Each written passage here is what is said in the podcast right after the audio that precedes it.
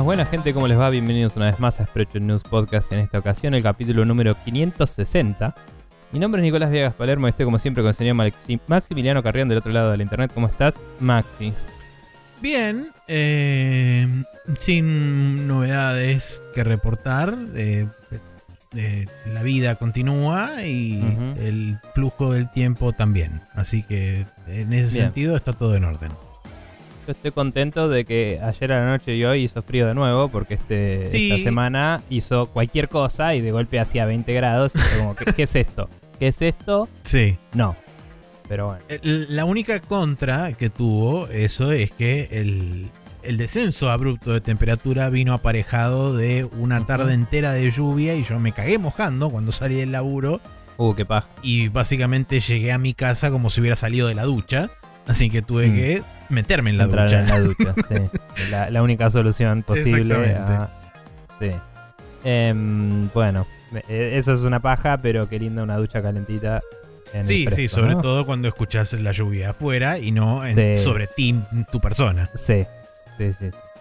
Eh, todo sea por el, el bienestar eh, final de la frescosidad. Sí. Eso.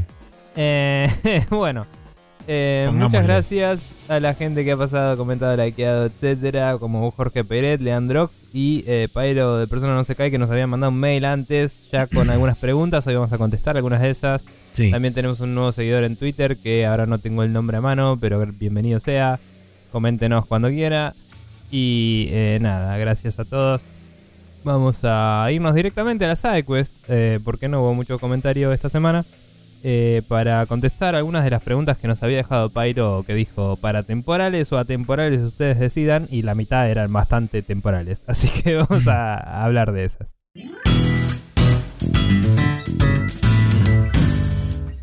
Estamos de vuelta acá con las preguntas que nos dejó Pyro para esta sidequest. Eh, bien, empezamos con una que nos pareció que mejor contestar antes que después, por una cuestión de que después va a ser todo más caro, como siempre en este país. Sí. Eh, y dice, en el caso de necesitar un celular nuevo ahora, ¿por qué modelo seguirían? Eh, estuve buscando eh, precio para conseguir un nuevo celular antes de que se me muera el actual. Y poner mis temitas visuales me vendría bien. y por mis temitas visuales, dice, me vendría bien un Samsung Flood. Dice que no sé si es un modelo o si escribió mal un modelo porque no conozco los modelos de Samsung. Eh, pero está un huevo eh, zarpado. Eh, mire, miré un poco si encontraba un precio copado en la hot sale, pero desistí cuando noté que todas las cuotas tenían 84% de recargo en el interés. Se van a la mierda. No sé si es una exageración o si realmente es así. No me sorprendería que sea así.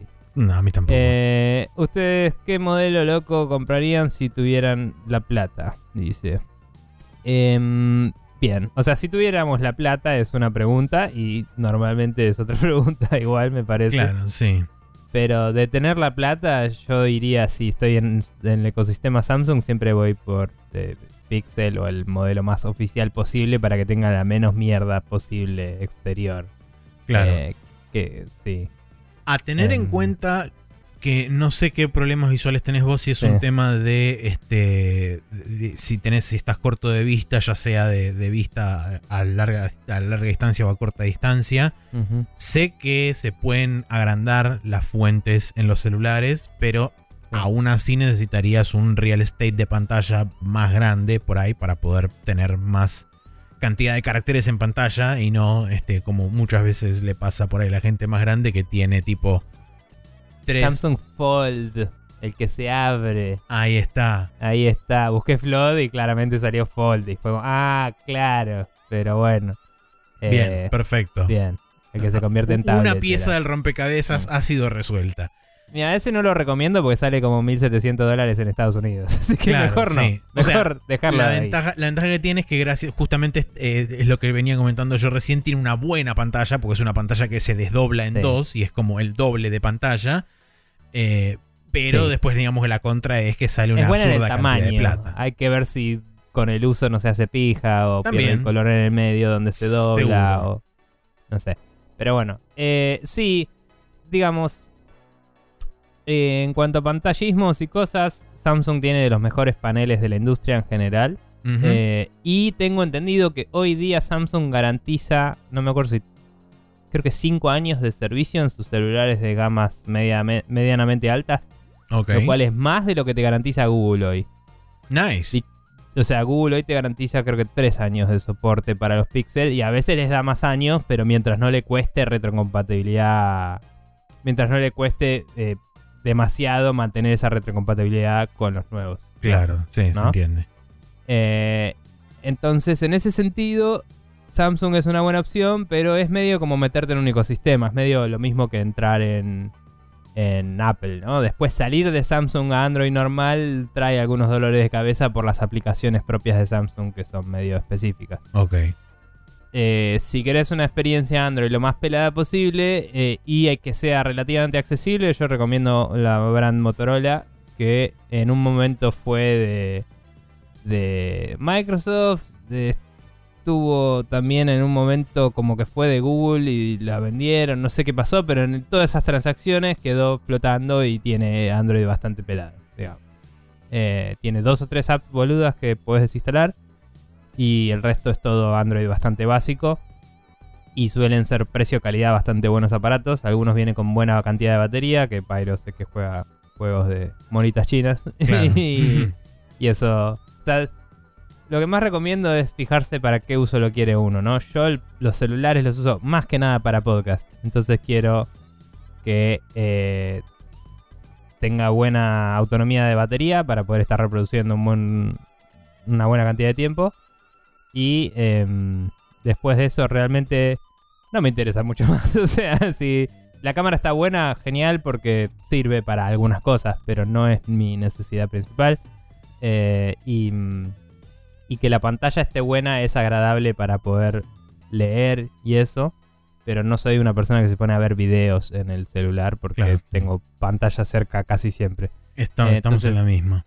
Depende mucho de lo que uno quiere, ¿no? Eh, eh, un, un lindo tamaño de pantalla a mí me gusta para poder leer. eh, no suelo.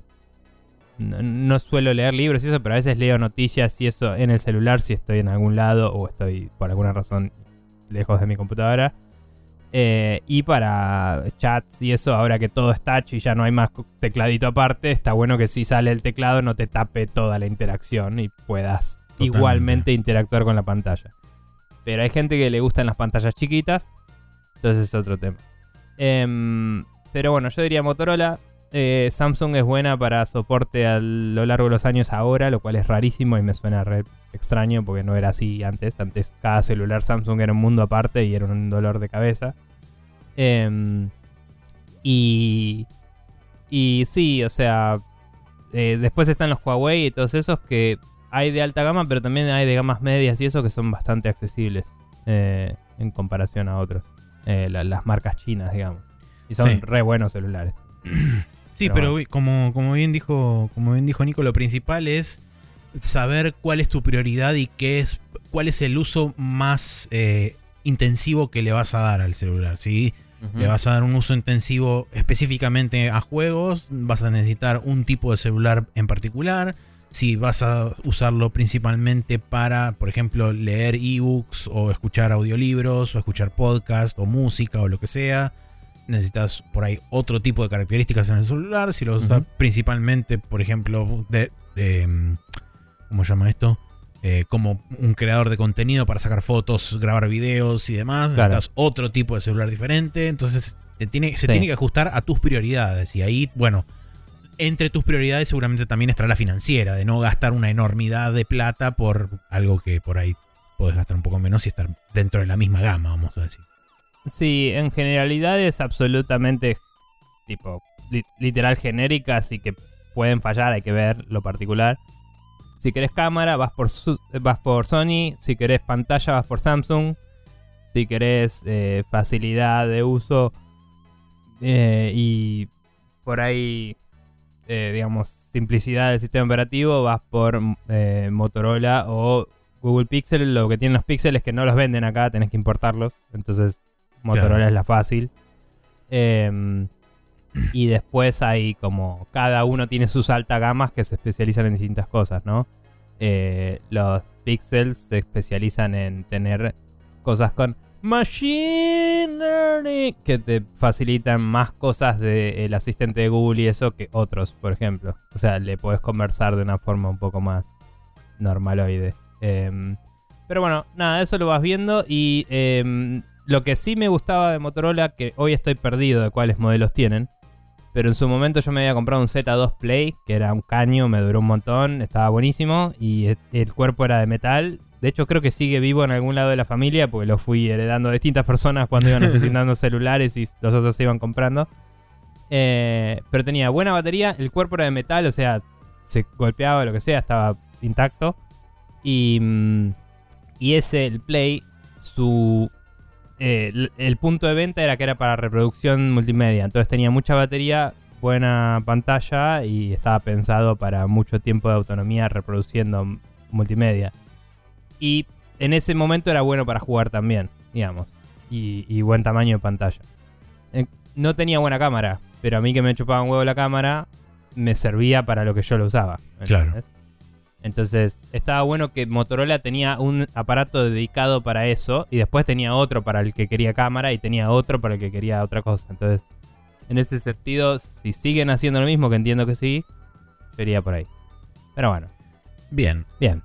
Eh, tenemos otra pregunta más. Eh, cambié un poco el orden de las preguntas para. Vamos, sí. Eh, dice: Con la data de una posible salida de Metal Gear Solid 3 en PlayStation 5 para principios del próximo año ¿qué tan factible es pensar en una remake del Metal Gear Solid 1 en la brevedad?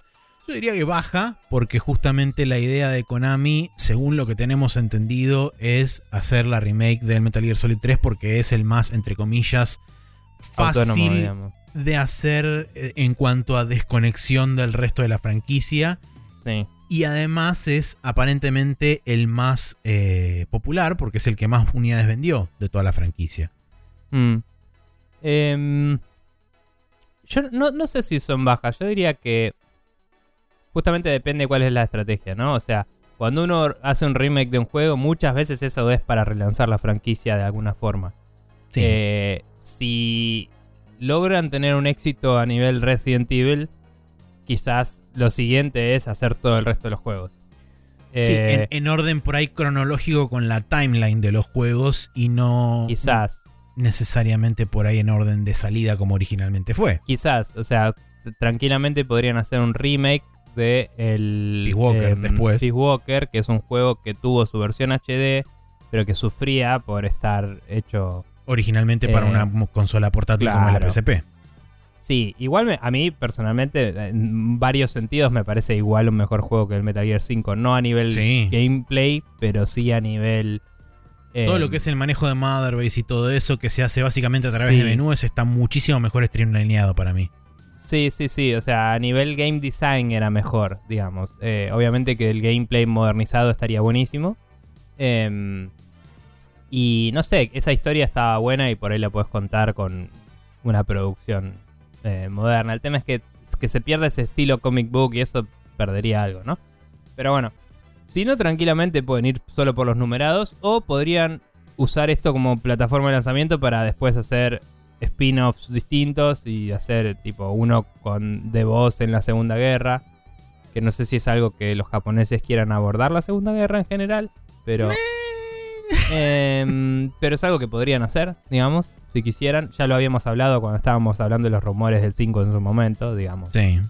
Eh, el Project Ogre y toda la bola. Eh, podía ser un juego de la Segunda Guerra Mundial con The Boss. Es algo que podrían querer hacer. No digo que esté bueno o que vaya a tener éxito en lo más mínimo, les digo que son las posibilidades. Y rebotear el Metal Gear Solid 1 no me parece que esté fuera del universo de posibilidades. Creo que tendrían más libertad de hacer el Metal Gear 1 y 2 de MSX en 3D hecho bien. Sí. Y, y retconear ahí un montón de cosas, capaz. Porque bueno, había un chabón que se llamaba tipo Flameman o algo así. Y era un tipo con un lanzallamas. Y era como, bueno, tal vez quieras darle un poco de, onda a esas cosas. Pero hacer la primera aparición de Grey Fox y todo eso bien, digamos.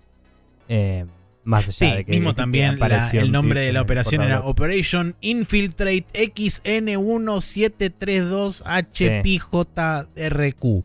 Ponele. Sí, sí, sí. Pero bueno, eso fue canonizado también en el En el 5, en ese easter egg, ¿no? Que estaba sí, la pero. No. Sí, bla.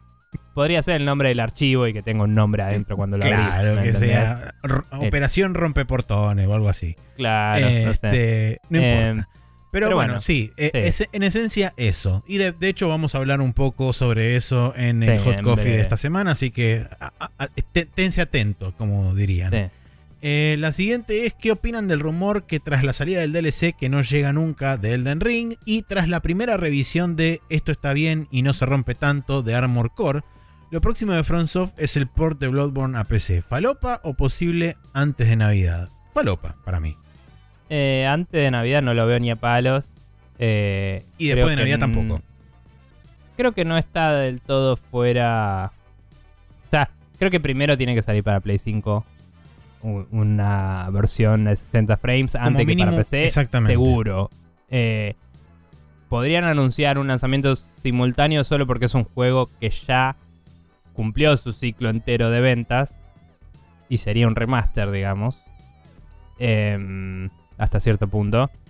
Eh, entonces, es un juego que podrían lanzar en simultáneo si quisieran. Y hasta ahí la puedo ver. Pero no va a salir en PC sin haber salido en Play 5 primero. O a la vez. Y no la veo antes de Navidad. Yo principalmente me estoy agarrando de algo que salió. Eh, lo vi flotando en Twitter y vi un par de videos en YouTube que después no los vi más, así que seguramente YouTube los debe haber tirado. Lo cual quizá le da un poco de credibilidad a lo que apareció. Que Mm. aparentemente el próximo proyecto post Armor Core de este, la gente esta de Front Software es una suerte de secuela de Sekiro. Eh, no del sentido. todo, digamos, atada, digamos, no sería un Sekiro 2 literalmente, pero sería algo que tiene algún tipo de conexión o relación a nivel Claro. secuela espiritual de lo que sería Sekiro. Shadows Die Thrice. Claro. este, Pero sí. pero Em. aparentemente ese es el rumor, que sería algo conectado de alguna forma con Mm. Sekiro, lo próximo que se viene después de Armor Core. O sea que realmente, y desde el punto de vista del dominio de la IP, hasta donde sé, creo que o Sony es dueño mayoritario o es completamente dueño de la IP de Bloodborne. Así que Front Software medio como que no tiene demasiada voz ni voto a la hora de decir qué hace o qué deja de hacer Sony con la IP. De la misma forma que Demon Souls es de Sony. Sí, eh, eso no estoy seguro. No sé si por estar en una mejor posición lo pudieron negociar distinto. Puede ser. Eh, yo entendía, esto de nuevo, basado en lo que escuché también, pero digo, no, no, todo anecdótico, no tengo idea. Entendía que el Bloodborne sí era de ellos, pero como que el publishing right es de Sony, entonces no Ahí pueden va. sacar el. Bloodborne si no es con Sony. Claro, sí. Eh, por lo menos hasta que ese contrato expire, ¿me entendés? Está bien. Que debe ser un contrato, no sé, 5, 10 años, lo que sea. Y por lo menos. Eh, eh, así que nada, yo imagino que los publishing rights son exclusivos de Sony. Entonces, si FromSoft sí quiere vender algo multiplataforma, no puede ser un Bloodborne. Y si Sony quiere hacer un Bloodborne, FromSoft está en una posición en la cual le puede decir, bueno, dame un montón de plata, si no, hago otra cosa. ¿Me entendés? Sí. Eh, no sé si eso implica que... No sé si eso implicaría, si este hipotético es verdad, que Sony tenga, por ejemplo, los derechos de remasterizarlo con otra empresa, como hizo con el otro. Claro. Porque. eh, o sea, bueno, si la IP es de, es de FromSoft, FromSoft por lo menos tendría que firmar un papel que diga te dejo usar mi Sí, IP. te autorizo a usar mi IP. Pero, digamos, quizás el, el producto podrían eh, actualizarlo y sacarlo los de Sony si tienen el blessing de, de cosas, pero no creo que se lo den. Si Y en que esa desde el mismo punto de vista de Front Software, por lo menos por palabra del mismo Miyazaki, eh, no suele ser una persona que vuelva a revisitar A cosas viejas. cosas, cos- Sí. cosas viejas, exactamente. Entonces, en ese sentido, por ahí es todavía más complicado porque si ya vos tenés desde un punto de vista de una persona que es hoy en día el presidente de, Son- de FromSoft diciendo, y la verdad que no me resulta muy, este. ¿cómo se llama esto? Fulfilling eh, a, a nivel profesional el hecho de volver para atrás y, y revisar material que ya hice. Es como lo Sí. hecho, hecho está, y punto. por eso decía, yo creo que si vuelve a salir el Bloodborne, si el Bloodborne sale en PC va a ser un port, no va a ser un remaster hecho y derecho, digamos. Claro. Eh, y ese port, capaz que ahí sí te veo que firmen un papel que diga lo porteas y no le tocas nada y te lo puedo vetar si no me gusta, ¿me entendés? Mm. O algo así. O bueno, tenemos esta gente al pedo, ahora lo vamos a hacer porque necesitamos ocupar este cacho del estudio y lo que vas a lograr es que corra nativo en Play 5 y en PC y corra a 60. Fin del contrato, ¿me entendés? No, no me gasto en hacer que corra a más de 60 en PC, no me gasto en hacer que escale a 8K. Una chota, ¿me entendés? Em, eso te lo veo posible. Pero al fin de cuentas entiendo que sea la situación que sea, si es al derecho o al revés, como dijimos recién, eh, necesitan las dos partes estar de acuerdo y FromSoft está en una posición de poder en la que puede tranquilamente decir, no tengo ganas, estoy ocupado Tal ganando toda la plata del mundo. tipo, y nada. eh, o sea, el estudio que está haciendo Armor Core claramente no estaba haciendo Elden Ring, era otro estudio dentro de FromSoft, Sí. otro equipo, digamos. Otro equipo. Así que ese equipo, como decís, probablemente labure en algo del Sekiro o algo así. Y no sé si tienen más.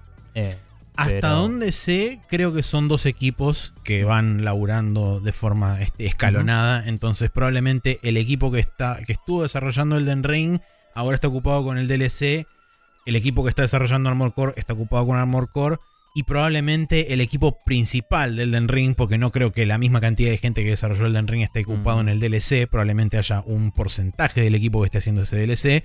Y el resto del equipo esté laburando en ese próximo juego eventualmente, que sería la secuela espiritual de Sekiro o lo que sea. eh, o capaz que están laburando en Elden Ring 2.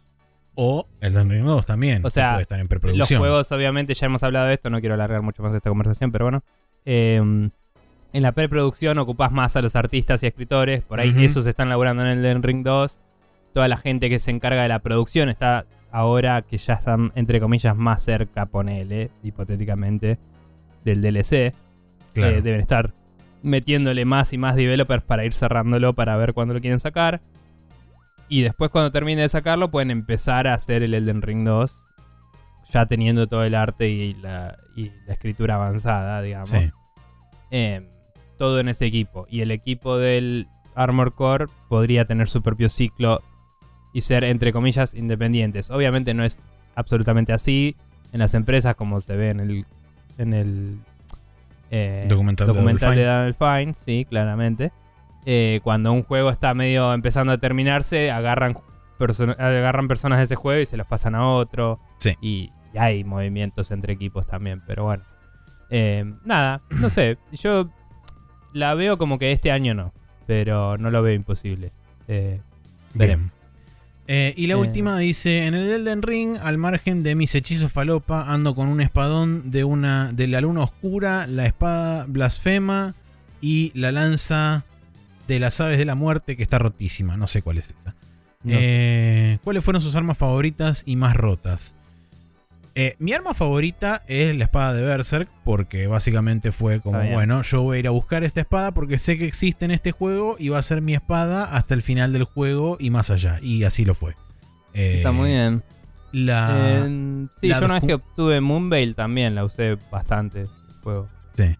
Lo que hice fue, digamos, la única mejora, digamos, externa que le agregué es que le agregué el Ash of War, que, que creo que se llamaba Lion's Paw o algo así, eh, en inglés. Mm, que hacía básicamente como una un giro de 360 grados hacia adelante sí. y el remate Ibas ese jugando a Sonic the Hedgehog por ahí. básicamente y pegaba 3000 huevos y medio básicamente ese ataque porque encima para colmo la espada esa eventualmente la llegué hasta al máximo creo que era 25 o 26 Mm. eh, y cuando llegaba a eso era como, bueno, listo, no hay chance. Encima ese ataque era... eh, tenía armor, o sea que no me podían interrumpir. Y segundo, tenía este iframes al principio. O sea que si Mm. lo ejecutaba al principio de un ataque y el ataque pasaba de largo, era como, listo, soy inmortal. uy", Y hacía la, la ruedita para adelante y rompía todo. Está bien. Eh, no, yo usaba Moonveil porque me gustaba que eh, pudieras tirar como un proyectil mágico también para kitear a los enemigos a veces. Mm. Em, Y mm, era rápida y causaba bleed. eh, que bleed es una cosa súper OP en este juego. Sí, está rotísima. Y A pesar de que la nerfearon bocha desde que salió el juego Sí. hasta ahora, sigue estando roto. Bleed. Sigue siendo rotísimo. Y después eh, también eventualmente hacia el final del juego respequé bastante para poder usar la el arma... ¿Cómo era? La Crimson Blade era o algo así, la que era roja, la Eh, Rivers of Blood. Ri- Rivers of Blood, eh, que era la otra katana que tenía más bleed. No tenía nada muy loco, pero tenía más bleed y tenía un ataque que, que como que le que tiraba sangre. Así que Sí. era como, bueno, no entiendo este ataque bien, pero hace bleed, así que bien. Que Y, esa mm, espada con la habilidad de Seppuku era un delirio. Sí, no me acuerdo si la probé con la de Seppuku también, pero bueno. Eh, y mm, básicamente con esas dos gané el juego. eh, pero eso me pasó un poco con ese juego que... Y, y- y creo que pasa con los Souls en general. Que mm, hay demasiada ventaja en especializarse en un arma específica y meterle todos los puntos ahí Sí. y no te incentiva tanto a experimentar. Sí iba siempre con alguna algún mazo encima, y, o sea, como variedad de armas para cuando un enemigo tenía fortaleza contra Edge, que era el tipo de daño que yo hacía. Pero como tenía Bleed, casi siempre igual podía eh, Sí. hacer fuerza bruta a través de eso. Pero cuando tenía que usar un mazo, usaba la, la bola de dos cadenas. eh, la- las dos cadenas con bolas en la punta, porque primero era gracioso y segundo eh, se la, la conseguí relativamente temprano en el juego de un Black Knight que Sí, maté. de, de un Black Knight. sí. Eh, y, y pegaba bastante cuando lo conseguí. Y si le vas poniendo, está bueno. Y también hace bleed, porque tiene pinches en las bolas. claro. Eh, así Tiene que pinches nada, en las está- bolas. Sí. Eh, así que eh, tiene pinches en, la- en las bolas Shadows Die Thrice Edition. Así. Sí. Eh, y nada. Em, pero bueno, nada. Esos eran mis armas predilectas. Escudos y eso no me acuerdo mucho en particular de, nada. Sí. Yo al tener Y- el mandoble de dos manos no usaba escudo, así que Mm. la única razón por la que usé un escudo en particular, que ahora no me acuerdo cómo se llama, pero daba, si no me acuerdo mal, daba stamina regen. eh, Ok. Porque me lo podía equipar en, en el, en la mano izquierda y después cuando lo pasaba a, a dos manos se, se quedaba en la, en la espalda En la espalda y te daba el bonus y igual. me daba el bonus de estamina. Entonces lo Sí. usaba para eso. Yo lo usé un tiempo también ese ahora que lo decís. Eh, y no sé si uno que daba magia también. Que era el de... Creo que el de... mm, El de Raya Lucaria debe ser. sí, Uno de de los, que estaban en Raya Lucaria. Sí, creo que el de los, de los caballeros estos... Eh, whatever. Que no eran Lucaria, eran de la... ¿Cómo era? La House of... Algo. Ah, sí, yo sé cuál decís, no me sale el nombre, Sí, pero sé cuál decís. era re fachera la armadura. Sí. Esa armadura se las retraía. Me, me ponía esa armadura y la máscara de D. eh, y Sí. quedaba re zarpado. Eh, pero bueno. Nada, la verdad es que igual me fui, fui muy condicionado por haber elegido el chabón que empieza con dos espadas. Entonces como que jugué todo el juego con dos espadas. Claro. Casi.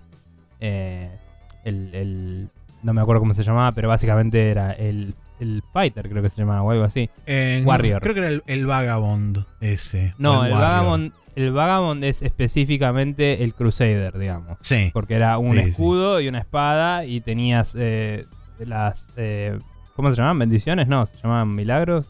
¿Cómo Eh, se llamaban? sí, mi- milagros, bendiciones, es lo mismo. Bueno, eh, eh, si lo veías era un Crusader, pero en vez de tener una cruz en el coso, eras un chabón medio como... Eras un paladín sin deidad, básicamente. Em, Sí. eh, Creo pero no, eh, creo que era Warrior, el Warrior. que tenía las dos espadas. Que me gustaba mucho el diseño de la ropa inicial y es como el, el arquetipo de, de héroe que me gusta así más ágil y todo en los juegos. Pero me gustaría... Me veo queriendo variar un poco en los juegos a veces y siempre caigo en la misma y me da un poco de paja. Eh, estaba pensando algún día después del Zelda eh, jugar de una puta vez el Dragon's Dogma y estoy pensando en qué tipo de personaje podría hacerme ahí para no caer de nuevo en esa, porque sé que el Dragon's Dogma también tiene dual wielding muy copado. y digo, no quiero caer sí o sí en esa, pero es tan cool. Tipo. y bueno, nada. Bien. Em, eso es todas las preguntas que nos dejó Pyro, gracias a él. Eh, si alguien tiene una recomendación de celular buena para él, eh, por favor, coméntelo en mi Discord, por ejemplo, que está también en sprechoonroom.com. porque Pyro está ahí, lo podemos taguear y decirle, Pyro, fíjate esto. Eh, así que nada, creo que esa va a ser la forma más directa de ayudarlo. Em, Maxi, ¿cómo puede hacer la gente si nos quieren mandar preguntas? Si quieren mandarnos preguntas, pueden pasar por spreadshotnews.com barra preguntas y ahí nos pueden dejar tanto preguntas como tópicos de discusión y demás. Si no, pueden hacer como hizo Pyro y dejarnos preguntas en spreadshotnews.gmail.com, que es nuestro correo electrónico. Sí, preferimos que las preguntas específicas para esta sección sean en, en el form porque es un poco más fácil, pero, pero bueno, no era. Eh, bien, vamos a pasar entonces al now loading donde vamos a hablar de eh, el Zelda y otras cosas.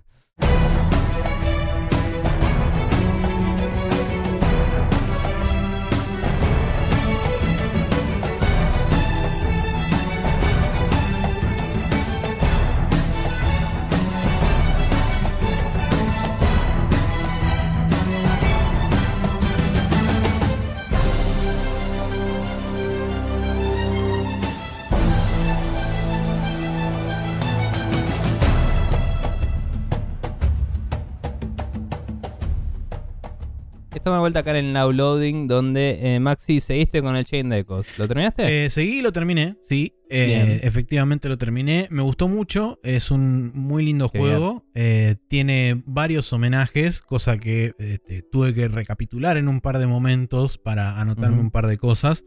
Porque quería destacar un par de cosas en particular. Eh, narrativamente hablando, el juego es muy sólido, el guion está muy bueno y las cosas que explora están muy copadas. Creo igualmente que peca del clásico problema de en un momento medio como que se enmaraña demasiado y termina teniendo una salida poco elegante de conectar dos cosas que parecen medio Mm. tiradas de los pelos y después nunca se terminan de explicar demasiado. Un hechicero lo hizo. sí. Eh, un poco de eso hay. Pero en líneas generales la narrativa está bien eh, y está bien resuelto en líneas generales todo lo que pasa. Eh, tiene un muy buen sistema de tracking de side quests. De hecho, cada vez que vos terminás un... No me acuerdo cómo lo definían, si como acto o como capítulo, pero creo que eran actos. Cada vez que vos terminás un acto del juego, eh, el juego explícitamente te avisa con una pantalla diciéndote hay nuevas side quests disponibles en el mundo. Eh, Ok. Y en eh, una vez que vos desbloqueas la posibilidad de viajar a distintas locaciones a través del, del World Map, te aparecen signos de pregunta dónde están localizadas esas side quests. O sea que no tenés que andar cazando side quests por el mapa, lo cual me parece absolutamente fantástico. Y eh, a la vez, como decía, tiene- tenés la posibilidad de ir traqueando las quests en, en un widget que te aparece abajo a la derecha de la pantalla que vos podés ocultar en cualquier momento. Mm. Em, es a excepción de la última sidequest de todas del juego que está, digamos, el, el trigger para activar esa sidequest está en el último dungeon del juego, en una habitación, no te voy a decir súper escondida, pero que está medio al costado de lo que sería el camino principal. O sea que si no exploras bien el dungeon final, te perdés Mm. de la última sidequest, que es la que te permite construir las armas legendarias de cada uno de los personajes. ¿Qué paja? O sea, no sé qué tan largo es el dungeon final. Quizás me decís, no, es la mitad del juego. Pero digo, qué paja que recién en el dungeon final tengas esas quests. de- Eso es algo que hay, hay algunos juegos. Y tengo entendido que los Final Fantasy en general, que siendo honesto no gané ninguno jamás. em, pero tengo entendido que en, en particular los Final Fantasy les pasa mucho que te dan la mejor arma del juego justo antes de la última pelea. Sí. Y es como que me parece que habría. mm, Que. O sea, el, el Chrono Trigger. Que te deja hacer el malo final cuando quieras a partir de cierto punto. eh, lo maneja bien en el sentido de que es como. Puedes ir al malo final cuando quieras, pero hay todas estas cosas para hacer. Y es como vos las haces en el orden que quieras. Y llega un momento que ya estás resarpado y podés seguir haciendo cosas antes de ir al final. Sí. Y podés disfrutar de tener ese nivel de overpowered porque te lo ganaste. Y no es solo. No, te tenemos que dar esta arma para balancearte con el boss. Bueno, Eh, eso no es necesario acá tampoco, por ejemplo. Bueno, eh, sí, en realidad acabaste de decir que es opcional, ¿no? Pero digo. mm, como que, no sé, como que no puedes disfrutar de sí, haber hecho esa Eh. quest sí, fuera del dungeon. En, en ese sentido estoy de acuerdo. Te dan varias facilidades. Uh, vos en cualquier momento podés teleportearte desde los dungeons hasta cualquier parte del mundo y volver a áreas Sí. específicas que están que son literalmente un cristal gigante flotando en el medio de un lugar y es como, Mm. bueno, este cristal te sirve para teletransportarte. ¿Por qué? Porque Sí. lo decimos nosotros. Em, Porque es un RPG. Claro, porque es un RPG. Em, pero digamos, fuera de eso, genuinamente lo que es la progresión de poder con respecto a cada uno de los personajes y las armas que vas obteniendo, yo en ningún momento necesité genuinamente comprarme equipamiento. Son bastante generosos con los drops, eh, sobre todo de los cofres. Si explorás bien cada una de las secciones del juego, nunca vas a estar falto de equipamiento. Y además, como comenté la vez pasada, el nivel de tus personajes eh, depende directamente de tu progresión en la historia.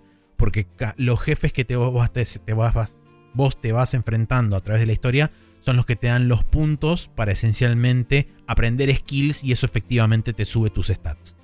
Claro. Em, entonces, en ese, en ese sentido, digamos que el juego está bien balanceado. Ahora, si vos querés, como bien dijiste vos, sentirte OP y que la última parte del juego sea un power trip, qué sé yo, ahí es donde por ahí sí le veo un poco la falta de, a ver, entre comillas, bastante grandes, esconder esta última side quest que es la que te habilita a hacer las armas finales. Sí, no digo que sea un problema de este juego, digo justamente que es un problema de muchos juegos. Y que me parece que estaría. que- que Sí. Me parece raro que no lo hayan arreglado en un juego que justamente hace varias cosas para arreglar esos problemas. Claro, y de, justamente el tema es que como este juego homenajea a muchos JRPGs de esa Mm. época, me parece que ahí es donde entra la parte negativa del homenaje, que es como, Sí. bueno, hagamos las cosas como se hacían de antes, eh, Sí. un poco en, en detrimento de, entre comillas, ¿no? Porque tampoco es que es súper grave. Pero digamos que, eh, por dar un ejemplo, o sea, de nuevo, hemos hablado hace mucho en mi entendimiento más básico del storytelling, era como, ah, el camino del héroe es todo. Y ahora uno se da cuenta que no es tan así, pero que eh, es una estructura muy probada y funcional. Mm, Y eh, el obtener la espada dentro de la cueva es un paso previo a ir a pelear contra el malo, digamos. O sea, eh, no debería ser el mismo paso. Ese- Esa es mi, mi sí. observación al respecto. No, no me súper molesta tampoco. Pero, pero bueno, sí digo, es otra cosa que no vi ningún juego que haga tan bien como el Chrono Trigger, la puta madre. Claro. Y, sí. y bueno, nada. Eh, después hay una sección que me pareció muy divertida, sobre todo por justamente este, haber jugado específicamente Final Fantasy VI. Hay toda una sección que medio como que emula directamente un- una sección de Final Fantasy VI donde la party se separa eh, y vos tenés que ir controlando cada grupo por separado y tenés que ir cumplimentando diferentes objetivos hasta que llegan a un punto que se unen. Este juego hace exactamente lo mismo. Eh, y de hecho, eh, para aquellos que lo hayan jugado, hay una sección que se parece mucho a la parte de las balsas en Final Fantasy VI. Em, en este juego me parece que no está del todo bien logrado, principalmente porque el tutorial que te explica cómo funcionan los minecarts o lo- los carros de minería, porque vos vas en, en una suerte de, este, de- vas a una, a una mina abandonada y tenés que ir moviéndote a través de las diferentes vías eh, con ese carro de minería hasta llegar a la salida, esencialmente. El problema está en que durante toda esa secuencia vos estás en un combate constante con diferentes oleadas de enemigos y nunca se termina de explicar bien en el tutorial que vos podés cambiar, o mejor dicho, tenés que cambiar de dirección el minecart cuando llegás a determinadas, eh, a determinadas intersecciones mientras vos estás en combate. O sea, tenés que quemar un turno de tus personajes de combate para pegarle a uno de los controles del minecart y desviarlo hacia el lugar correcto. Y Mm. además, eh, una cosa que no te explican en ningún momento es que vos cuando estás en ese minecart podés abrir un mapa con el botón de abrir el mapa mundial, te abre en realidad el recorrido que vos, el mapa del recorrido Mm. que vos tenés que hacer. Pero no me lo explicaron en ningún momento eso en el tutorial. Entonces yo estaba diciendo, ok, bueno, cuando me subí al, al, al carruaje este, al, al minecart este, los personajes dijeron, bueno, no importa este eh, tenem- tenemos que fijarnos a dónde ir. Por suerte hay un mapa pegado al lado del panel de control. Entonces dije, bueno, ok, me acerco al panel de control, aprieto el botón para interactuar con eso. Eso me va a mostrar claro. el mapa y ahí voy a saber por dónde ir. Inmediatamente después de que dicen eso, se activa el combate y viene un, un bicho volando. Y entonces digo, ok, bueno, lo debo tener que matar y después de eso me puedo ir a fijar. Y es tipo, Claro. no, lo maté y básicamente como llegué a la intersección y no tomé una acción, el paso siguiente era irte por un desbarranco al, al infierno y morir. Y era como, Dale. ok, bueno, no entendí qué pasó ahí. Así que Mm. automáticamente fui y me fijé en una guía cómo carajo hacer la parte de los minecarts y ahí te dicen, cuando apretás el botón para abrir el mapa mundial, lo que en realidad te aparece es el mapa de, lo, de a dónde tenés que ir y es como, ok, bueno, Mm. está bien. Pero no me lo explicaste en el juego. Tuve Sí. que ir a otro lado para fijarme cómo era. Esa es la única crítica, digamos, fuerte que tengo contra el juego. ¿Este juego está hecho por gente yankee? No, está hecho en eh, los Países Bajos, en Holanda. Ok, me pregunto si se habrá perdido algo en la traducción. Que Puede ser, él no lo sé. se haya fraseado, porque no sé si, por ejemplo, te highlighteaba la palabra map o algo así. Pero mm, me pregunto si en el idioma original, eh, en Holanda, que es eh, holandés. Holandés, sí. sí. Sí, literal. Eh, estaba pensando Dutch. Sí, pero no sé. Em, básicamente, ellos quizás en su lenguaje te dan a entender podemos usar el mapa o algo así. y Claro, se ser. distinto en inglés, ¿me entendés? Y, y no se les ocurrió que hacía falta tutorialización extra más allá de la traducción en, en lo que es la localización. Eh, no por defenderlo, sino por dar el beneficio de la duda. No, no, no, Eh, seguro, no lo había tenido en cuenta. es cierto eso, que al no ser el idioma original, no sé tampoco en qué idioma se escribió el guion del Mm. juego, porque tranquilamente puede que lo hayan escrito en inglés y simplemente no lo tuvieron Sí. en consideración, o quizá, como decís vos, lo escribieron en holandés y después lo localizaron en otros idiomas. Imagino, ah, imagino que lo escribieron en inglés igual, porque allá la gente se maneja en inglés también. Pero. Pero viste cuando decís, no sé, capaz que lo, lo piensan distinto. Sí, eh, sí, sí, ellos. seguro, seguro. O, o bueno, o no tuvieron playtesting adecuado y solo lo testearon la gente del estudio que ya sabía cómo era, Claro, sí. o lo que sea. Eh, bueno. Y lamento informarle a la gente que el homenaje se detiene justo antes eh, eh, de la mejor parte de ese segmento, que es poderle hacerle un suplex a un tren. Y no se puede hacerle un Mm. suplex a un tren porque no hay un tren acá. Malísimo. Pero no importa. 0 de 10, would not chain echo again. No, mentira. ¿Ha- ¿Hay suplexes en general? Mm, no. No, bueno. hay una clase que es muy similar a Sabine, que es justamente el, entre comillas, monje del, eh, de la party en Final Fantasy VI, pero tiene otro tipo de habilidades. Este, Mm. no, no son habilidades más como era eh, Sabine, donde vos a las lo que serían las magias del chabón, en realidad eran inputs de control que eran más parecidos a comandos de Street Fighter que a, Sí. este, que a otras cosas. En este juego no, no, no hay ese tipo de eh, pero nada, en general, eh, excelente, muy muy buen juego. Tengan en cuenta si lo van a jugar en esa parte en particular. Sepan que el botón de abrir el mapa te abre el mapa de los minecarts este, para evitar frustraciones más que nada. Está muy bien. ¿Y el final te gustó? ¿Te pareció que cerraba bien la historia? De- ¿Da lugar a secuela? ¿Qué onda? Em, quedan un par de preguntas sin contestar,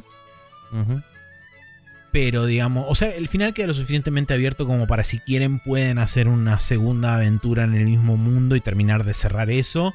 Creo Mm. que tienen una ventaja de que están laburando sobre unos cimientos bastante sólidos en cuanto al lore, setting y en cuanto al mundo en general.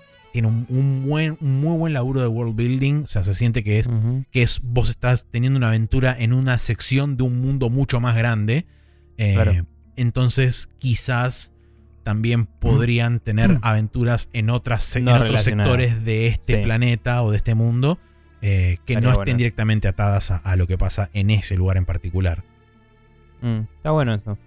Bueno, buena onda. Yo también lo tengo ahí en la lista eh, para jugar. Así que me alegra saber que, que cierra bien. Y para aquellos que les interese saber en cuanto a consumición de tiempo, según Steam yo le puse 48 horas, pero porque me dediqué en la última parte a buscar muchas cosas y a justamente craftear las armas finales y todo eso.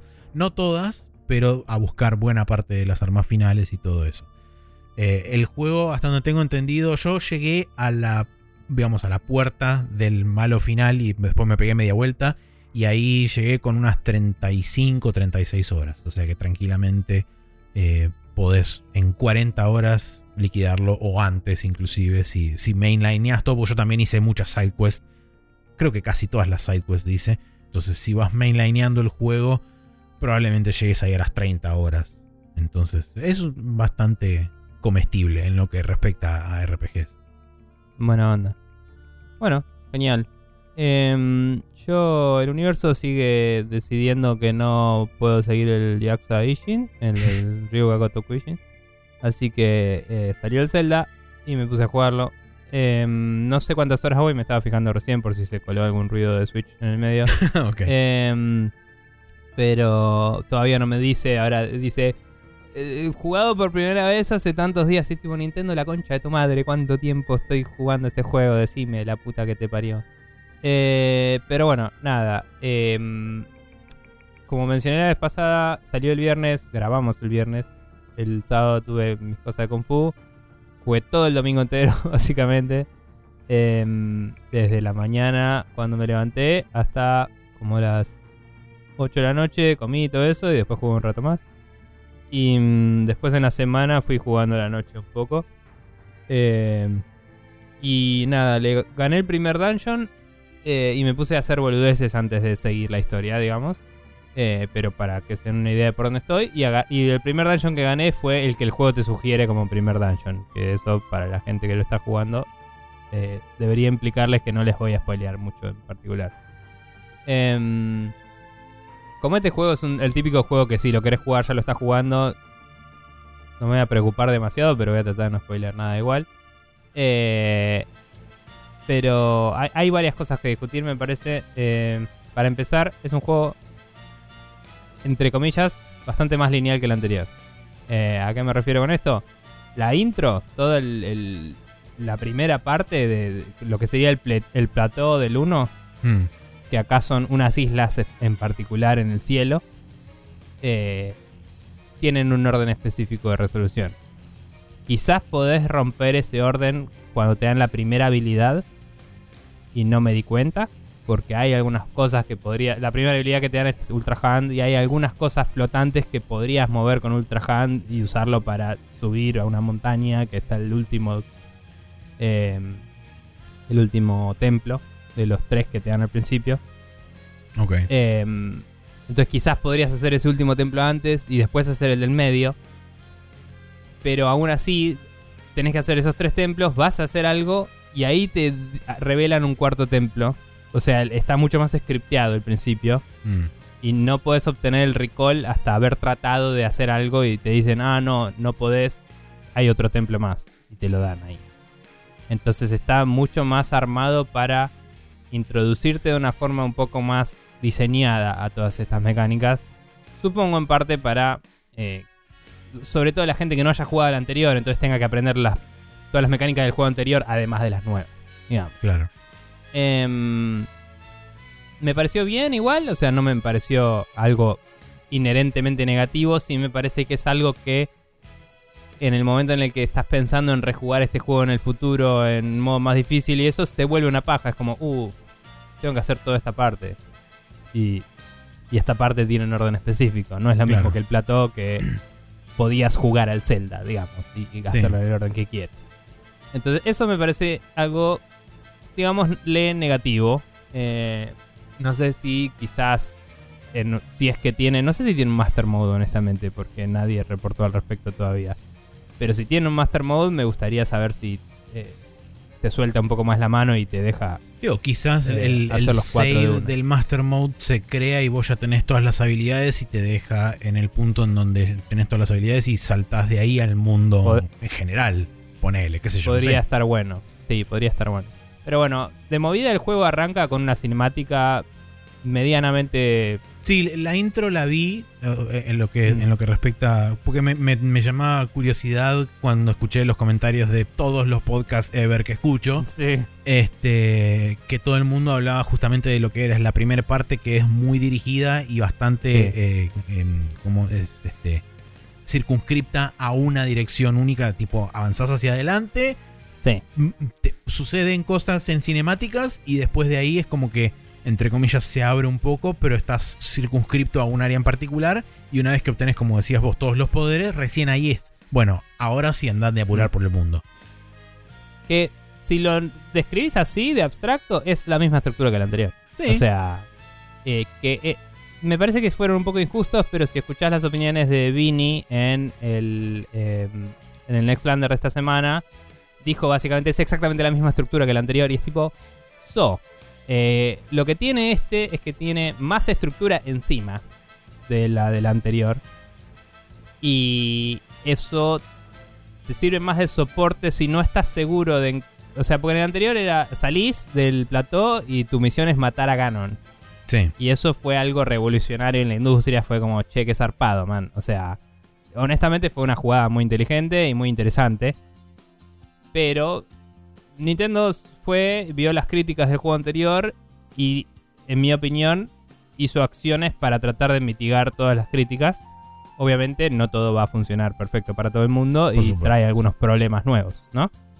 Pero para mí uno de los problemas nuevos que trae es esto, de que el principio es muy lineal. ¿Es malo eso? No inherentemente. Para rejugabilidad es un poco una patada en la pija. Pero para la primera vez está bien. La intro te mete bastante en la historia, que en el anterior quizás eh, esto de que, esto lo mencionaban en el Inquisition. El hecho de que toda la historia haya sucedido hace 100 años, también lo mencionan en el Triple Click. Eh, y que vos solo estás reconstruyendo lo que pasó y eh, limpiando el quilombo posterior a eso. En el anterior era como que se sentía una historia medio. como que estabas cuesta arriba en algo que el estado del mundo ya estaba seteado y no podías hacer nada al respecto. Como que no estabas salvando el mundo, estabas limpiando el quilombo, digamos. Sí. En este, el mundo ya se está reconstruyendo y ocurre algo nuevo y, y es como que hay, eh, hay mucha más vida en el open world, hay mucha más gente, hay muchos NPCs que te hablan y que te dan sidequest y te dicen, no, porque pasó esto allá, pasó esto acá. Hay muchísimo más, por todos lados, de todo. Y se siente mucho más vivo el mundo que en el anterior, que eran planicies y eso. Eh, que en el anterior fue re- refrescante eso, porque era un contraste grande con todos los otros open world. En este, yo creo que es refrescante comparado al anterior, porque eh, es un approach Nintendo a un open world, pero con más contenido porque pudieron resolver problemas técnicos que evidentemente tenían en el anterior y hay mucho más en pantalla todo el tiempo y corre mejor que el anterior. O sea, la gente que se queja de cómo corre no es tanta, pero existe y digo, me parece que tenés que revisar tus estándares un poco porque seguro que tenés primero el Ocarina of Time que corre a 20 frames en 64. y no sé, eh, esa gente que medio cabeza de termo y decís, bueno. Em, Sí, igual tengo bueno, entendido forma, que sí. previo al primer parche el juego era, estaba Sí, bastante más crudo de lo que después del pero primer si la gente opina con respecto a eso, o eran reviewers y después no reportaron después del parche qué onda, o eran gente que se lo pirateó y no, no dijeron cuánto Seguro. les cambió con el parche tampoco. Pero bueno. Em, de cualquier forma. eh, como decía, el juego empieza con una cinemática medio similar al primer trailer que vimos. eh, cambiaron un par de cositas. Em, ya e- es interesante porque cuando vas avanzando en la historia tenés, como decía, la estructura es muy similar a la, ante- la de la anterior. Tenés que agarrar memorias que te cuentan cosas que pasaron básicamente al principio del timeline del Zelda casi. Ah, ok, no, yo pensé Eh, que ibas a decir entre el juego anterior y este, y es como, pero no estaba consciente Link en ese momento, no, ok. Bueno, e- estas cosas que voy a decir eh, no son spoiler, pero eh, condicionan algunas cosas, percepción de la gente de la historia, me parece. Así que atájense como quieran, no sé. Eh, pero bueno, este juego puede pasar unos meses después o un par de años después que el anterior. Eh, hay un personaje que está crecido y decís, ah, bueno, pasaron muchos años. No, ese personaje es eh, la viejita que se había hecho joven en el anterior. Eh, experimentó de nuevo y logró Ser ponerse en ahora. edad adulta. Eso es un, un texto que encontrás en un journal de ese personaje. Eh, spoiler alert. Eh, que dice, me aburrí de que me traten como una nena, así que volví a experimentar con mi edad y logré que quedara 20 años. Y así es como ahora está buena y todo el mundo puede no tener culpa de que le guste ese personaje. aparentemente. Claro. Em, Nintendo solucionando problemas, básicamente. Claro. Eh, entonces, como pasó eso, ese que era el, el- el indicador de, De la de timeline. cuánto tiempo pasó, no sabemos. Hay otro personaje que es de los Rito, que aparentemente era un bebé en el anterior y ahora es un nene. Pero no sabemos cómo envejecen los Rito. Y es como, bueno, no tengo idea. Eh, pero bueno, la idea es que esto pasa un tiempo después. Link y Zelda estuvieron dando vueltas por el mundo y haciendo sus aventuras, qué sé yo. Y em, hay una especie de neblina que está saliendo así de abajo del castillo y eh, eso está causando que la gente se enferme. Entonces estás investigando eso, encontrás la momia del trailer, eh, pasan cosas, el, el- castillo se va flotando y eh, vos medio te caes al abismo, qué sé yo, y tu brazo queda todo putrido, cosas, y te apareces de golpe en una isla en el cielo con un brazo nuevo y, y te explican lo que pasó y te dejan ir ahí y ahí es donde empieza el juego. Em, estas islas que están en el cielo no salen del piso, son islas que estaban en el cielo y bajan. O sea que el mundo es casi el mismo que el Zelda anterior, con cambios del paso del tiempo. Hay nuevos edificios, hay algunas cosas que cayeron del cielo y causaron deformidades en la tierra. Y hay pozos que se abrieron que dan a un underworld que eh, eso es, jugamos al Elden Ring y esto está bueno. y pusieron un Sí. underworld abajo, básicamente.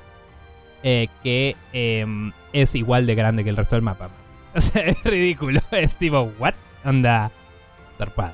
Eh, ese underworld es interesante porque actúa como el Underdark de Dungeons and Dragons, básicamente. Es El lugar Más jodido. peligroso, claro. es más jodido. Hay mucha de esta infección loca que está por el piso. ¿Que te hace algo en particular a vos? Si la tocaste, chupa vida. Ok. Y en el Underdark ese, eh, no. Cuando te sacan vida, eh, Mm, no la recuperas.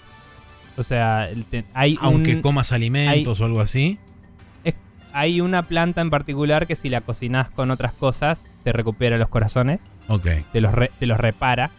Pero es como que cuando te dañan, te anula esos corazones. Ah, bien. Ok. Claro. Em, entonces es, es como jodido, es un área survival así medio heavy. Imagino que tendrá algunos bosses opcionales y ítems zarpados, pero no creo que... Quizás alguna parte del dungeon final pase por ahí o algo, pero no creo que sea un requerimiento para ganar el juego porque es muy jodido. O sea, quizás como decía, dungeon final puede ser porque vas a estar con un montón de corazones y eso, quizás puede ser que pases por ahí un rato, ¿me entendés? La planta que te hace que te cure se llama San algo, no me acuerdo ahora. Pero es como. La implicancia es porque esto está oculto del cielo y eso, es Claro. como que no llega. El resplandor del sol eh, Claro. purifica y etcétera.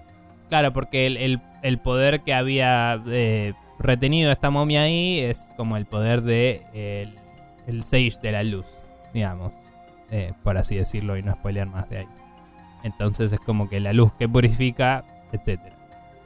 Em, pero bueno, en el Underdark es interesante porque con todos estos sistemas nuevos que tiene Zelda, puedes tirar una flecha y ponerle una luz, eh, una, una planta que emite luz en la punta de la flecha y la tirás y pones una luz en el mundo 3D y emana luz. Y decís, ¿cómo mierda anda esto en una tablet? La concha de la lora. Tipo, no tiene sentido. Y Un se saludo. retiene ese estado a través de saves y cosas. O sea, vuelvo al Underdark y están mis luces ahí. Digo, no, no entiendo qué está pasando en este lugar. Sí, un saludo Eh, enorme a la gente de Monolith Soft que básicamente hizo el 90% del heavy lifting en lo que sí, respecta al, pero al no mundo tiene- abierto. No tiene sentido. macho. O sea, no, no lo entiendo. O sea, yo nada. después de haber jugado Xenoblade Chronicles 3 y haber visto el tamaño de eso Sí, en esta sí. consolita de mierda, digo, ok, bueno, tiene sentido que hayan ido a buscar a estos fucking, no sé, Sí. Magos Eh, para hacer eso, porque... Sí, básicamente. Pero bueno, eh, como decía, la estructura del juego sí me llama la atención, lo similar que es al anterior. Eh, en ese sentido la baja un poco, pero me parece que cuando Vini dijo que lo red tironeaba para abajo, está exagerando un poco. Ah, bueno, Em, es su, su sentimiento. Qué sé yo, no, No, sé. o sea, él puede sentirse así, pero digo, la, la forma en la que lo afirmó, digo, no es exactamente igual. Pero es cierto que tenés análogos a todas las mecánicas del 1, básicamente. Tenés las memorias, como antes eran las pinturas, que vos sacabas una foto y te traía una memoria. Sí. Acá vas y hay un lugar donde pasa algo y ves una memoria. em, creo que se llaman memorias. Son visiones en realidad. Y, y ves qué, qué onda Zelda. Porque como el juego es tipo hay que ir a buscar a Zelda. Mm. Es como vas a un lugar y encontrás que Zelda hizo algo ahí. Y es como, where in the world is Zelda San Diego. San Diego? Em, Nadie bueno. sabe, pero es el apellido oficial de Zelda. Claro. San Diego es el apellido. claro. Pero es que básicamente vas a distintos pueblos y les preguntas, che, ¿viste a Zelda? Tipo, es Claro. eso. Sí, cambió su dinero que- a rupias. Bueno, y, es todo el loco mundo usa porque... rupias acá. sí, es loco porque Zelda como que desaparece, pero muchos la ven como apariciones. Como, no, estuvo ahí, hizo algo, ¿viste? Y es como misterioso todo. Em, entonces, nada, el, el juego te indica, no hay, tipo, están pasando cosas raras eh, con los Rito, con los Goron, tipo, son los mismos cuatro lugares que la otra vez, con los Gerudo y con los eh, Sora. Y mm, básicamente, el, te dan el orden de ejecución de eso, si querés. Te dicen primero acá, segundo acá, tercero acá, cuarto acá. Si querés, puedes hacerlo en ese orden. Eh, también mencionan Kakariko, entonces no sé si va a haber un quinto dungeon ahí. Fui a Kakariko, hay una situación y no puedo entrar a un lugar. Y, y el juego no me indica cómo puedo hacer para entrar al lugar. Eso me está frustrando un poco. Porque en un juego que todos son indicaciones y sugerencias, pero nada te obliga, que haya una prohibición dura me molesta. Eh, hay un lugar que si te acercás, triggeré una cinemática, eh, volvé para acá, no se puede ir ahí. Y es como, bueno, pero ¿cómo hago para entrar acá? ¿Me entendés? O sea, no encuentro forma de hacerlo. Eh, eso me está molestando bastante. Eh, porque dije, bueno, capaz si me mando sin que me vean, no, no. Tipo, siempre te, te llaman.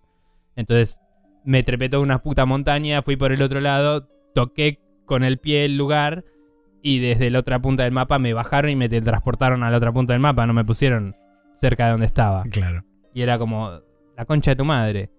Eh, y justo en esa parte hay una torre. Las torres cambiaron también. Sí, vi la animación Eh, de la torre. Eh, Nintendo solucionó las buenísimo. torres. Está buenísimo. Eh, a eso me refiero con que Nintendo agarró del anterior las críticas y trató de arreglar todo. Pero sigue respetando la misma estructura, ¿no? Están los shrines, están las torres, están los cuatro lugares que estaban las cuatro bestias. Bueno, ahora hay dungeons, pero es lo mismo. O sea, Sí. son los cuatro lugares. Eh, y las torres lo que hicieron fue. Hay torres hechas por básicamente la gente que está investigando toda la post calamidad y toda la bola. Que eh, vos te subís, eh, o sea, la abrís con tu tablet re loca y, mm, y te habilita subirte a, a un, a un panel que te tira para arriba y salís volando al aire y escaneas el mapa. Y con eso revelás un área. Claro. Y después, cada vez que te subís, puedes hacerlo sin toda esa animación. Y que solo te tire para arriba. Y es una forma de llegar a las islas de arriba si, si querés. Em, o de planear e ir a otro lado, ¿no? O sea, es una forma de Sí, sí. no fast travel, pero de catapultarte para poder ir a lugares que si no tendrías que ir caminando y es medio paja. Em, es divertido, está bueno, la animación es linda, eh, lo banco mucho. Em, pero hay una torre, por ejemplo, que está cerca de Kakariko, que no se puede abrir porque bla, reason. Y el chabón te dice, no, eh, eh, el chabón que está tratando de abrirla dice, ah, no me da la fuerza para abrirlo. Y después dice, ah, tengo hambre. Y había una cueva por acá que tenía hongos, qué sé yo. Y no encuentro la puta cueva. Hay una que está justo abajo y no es esa, aparentemente. Ok. Y no sé qué tengo que hacer para que el chabón me abra la conchuda puerta. Entonces, todo el área Cacarico, encima que no puedo entrar a ese lugar, no puedo abrir la conchuda torre. ¿Me entendés? Y es como, se siente como que esto querían que fuera el último dungeon o algo así. Y me lo están restringiendo un montón al pedo. Eh, es tipo, para eso decime.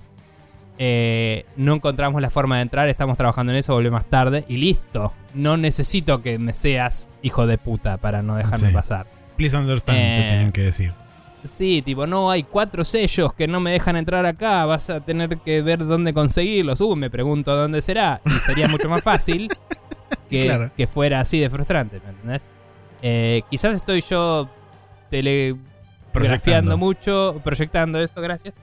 Y en realidad hay otra forma y no la encontré todavía, pero me parece medio choto. Em, después te puede pasar boludeces como pasaban ya en el anterior, de que se te pase algo y por eso sufrís el resto del juego. Eh, está el chabón de las Korok Seeds en básicamente el primer lugar al que vas después de, la, de las Islas del Cielo. Ok, menos no lo- mal. mm, pero no lo vi. y me Ah, di una bueno. revuelta. Y en un momento me teletransporté ahí para hacer algo y dije, ah, está ahí el chabón. Y fui y le di las Claro. Seeds y aumenté mi inventario bastante. Pero en este juego, que se te rompan las armas molesta menos porque hay muchos más enemigos y cosas por todos lados. Hay muchos más lugares de donde sacar armas todo el tiempo. Y además podés usar el fuse, que es este poder de ponerle algo en la punta del arma para modificarla. Sí. Eh, entonces, hay armas que se rompe lo que tenés en la punta antes que el arma. Entonces puedes ponerle otra cosa y seguir. Eh, depende de qué tenés. Si es, o sea, si tenés una espada de metal con una punta de madera, la punta de madera se va a romper antes. Y es lógico. Eh, si tenés una espada de metal con una piedra, se te rompe todo de una, pues es como un martillo, digamos. Mm. Hiciste un martillo, se rompe. Pero cuando es un arma con otra arma, el arma de arriba se rompe primero. Eh. Ok. o sea, cosas así. Y, y también podés vos, eh, si necesitas un martillo y tenés todo el inventario lleno, podés agarrar un arma que hayas hecho fuse y romperle lo que tiene arriba. Y después agarrar una piedra del piso y te hiciste un martillo. Lo malo que tiene eso es que muchos menos enemigos dropean específicamente lo que necesitas. Es como que casi siempre tenés que craftearlo. Y a veces es tipo, che, no hay una piedra a mano y necesito un martillo. ¿Me entendés? Claro. Y esas cosas son un poco paja. Eh, me pasó que hay una secuencia de cuevas que estuvo re interesante de explorar. Que tenía un montón de piedras en el medio que tenés que romper con bombas o con martillos. Porque todas las demás armas no las rompen. Y estaba muy al borde con el inventario porque no lo había actualizado nunca. Entonces siempre tenía que tener un martillo en la mano, pero no quería alargar las otras armas porque había enemigos en cada sección que iba abriendo. Mm. Y, y tenía que estar a veces tipo volviendo para atrás para agarrar un arma que me dropeó un enemigo para poder volver y hacer un martillo para poder avanzar. Eh, fue un poco paja. Eh, igual de nuevo, si actualizaste tu inventario y tenés más slots, no es tanto problema. Quizás lo hice muy temprano en la historia eso, no sé. O, o tardé mucho en, en aumentar mi inventario, es totalmente posible. Em, pero bueno, eh, esa secuencia fue interesante, era como... Se, abrió después del primer dungeon. em, y, y es un rinconcito así donde haces algo. Y de golpe había una parte con pared de piedras, la rompo a ver qué hay atrás. Y había toda otra sección. Y había más pared de piedra. Y sigo rompiendo, sigo rompiendo, sigo rompiendo. y de golpe era un recontra túnel que iba hasta otro lado. Que mirás todo lo que atravesás en el mapa y decís, a la mierda. Y eso no es oficialmente parte del Underworld. O sea, es parte del mundo normal. Al mundo normal le agregaron cuevas por todos lados. Entonces hay mucho más superficie en el mundo normal. Eh, y después está el Overworld y el Underworld. Es una locura lo que le agregaron a este juego. Eh, es un juego que eh, mezcla esa estructura que decía de Breath of the Wild con las estructuras de los Zelda tradicionales. Tenés muchas más quests específicas. no tipo sugerencias de si haces esto y me lo traes, yo te voy a pagar cada vez que traigas N. Sino, ya necesito tal cosa, ¿viste? Mm. vas y haces la quest y tenés un... Cuando es solo un pedido de algo, no te dice dónde hacerlo. Tipo, alguien necesita ciertos ingredientes. Bueno, cuando tengas los ingredientes puedes volver y traérselos. Claro. Entonces te dice dónde está el quest giver. Pero cuando te dice, che, quiero explorar esta cueva, te marca la cueva. Y puedes ir ahí y hacer esa quest y volver. ¿Me entendés? Eh, son distintos tipos de quests. Tienen quests y adventures y no sé qué. Son distintas categorías. No sé cómo las categorizan del todo todavía. Pero hay de todo para hacer. Eh, cada vez que ves un pozo de agua en una ciudad, metete al pozo de agua. Tipo, algo hay ahí. Sí. Y todo así. Em, y hay una pelotuda cosa, cantidad de cosas para hacer. Lo único que me llamó la atención hasta ahora es que hay como... La, parte que más se nota que esto es una revisión del Breath of the Wild es que no hay un reconocimiento casi de todo lo que pasó en el 1. Casi. O sea, mucha gente te conoce, sabe que sos Link, sabe que salvaste a todo el mundo y está buenísimo. Y, te- y es loco que te traten como, eh, el héroe Link, porque no suele haber secuelas del Zelda que sean inmediatas de la anterior. Pero mm, Eh, nadie menciona a los guardianes, que no están en el juego. Sí. No hay cadáveres de guardianes en el piso como antes. Es como si los hubieran barrido todos del mapa. Es tipo, bueno, ya está, ya no están. tipo, eh, no sé, no, no, no fui todavía al lugar donde estaba el cementerio de guardianes en particular. Pero digo, en general no hay, digamos. Em, hay muy pocas cosas de tecnología que se nota que están reusadas de ahí, como si lo hubieran reporposeado, digamos, que tiene que ver con las torres y eso. Y, mm, y hay menciones muy así nomás de no, porque antes investigábamos estas cosas y ahora estamos investigando estas otras, ponele.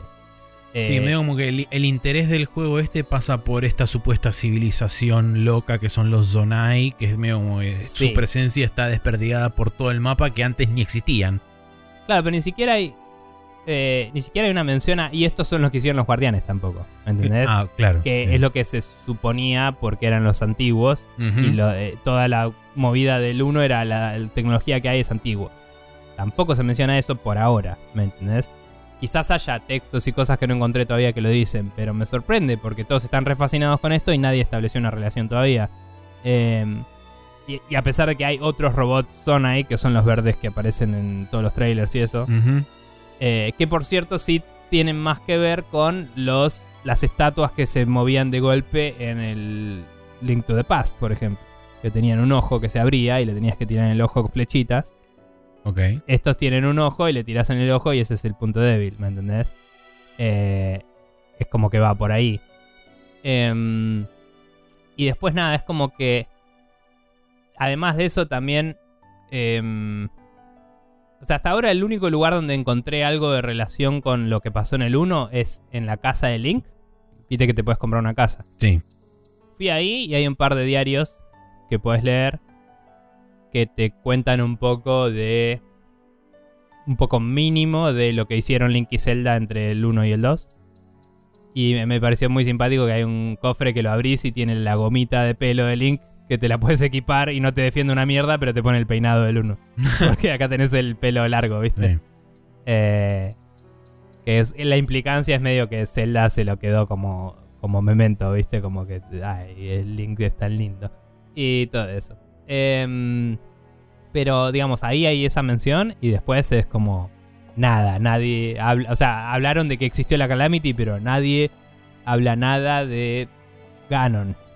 Y es como, what happened? ¿Qué está pasando acá?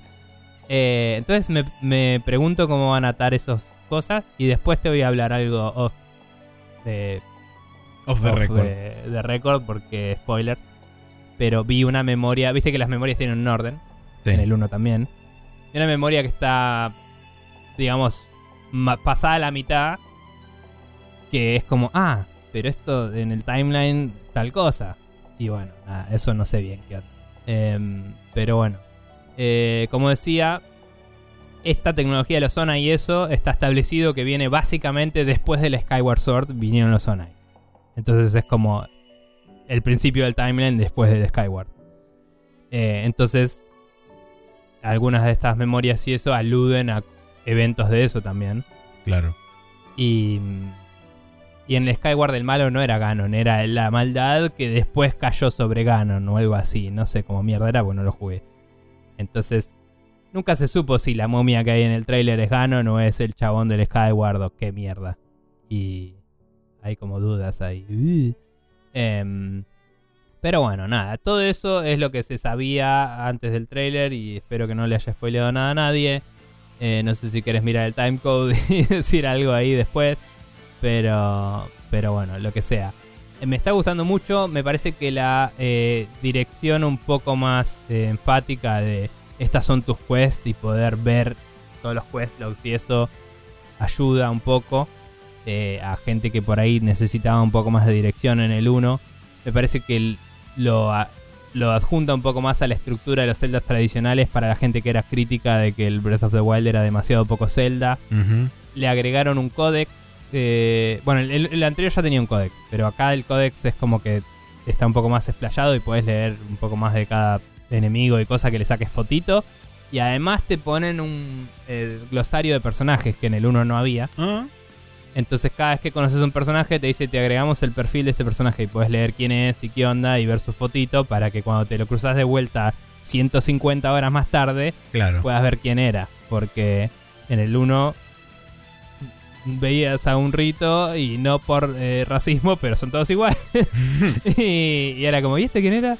Y te olvidaste zarpado, ¿me entendés? Y acá es como que los tenés ahí. Eh, eso me pareció que metieron facilidades para eh, hacer que la historia se, se entienda más. Porque en el 1 la historia era muy secundaria. Acá es el, driving, el driver principal. Y cuando vos querés parar de hacer la historia e irte a pelotudear, hay de todo para hacer.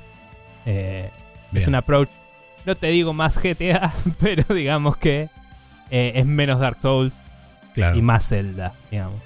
Em, nada, lo banco bastante. Me pregunto si te gustaría más que el anterior a vos, que por tener un poco más de dirección y, y- y todo eso, porque creo que el juego te engancha más por la historia ahora. Y las mecánicas están muy buenas, las nuevas. Sí, Eh, mi hacen- problema no viene tanto por eso. Mi problema con el Zelda anterior principalmente fue el combate. Porque el tema de los shrines Mm. me gustaba, el tema de la exploración me gustaba. Mi problema era que cada vez que tenía que ponerme a combatir sentía que estaba perdiendo el tiempo, literalmente. Mm. Pero porque por eso e- eso sí era un problema del uno que guardabas las armas para los bosses y si combatías se te rompían las armas. Sí. Eso era mi problema principal con el combate del 1. Eso está resuelto en este por esto que te digo en mi opinión. O sea, hay gente que sigue molestándole, ¿no? Pero digo, en, en este que se te rompa un arma es, el, es una oportunidad de hacerte un arma nueva. Eh, como que hicieron que todos los ítems que agarrás sirvan para algo. Eso en el anterior no era así. Entonces, siempre podés hacer algo. Y, y nunca estás tipo, uy, no tengo armas, tengo que escapar. Me pasaba en el 1 bastante. Em, así que eso me parece que lo lograron resolver. Por eso te diría, si te animas, probalo, porque capaz que te gusta. Em, y eso era lo que me estaba olvidando. Lo que más me llamó la atención de todo esto, que no nadie está hablando de lo que pasó en el 1, es.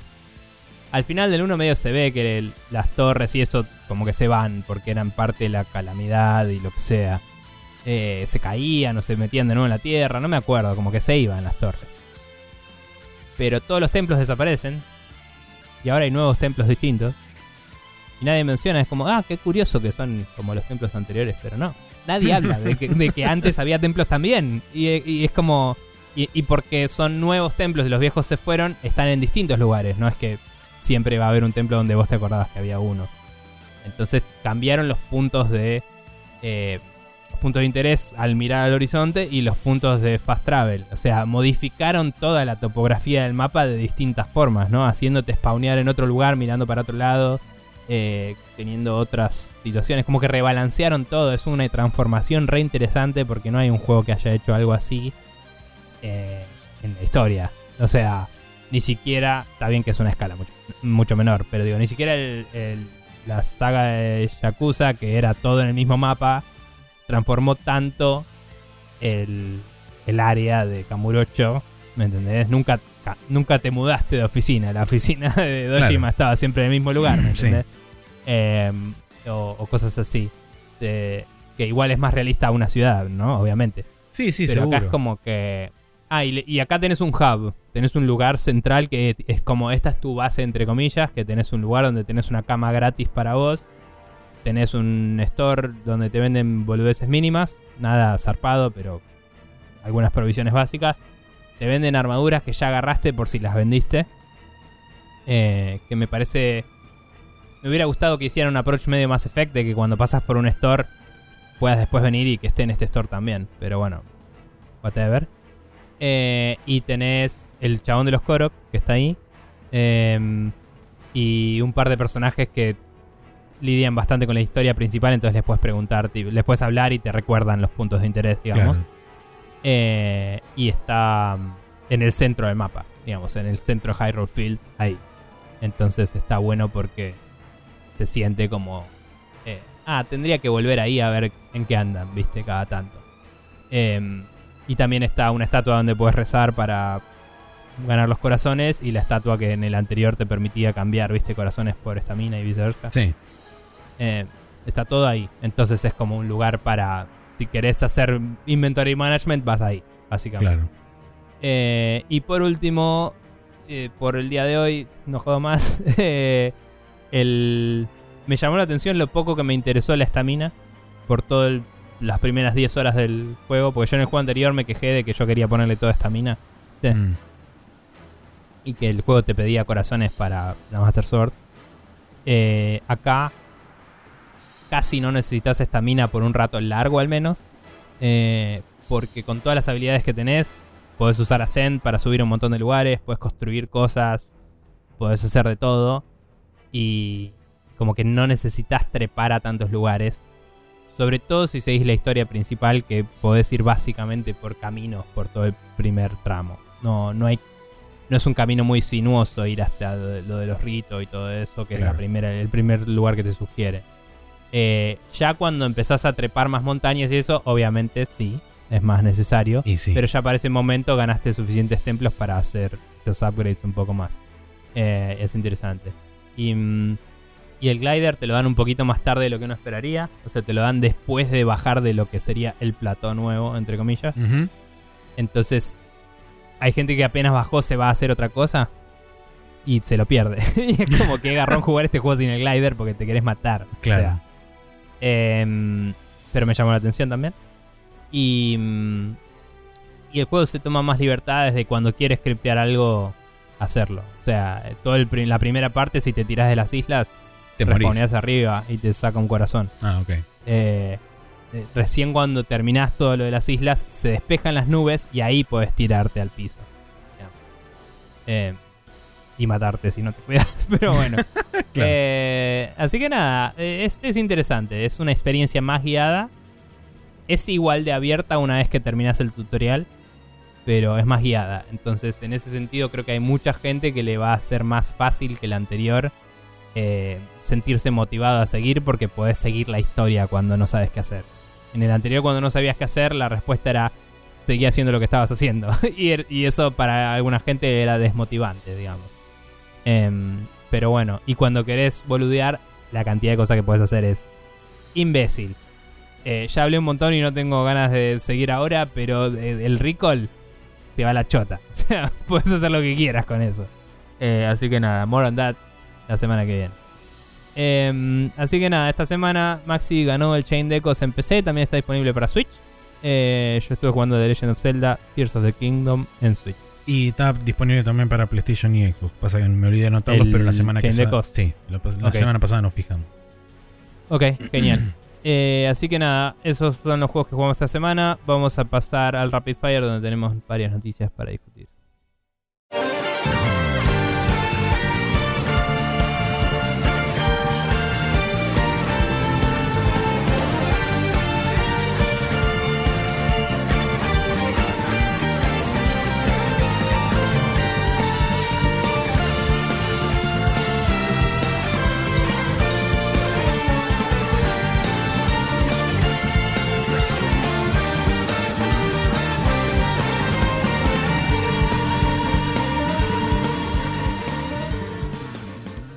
Y ahora que terminamos de hablar eh, fuera del aire de las revelaciones de- del Zelda que no quería spoilear, podemos pasar a hablar de las noticias que tenemos anotadas para hablar de esta semana. Así es. Empezando por eh, Amazon y Embracer anunciando un acuerdo para la creación de un nuevo MMO en el universo de Lord of the Rings.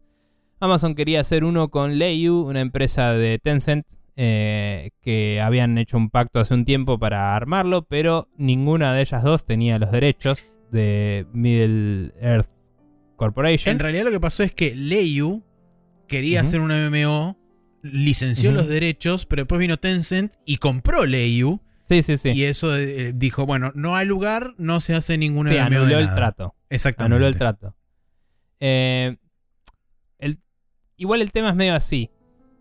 Eh, no sé cuándo se anuló ese trato exactamente, porque según dicen en, en esta noticia, eh, Amazon habló con Middle Earth Enterprises y tampoco arregló nada. Y después cuando, cuando eh, Embracer compró Middle, Middle Earth, Earth. Corporation, whatever, ahí habló con eh, ellos de nuevo y ahí consiguió el trato porque eh, ya habían estado laburando juntos en, Para en los la juegos serie. de Tom- para lo de Tomb Raider. Ah, para el Tomb Raider Entonces, con Embracer, ya- claro.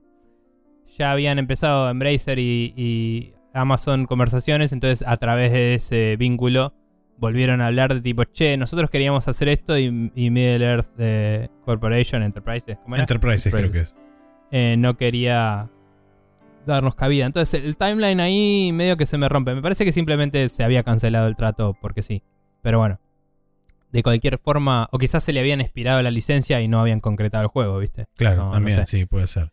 Lo curioso de todo esto es que también hoy en día todavía sigue estando eh, vivo y recibiendo updates eh, Lord of the Rings Online. Que es otro MMO que del cual no tienen nada que ver ni Embracer ni Amazon. Es desarrollado por otra empresa que no sé cuál es, pero hace bocha, hace como 10, 15 años fácil que está este, disponible ese MMO. El tema es que seguramente, y eso es lo que remarcaron del lado de Amazon para distanciarse un poco del Lord of the Ring Online, es que aparentemente Amazon cuenta con los derechos de El Hobbit y de Lord of the Rings, o sea, de, la franquicia Lord of the Rings de los libros, y aparentemente el MMO va a estar situado dentro de esa franja de tiempo, o sea que no sería extraño que tengas personajes como Aragorn, como este Gandalf, como NPCs famosos dentro de ese mundo.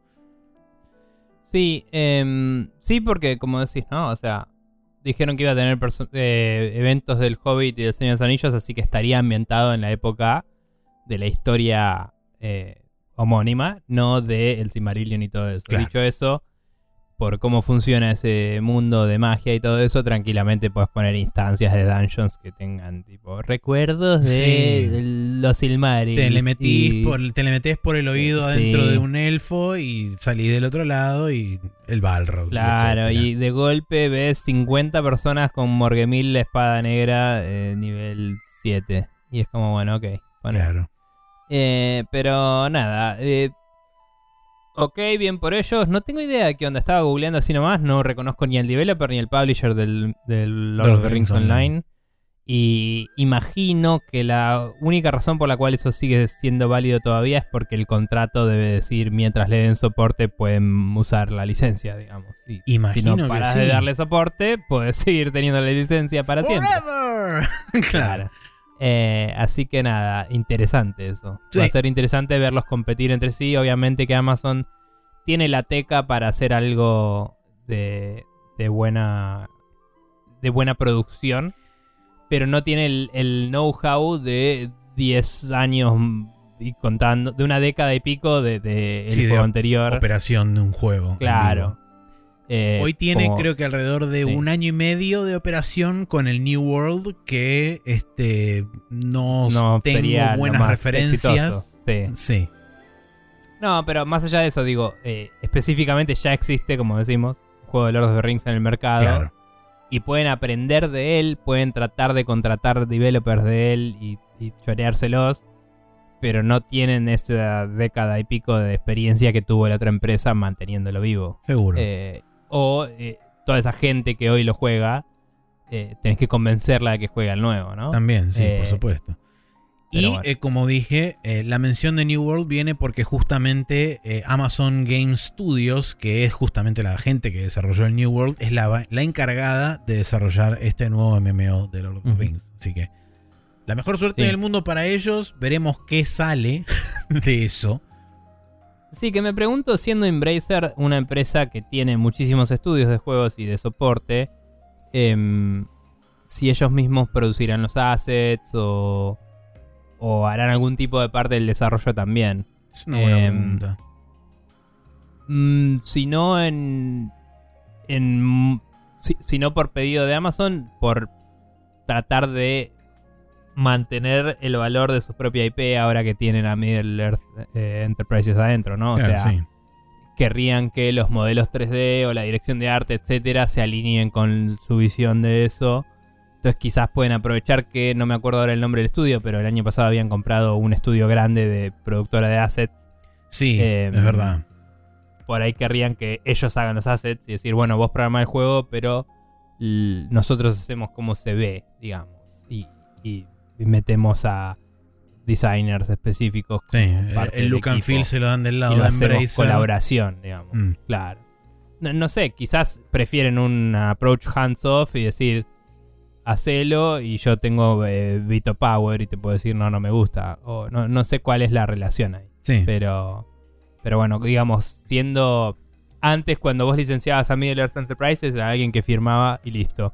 Ahora es parte de una empresa que hace videojuegos. Y quizás el, el digamos, em,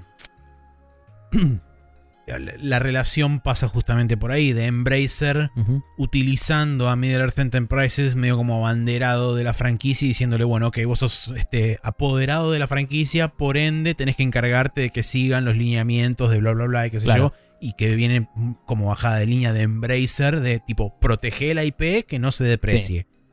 Sería medio como el 343 de Amazon, esperemos que le vaya mejor. De, de, perdón, de Embracer, esperemos que le vaya mejor Sí. que lo que hizo 343 últimamente. Pero bueno.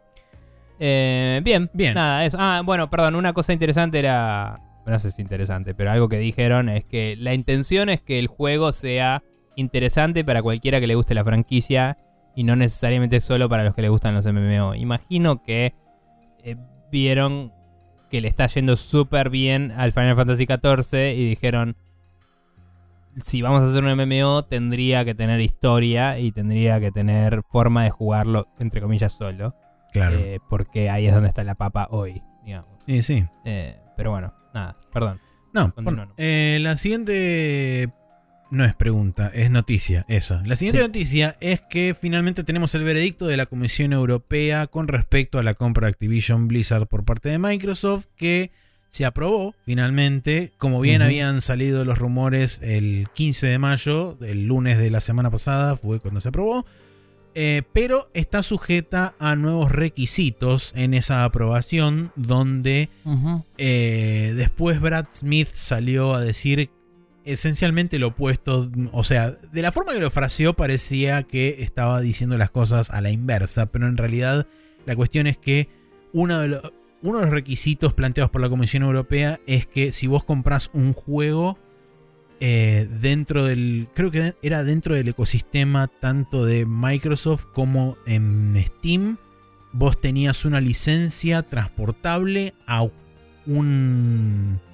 Este. a uno de los este, servicios de streaming y que podías básicamente jugarlo a través de streaming. Creo que era así, ¿no? Sí, básicamente es.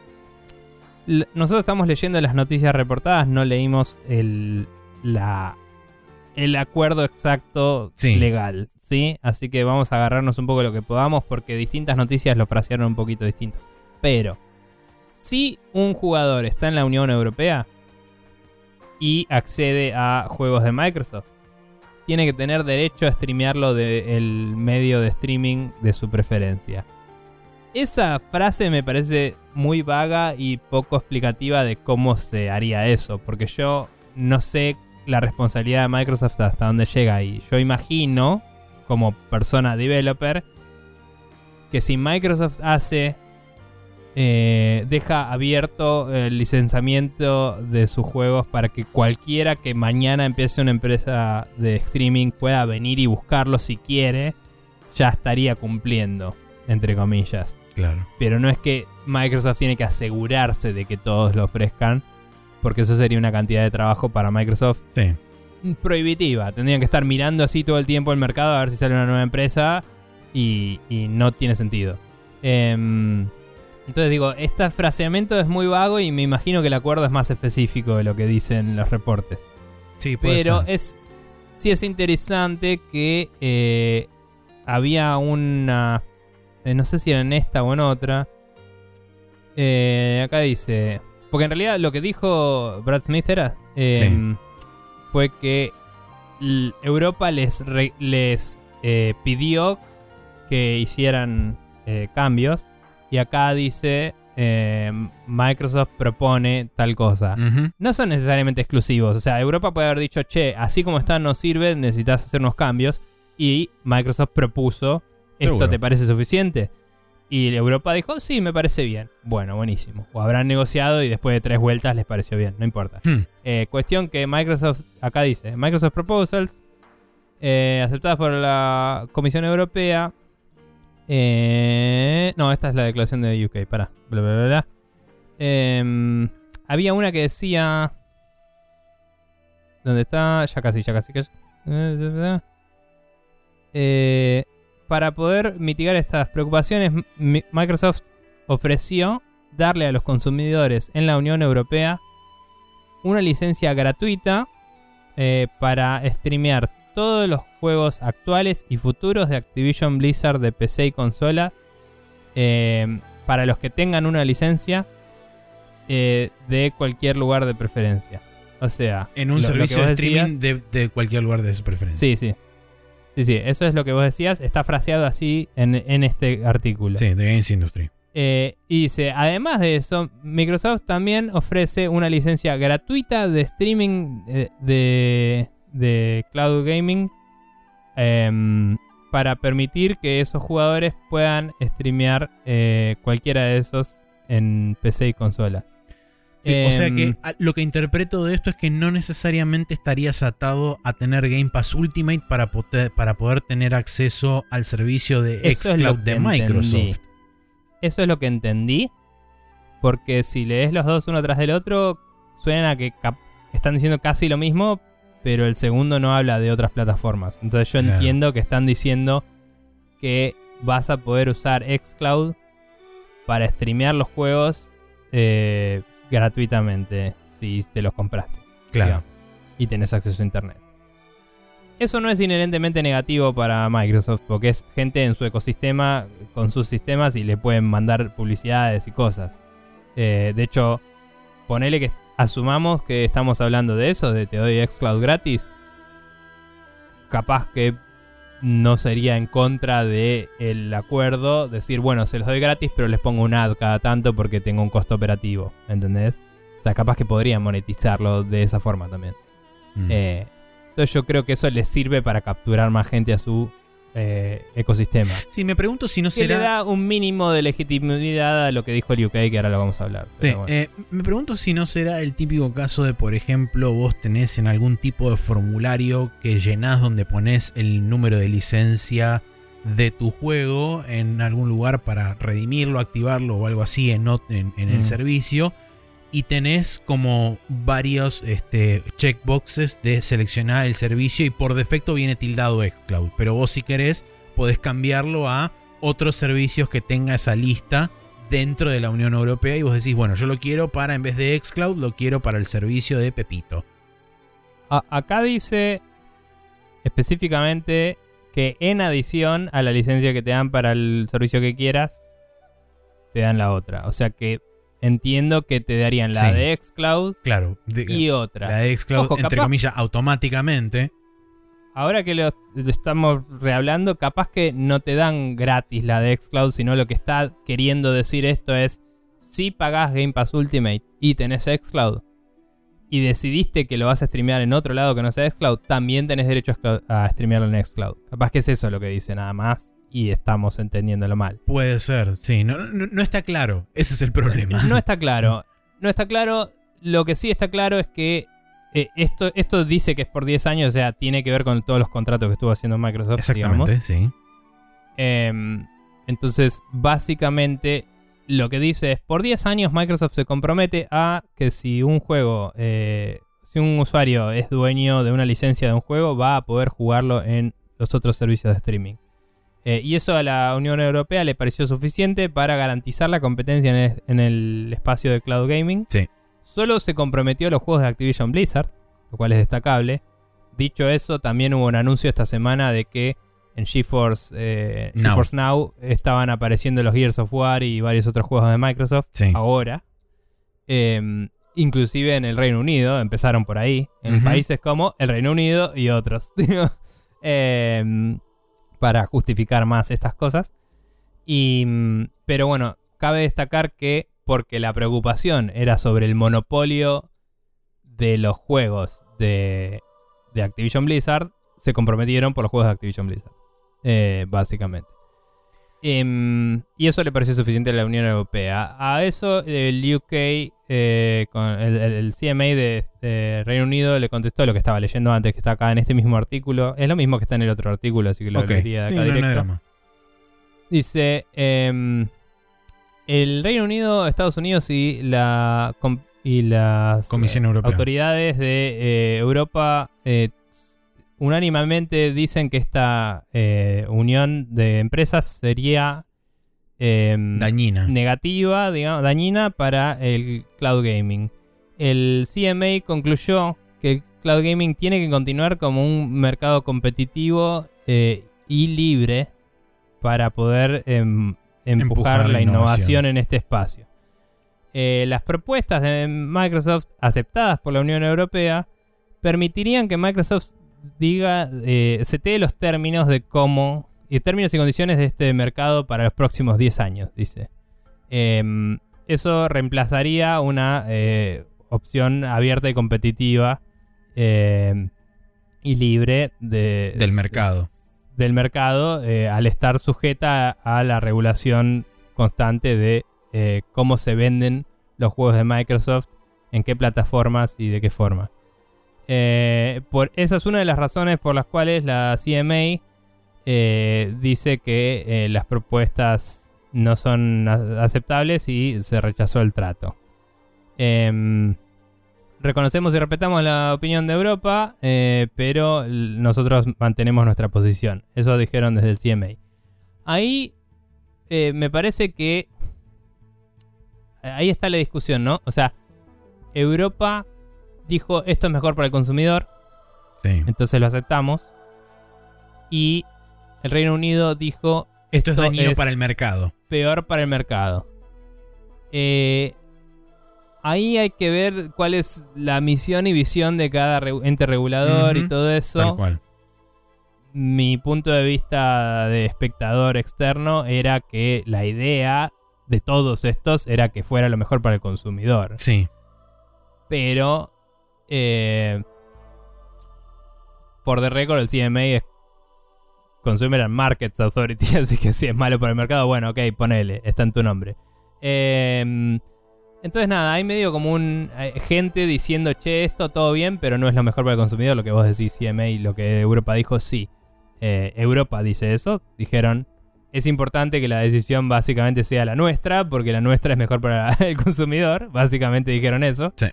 Eh, mm, medio desautorizando la opinión de, del CMA. Y después, Y- acto seguido de esto, la Sí. Comisión Europea contestó a través de la este, Chief Competition Officer, que se llama Margaret Vestager, dijo, creemos que es verdaderamente importante que nosotros seamos dueños de esta decisión. Eh, Claro, creemos que es un muy buen remedio y que es pro-competitivo las, eh, las soluciones que planteó Microsoft. Mm. Eh, así que nada, es como medio...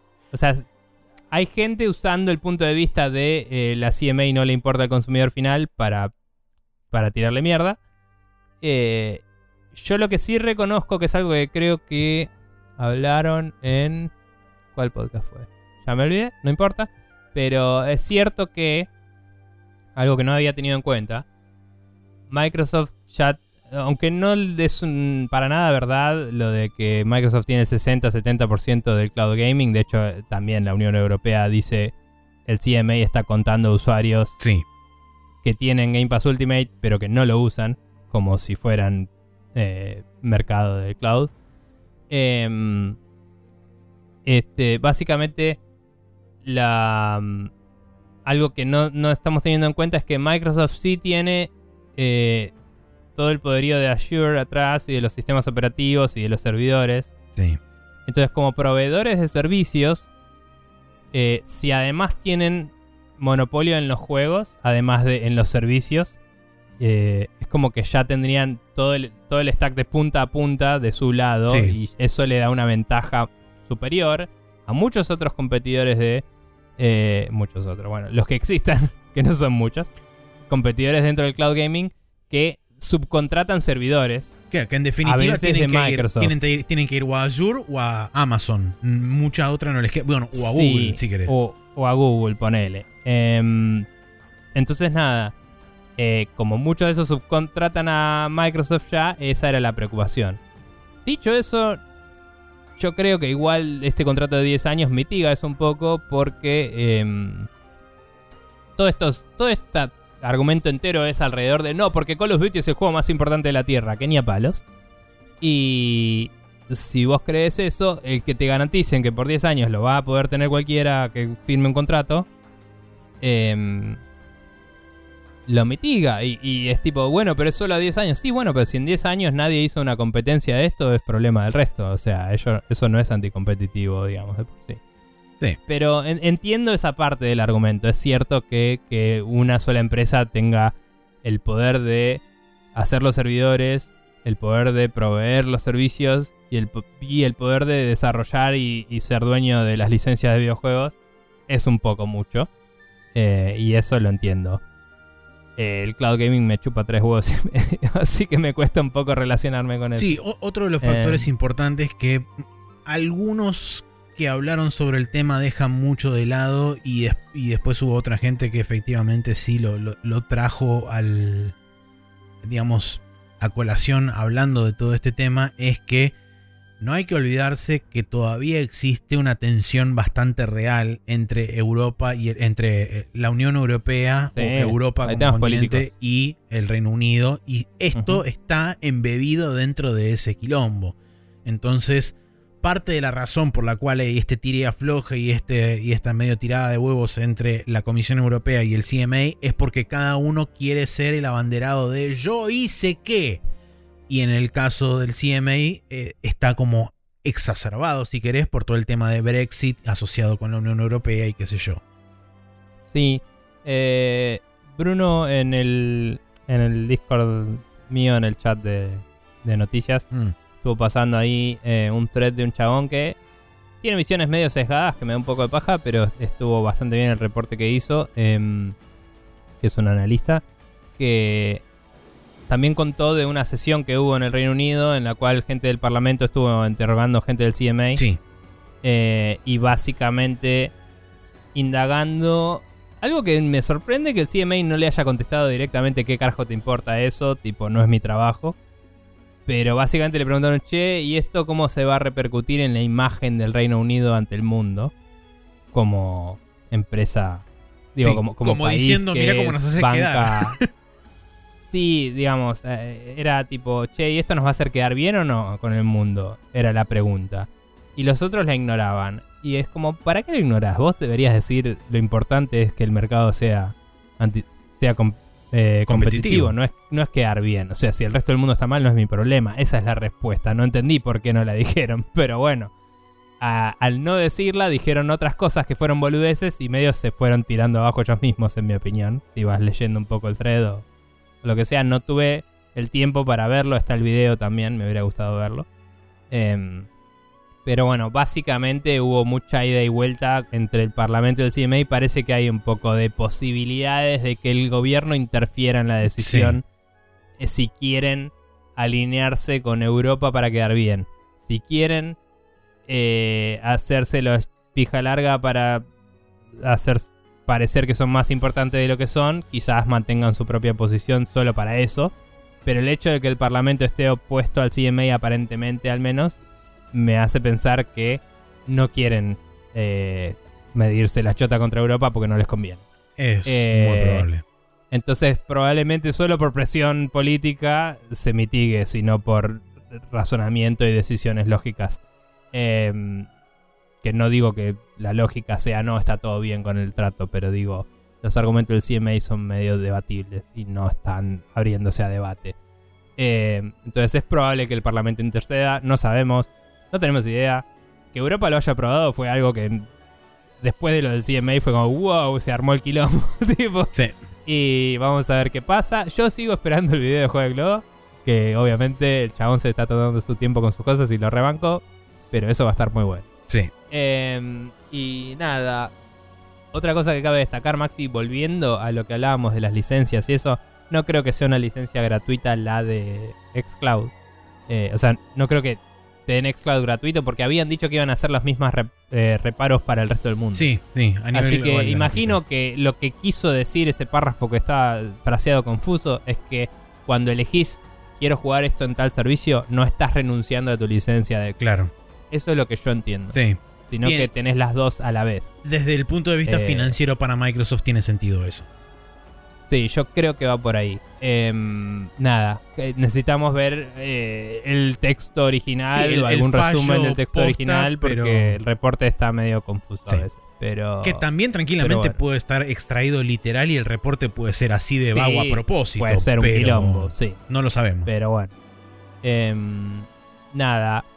Eh, es interesante cómo se está desarrollando todo.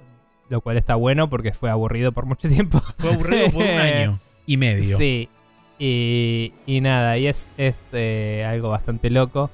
Em, Ahora viene la parte excitante. Después de acá pasamos de vuelta al intermedio donde es todo Sí. un embole hasta que termine la, la apelación. Y quizás empiece el juicio contra la FTC. Ahí quizás se pone divertido de vuelta o no. O es simplemente un trámite diciéndole a Micro- Microsoft, diciéndole al gobierno de Estados Unidos, sacame este pelotudo del medio que tengo que comprarme gente. Eh, y, Sí. y así ter- y termine la cosa, sin más ni más. sí, pero bueno. Em, si querés podemos poner acá lo, la última noticia, ya que estamos hablando de Activision Blizzard. Eh, sí, sí, sería interesante. Bueno, la leo ya que estamos. Eh, Blizzard Bueno. cancela el modo PvE de Overwatch 2, pero promete que habrá elementos PvE a partir de la temporada 6, que no sé cuándo empieza, pero la temporada 6 se viene. En cualquier momento es inminente. Eh, esto es... A ver, la razón de ser por la cual Overwatch 2 se llama Overwatch 2 fue porque en la BlizzCon de 2019, cuando presentaron justamente Overwatch 2, dijeron, y esto va a venir eh, cementado a través de el modo que se llama... eh, era un modo de progresión. Hero. El, el Hero Mode, creo que se llamaba o algo así sí. que iba a ser una campaña totalmente independiente del multiplayer donde ibas a tener Iban a ser varias. iban a O sea, ser, iban a ser hacías una varias. campaña por héroe eran. Y Claro. cada héroe tenía su propia progresión. Y exactamente no iban a salir todas juntas, pero iban a ir saliendo. Y ibas a tener un montón de distintas habilidades para el héroe en ese modo. sí Y. Y nada, era. Era el Overwatch 2. sí Porque el multiplayer era el mismo. ¿Qué, pasó, eh, ¿Qué sucedió? Después de la BlizzCon 2019 vino la pandemia en 2020 y en Ujú. 2022 creo en eh, el año pasado en octubre o septiembre algo así eh, Blizzard anunció que iba a sacar el Overwatch 2 no como un modelo estándar como habían anunciado originalmente, que era un, iba a ser un- una expansión paga, como lo habían anunciado originalmente en 2019, sino que revirtieron a que iba a ser una actualización gratuita del juego original y además iba a salir solamente con un componente PvP y el modo PvE iba a quedar para una actualización más adelante. Sí. Eh, en el medio pasaron más cosas. Se fue el chabón que. Jeff Kaplan, que era la voz de Overwatch para todo el mundo. eh, que no me acuerdo si su rol era lead designer o Era si era director. eh, director del, Director creativo. del equipo. Em, se fue bastante talento. Saltaron todas las mierdas de Activision Blizzard en el medio también. exactamente. Perdieron un montón de talento. No pueden ganar nuevo talento porque la gente no quiere laburar ahí. Mm, es- Después de toda la pandemia que se habían hecho el laburo desde casa, ahora están llamando a todos de vuelta a la oficina, que como hemos teorizado quizás es una forma fácil de seguir rajando gente porque la gente se va sola y es como, ah, bueno, no tengo que pagarles. Sí. tipo... eh, entonces sangraron tanta gente que no tienen la capacidad de desarrollo para encarar lo que habían anunciado. Efectivamente, terminando de cancelar el Overwatch 2 y lo que hoy se llama Overwatch 2 es un esqueleto de lo que era el 1. Que entiendo que como juego está bien y que la gente está relativamente contenta con el gameplay. Pero significó como tres años y pico de que el Overwatch original no reciba contenido y efectivamente muriera. O sea, la comunidad original tuvieron que volver a ganarla y perdieron un montón de gente en el medio. ¿Seguro? Eh, o sea, conozco gente que sigue jugando Overwatch desde el principio. A mí me gustaba mucho y no lo volví a tocar nunca.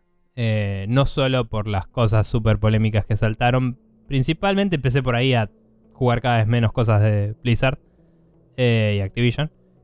Eh, ya cuando le habían sacado el premio al chabón de China por el, Sí. por el Hearthstone, que fue la primera cosa que dije, esto no está bueno. Em, pero digamos, directamente dije, che, no vale la pena bancar a esta gente si van a matar los juegos así para llenarse los bolsillos con plata nada más. O sea, eh, y genuinamente hoy el Overwatch 2 no tiene razón de existir y además mató al 1. Entonces es como, bueno, dale, buenísimo. Sí, Eh, hay una entrevista, yo no la puse acá, leí, leí párrafos y segmentos de Tamur Hussein, bueno. de Sí. Tamur Hassan, perdón, de este de GameSpot a justamente el director actual de Overwatch, hablando un poco sobre todo este tema de por qué la cancelación del modo PvE y qué sé yo. Hay datos interesantes. Una de las cosas que dicen que me parece que es este, absolutamente lapidario para el manejo de la información y de cómo se divulgó esa información es que aparentemente ellos al momento de anunciar la salida del, modo, del módulo PvP y de lo que sería entre comillas la actualización para Overwatch 1 de Overwatch 2, ellos ya sabían en ese momento que no iban a poder entregar lo que habían planteado originalmente como el modo este, Hero PvE. Y aún así, después de ese momento, hasta esta semana que anunciaron que lo cancelaban, seguían diciendo activamente que estaba en desarrollo y que guarda que se viene, no saben lo que estamos planeando. Y es como, ¿para qué mentís? ¿Para qué bueno, ellos mentís? tampoco sabían, Maxi, no mentieron. Claro, no saben lo que estamos planeando, nosotros tampoco. Claro, exactamente. Eh, Eh, y una de las cosas más sí. importantes para mí, directamente relacionadas con muchas de las cosas que hablabas vos, es. Eh, bueno, yo puse acá dos artículos extra que son. Los puse como punto 1 y punto 2. El punto 2 ya lo mencionaste, que a partir de febrero de 2023 Activision Blizzard revisó sus políticas de teletrabajo y básicamente dijo: todo el mundo a la oficina a laburar, excepto la cúpula de management, porque ellos pueden hacer lo que quieran, porque son más gente que la otra gente. Em, Y después, por otro lado, una noticia que salió hace un par de semanas es que un producer de Blizzard se había quejado públicamente a través de Twitter sobre algo que él denominó como crisis maps, que son básicamente eh, como eh, hit maps donde él necesitaba la gente ser alocada con mayor prioridad y eso básicamente drenaba de recursos otros proyectos. Entonces, no sería raro pensar que dentro de Blizzard haya hoy en día necesidad imperiosa de gente que esté laburando principalmente en Diablo 4 y eso básicamente drenó los equipos de todo el resto de los eh, de todo el resto de los equipos de Blizzard. Entonces, mm. eh, por supuesto que salieron a desmentirlo y dijeron que no, esto es mentira porque bla bla bla, qué sé yo, pero debido a esta explicación, a mí me parece que tiene mucho más sentido, porque esto no es una decisión de dos semanas o de tres semanas, esto es una decisión que hace por lo menos un año y medio o dos viene pasando. Y, y el Diablo 4 Sí. hace un rato largo que está en desarrollo. Y seguramente desde que, mínimamente desde que están playable para adelante, deben haber requerido cada vez más recursos.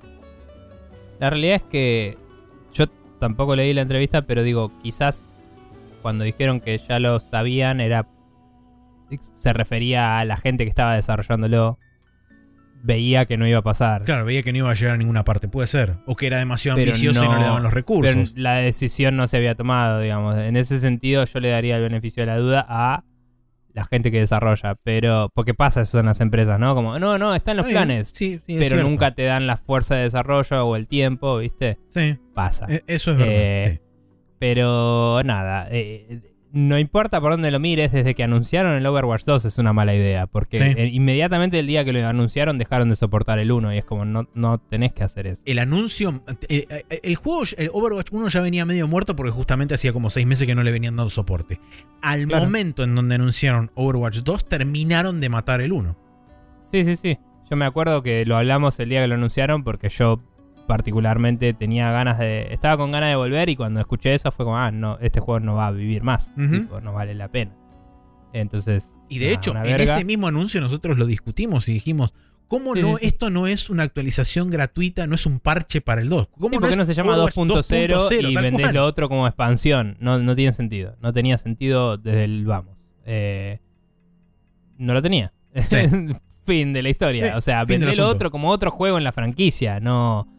O, o como expansión aparte. No, no tiene ningún sentido. Pero bueno, nada, genuinamente. eh, terminaron de matar al Overwatch 2 también ahora. Así que. eh, para mucha gente, no para todos, y sigue ganando plata, pero. Y sigue siendo gratis, entonces es fácil que inclusive el que está desilusionado lo pruebe, solo Sí. por ser fan, digamos. Entonces tienen más libertad para hacer estas decisiones polémicas. Eso, no me sale. Ahí Bien. vamos. Eh, pero bueno, nada. eh, una mierda. Eh, siguiente noticia. Los árabes tienen un montón de plata. round 648, como anotaste acá, muy bien. El fondo de inversiones del príncipe de Arabia Saudita subió su inversión en EA Games a llevarla a un total de 9% de la, de la empresa. Ahora, 9% de EA Games es del fondo de inversiones de Arabia Saudita, lo cual no necesariamente influencie mucho las cosas, pero sigue alarmando a la gente que dice, che, tal vez no está bueno que eh, 9% de esta empresa sea de gente que castiga con la muerte a las personas homosex- homosexuales o que también se alega que eh, mandan a matar a los reporteros que les hacen preguntas incómodas, etc. así Sí. que nada, Eh, seguimos Eh, estando en la misma mierda. situación de siempre. O sea, sí. eh, esto quizá para alguna gente represente. No sé para quién, porque. eh, y está bien que EA este último tiempo medio como que se viene redimiendo eh, con lanzamientos como la remake del Dead Space, como el nuevo Jedi, como eh, la posibilidad existente de un este, nuevo Dragon Age. Habrá que ver qué, qué forma toma. Sí, no sé. Que recordemos que originalmente este- el, el Dragon Age que está por salir en, dentro de un año, un año y medio mínimo, eh, originalmente había nacido como Games as a Service y en, internamente fue reboteado y fue dicho no, para. Sí, ese puede que sea una verga, vamos a dejarlo así Sí. dicho. Pero, pero bueno. bueno. digamos que en cierta Pero forma. ahora puede que además no te deje tener sexo gay. Claro, exactamente. Pero bueno, nada, eh, Pero bueno. es, es complicado. Eh, como siempre Sí. sucede con estas cosas, cada persona determinará cuál es la línea que no quiere cruzar y no está en ninguno de nosotros juzgarlo si está bien o está mal, es, el límite personal de cada uno. Sí, y eh, no hay forma de consumir. ¿Cómo es? Eh, éticamente, bajo el capitalismo. Éticamente, sí, el capitalismo. O sea, es como si no te vas y te haces tu propia granja y te aseguras de que todo lo hayas hecho vos.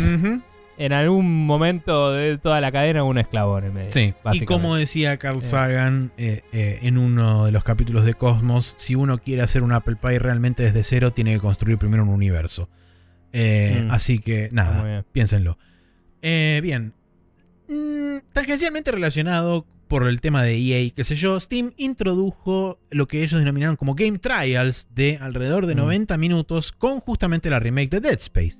Eh, está disponible desde el lunes de la semana pasada, desde el lunes 15, y en principio estaría disponible hasta el 29 de mayo. Seguramente esto va a ser una suerte de periodo de prueba. Habrá que ver si es que ellos están probando el backend para ver si es- está bien soportado y qué sé yo, si no encuentran ningún problema o algo así. Y eventualmente esto lo empiezan a distribuir o lo vuelven opt-in para desarrolladores y que uno cuando sube un juego lo puede activar desde alguna casilla del backend diciendo, ¿querés Mm. activar que esto tenga un, tra- un trial de 90 minutos? Y vos le decís que sí o que no. Eh, pero es una movida interesante porque esto vendría a reemplazar en cierta, en cierta forma un sistema que utilizaba mucha gente que era empezar a comprar el juego, empezar a jugarlo y antes de las dos horas definir si le interesaba o no y si no le interesaba pedir el reembolso. Eh, y es algo que mucha gente hacía para probar juegos. No, sé- no- mucha gente, entre comillas, no sé realmente cuál era la tasa de devolución que tenían lo- los juegos en general. Pero digamos que Mm. existía gente que utilizaba eso como mecánica de prueba para eh, intentar probar juegos a ver si le interesaban. Sí, también están los pelotudos de a ver si lo puedo ganar para conseguir el refund y esas taradeces que. Eh, Pero eso no, digamos que no, no lo, no lo suplementa y no, lo- no lo, salvaguarda esto. Esto es un sistema que está pensado para otra cosa. Eh, creo que el sistema ese que vos decís de por ahí gente que compra experiencias cortas para ver si lo puedo ganar antes, de tiemp- antes del tiempo. No, mínimo. no, hablo de la gente que en YouTube te dice a ver si puedo ganar el Resident Evil 4 y pedir un reembolso Ah, y se sí. abre una cuenta de Steam, lo compra, lo gana y lo trata de ganar en menos de dos horas. No sé si al final piden un reembolso, pero te lo marketinean así. Y es como está fomentando explotar Sí. una mecánica que está hecha para eh, beneficiar al consumidor en caso de problemas, ¿no? Exactamente. O sea, eh, hacete speedrunner y no rompa los huevos. Claro. tipo, listo. Eh, pero bueno, eh, otro, otro posible gran título. Em, pero nada, la verdad es que Eh, me parece que los game trials son una buena herramienta para quien les guste probar de esa forma los juegos. En, a fines prácticos, yo sigo sin querer bajarme juegos hasta que ya me los compré porque ya investigo suficiente para saber si me interesan o no antes de tiempo en general. Em, pero de esta forma me sería un poco más agradable que los demos en general. Porque los demos pasa muchísimo que jugás un rato, suele ser el principio del juego. Y cuando volvés a jugar el juego tenés que volver a jugar todo. Recién ahora en la Switch está pasando mucho esto gracias a particularmente Square Enix. De, te puedes guardar el save y seguir desde ahí. Lo cual me parece la otra alternativa que está buena.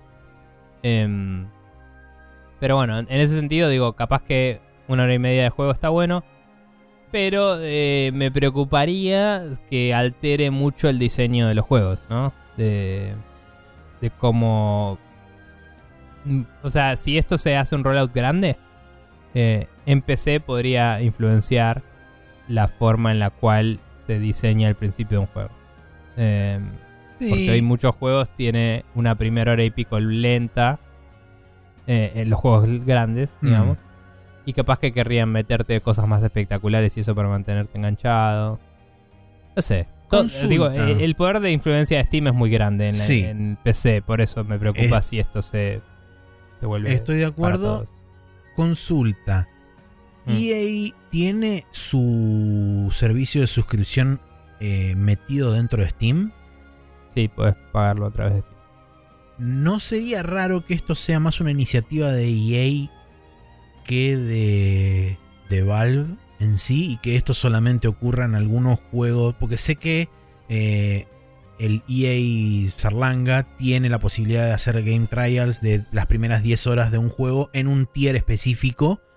Entonces quizá esto es medio como una cosa de para tentar a la gente a suscribirse a través de Steam, decir, bueno, te ofrecemos en ju- juegos selectos de EA o en todos los juegos de EA la posibilidad de tener game trials eh, por Mm. 90 minutos y si te suscribiste tenés la posibilidad de acceder al, al- a las 10 primeras 10 horas del juego y qué sé yo, dependiendo del tier y, y bla. Mira, por ahí es una inquietud que EA les haya acercado a Steam, como diciendo, che, nos gustaría que esta feature nuestra sea soportada en Steam porque eh, nuestra suscripción lo aporta y, y si no le estamos dando menos valor al usuario, qué sé yo, que me parecería algo bastante altruista y raro de una empresa para hacer, Mm, pero me parece que es más probable que sea eh, que Steam quiere experimentar con esto y habló con EA que ya tenía juegos que ya lo soportaban, entonces sabía que eh, por ahí ya tenían sistemas hechos. Porque o sea, no lo- vas a desarrollar soporte para eso solo para EA y no ofrecérselo al resto de los developers. sí, es cierto. sos Steam. Igualmente me llama poderosamente la atención que no lo hayan destacado ni mencionado en ninguna parte. O sea, ni siquiera está en el, en el Sí. blog de noticias de, de Steam, donde usualmente se reportan este tipo de cosas nuevas que aparecen o cosas que están en la rama de beta, como por ejemplo el nuevo overlay. Por más que esté en la Mm. parte de beta, eh, hubo una noticia en el blog de Steam de noticias diciendo "T- estamos lanzando esto en el, en el branch de beta para aquellos que lo quieran probar y bla bla bla. Entonces eh, eh, Mm. es como extraño que Valve no hizo ni mención de esto, simplemente apareció de buenas a primeras. Y de hecho no sé ni siquiera, en, en- en la noticia de Eurogamer no lo dicen, pero no sé ni siquiera de dónde salió que está, va a estar disponible hasta el 29 de mayo. No sé si el mismo, eh, el mismo banner lo dice en alguna parte o dentro de la, dentro del, de la página de- del store de, de Dead Space figura en alguna parte que la demo solamente está disponible hasta el 29 de mayo.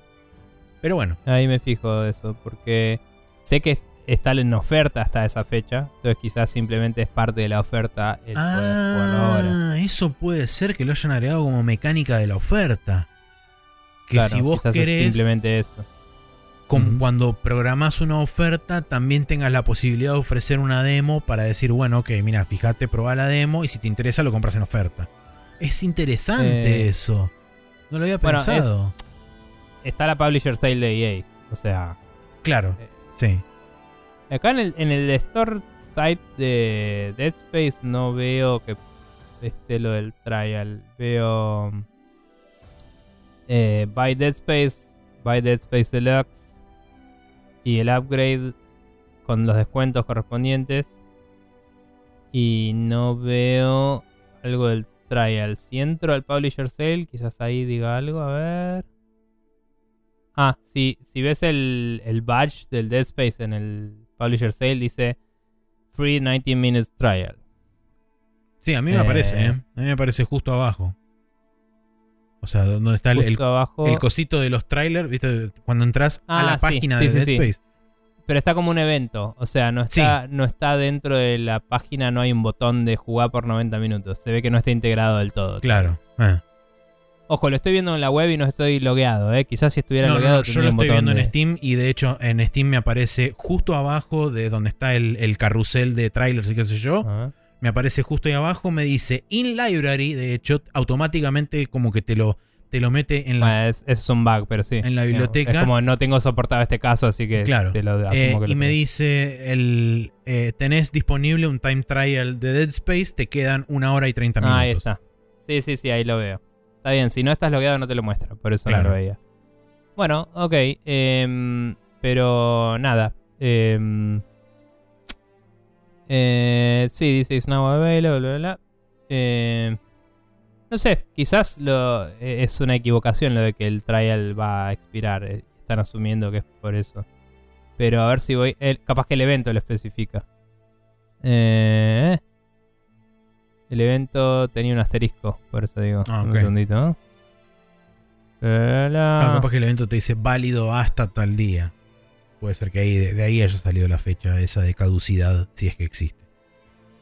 Mm. no dice un choto. Bueno, no sé. Eh, es curioso. eh, me llama la atención.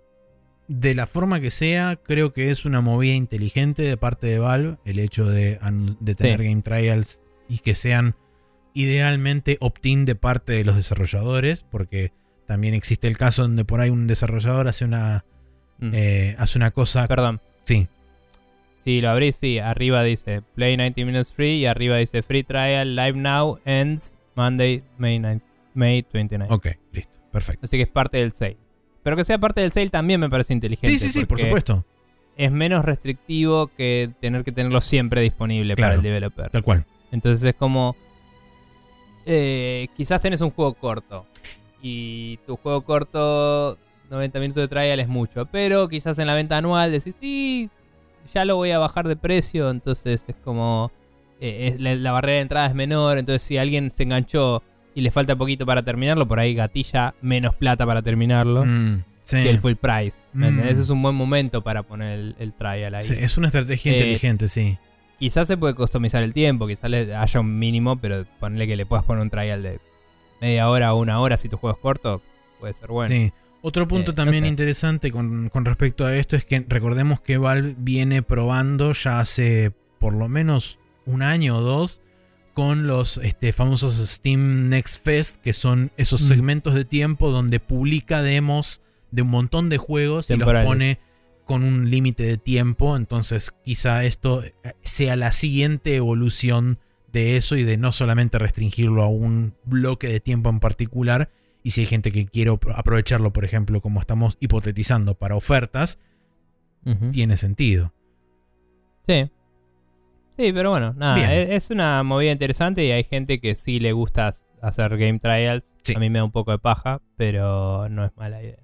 Bien. Está Eh, la siguiente noticia sí está relacionada con Valve porque por otro lado anunciaron que van a dejar de utilizar Google Analytics debido a que, entre comillas, no se alinean bien con su política de privacidad y van a crear y actualizar su versión interna.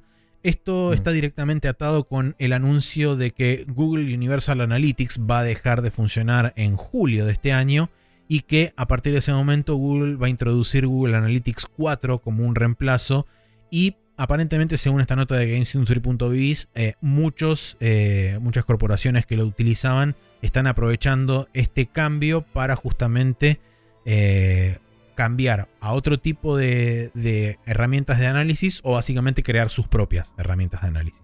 Valve está optando por crear sus herramientas internas que ya deben tener algo creado de forma interna por por lo menos por la mención que utilizan porque dicen que van a estar trabajando en mejorar su propia solución este, de acá al futuro.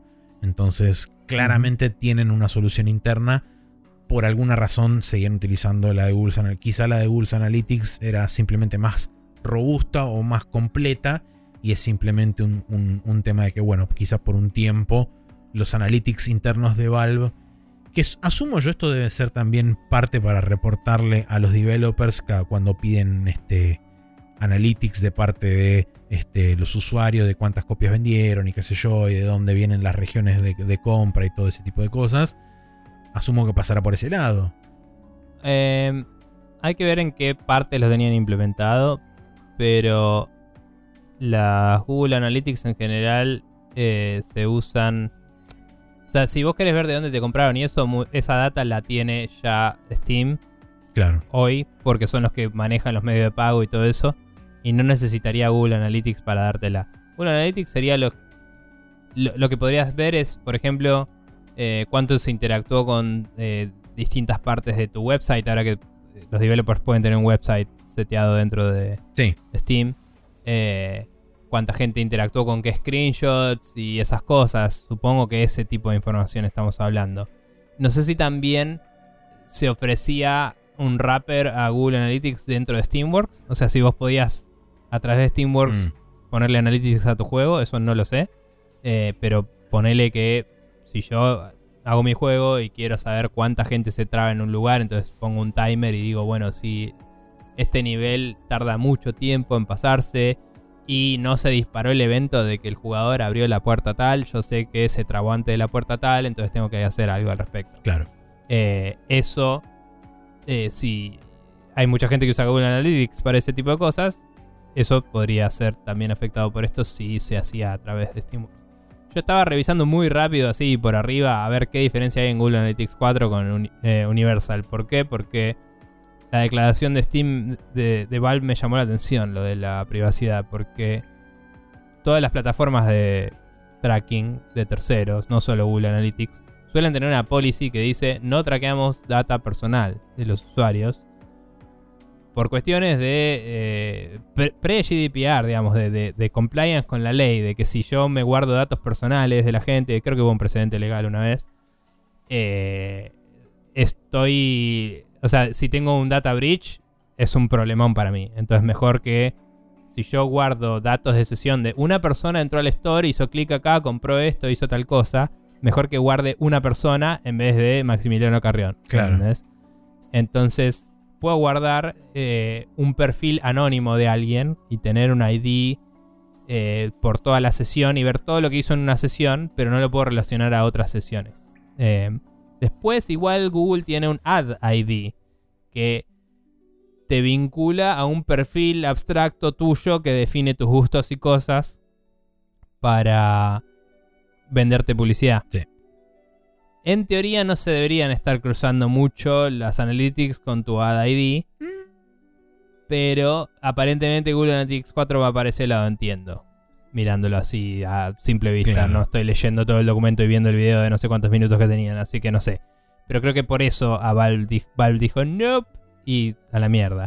También probablemente tiene otro costo y dijeron es cuestión de costos. Más que nada. Probablemente. Pero bueno. Eh, así que nada, que Valve desarrolle su propia solución no me parece mal. También es medio monopólico en el sentido de antes dependías de una cosa tercera y ahora vas a depender más de Valve todavía. Eh, pero no sé si antes se podías elegir otra cosa que no fuera Google. Así que claro. no sé si al consumidor final lo afecte puede haber algunas empresas donde le hubiera servido más que fuera Google Analytics porque ya usen Google Analytics en otras partes de sus procesos. Y ahora van a tener que exportar los datos de Valve y mergearlos con los de Google, ¿me entendés? Mm. O sea, si yo me creo una cuenta de, de EA adentro del juego de Star Wars este y hago cosas y ellos lo traquean en Google, después tienen que traerse lo de Steam y mergear las dos cosas y no van a tener los mismos data points para saber que es la misma sesión exactamente. Va a ser más difícil para ellos armar un perfil mío, digamos. Claro. Eh, eh. Entonces, nada, esas cosas es un tema.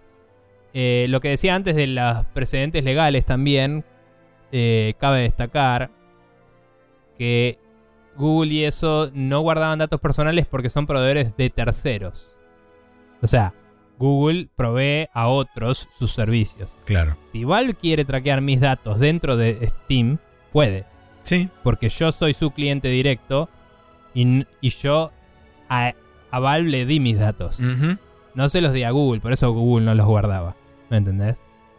Pero eh, cuando Valve dice no se alinea con nuestras cosas de privacidad, puede ser verdad, pero también puede ser verdad que ahora tienen más libertad de agarrar mis datos y guardarlos que antes. ¿Me entendés? Claro. O sea, podrían decir, Nicolás Viegas Palermo le gusta todo esto, no le gusta esto, bloqueó estas cosas, eh, wishlisteó estas cosas y todo eso, y eso, por ahí no mi nombre y apellido, pero sí pueden venderle todo, eh, tipo tal ID de Steam, todo esto a sus... eh, a, a No, los sí, este que perfil de usuario plata. tiene esto. Claro, me puede meter dentro de una bolsa de usuarios eh, que, viste, se arman perfiles de usuarios, tal cual. Y es tipo, bueno, eh, gente de este grupo de consumidores eh, le, le puedes vender cosas con estas temáticas. Y, y me Sí, pueden... o representa un targetear ads. X% de usuarios en Steam, por ejemplo. claro, me podría targetear ads dentro de Steam más específicamente todavía. Sí.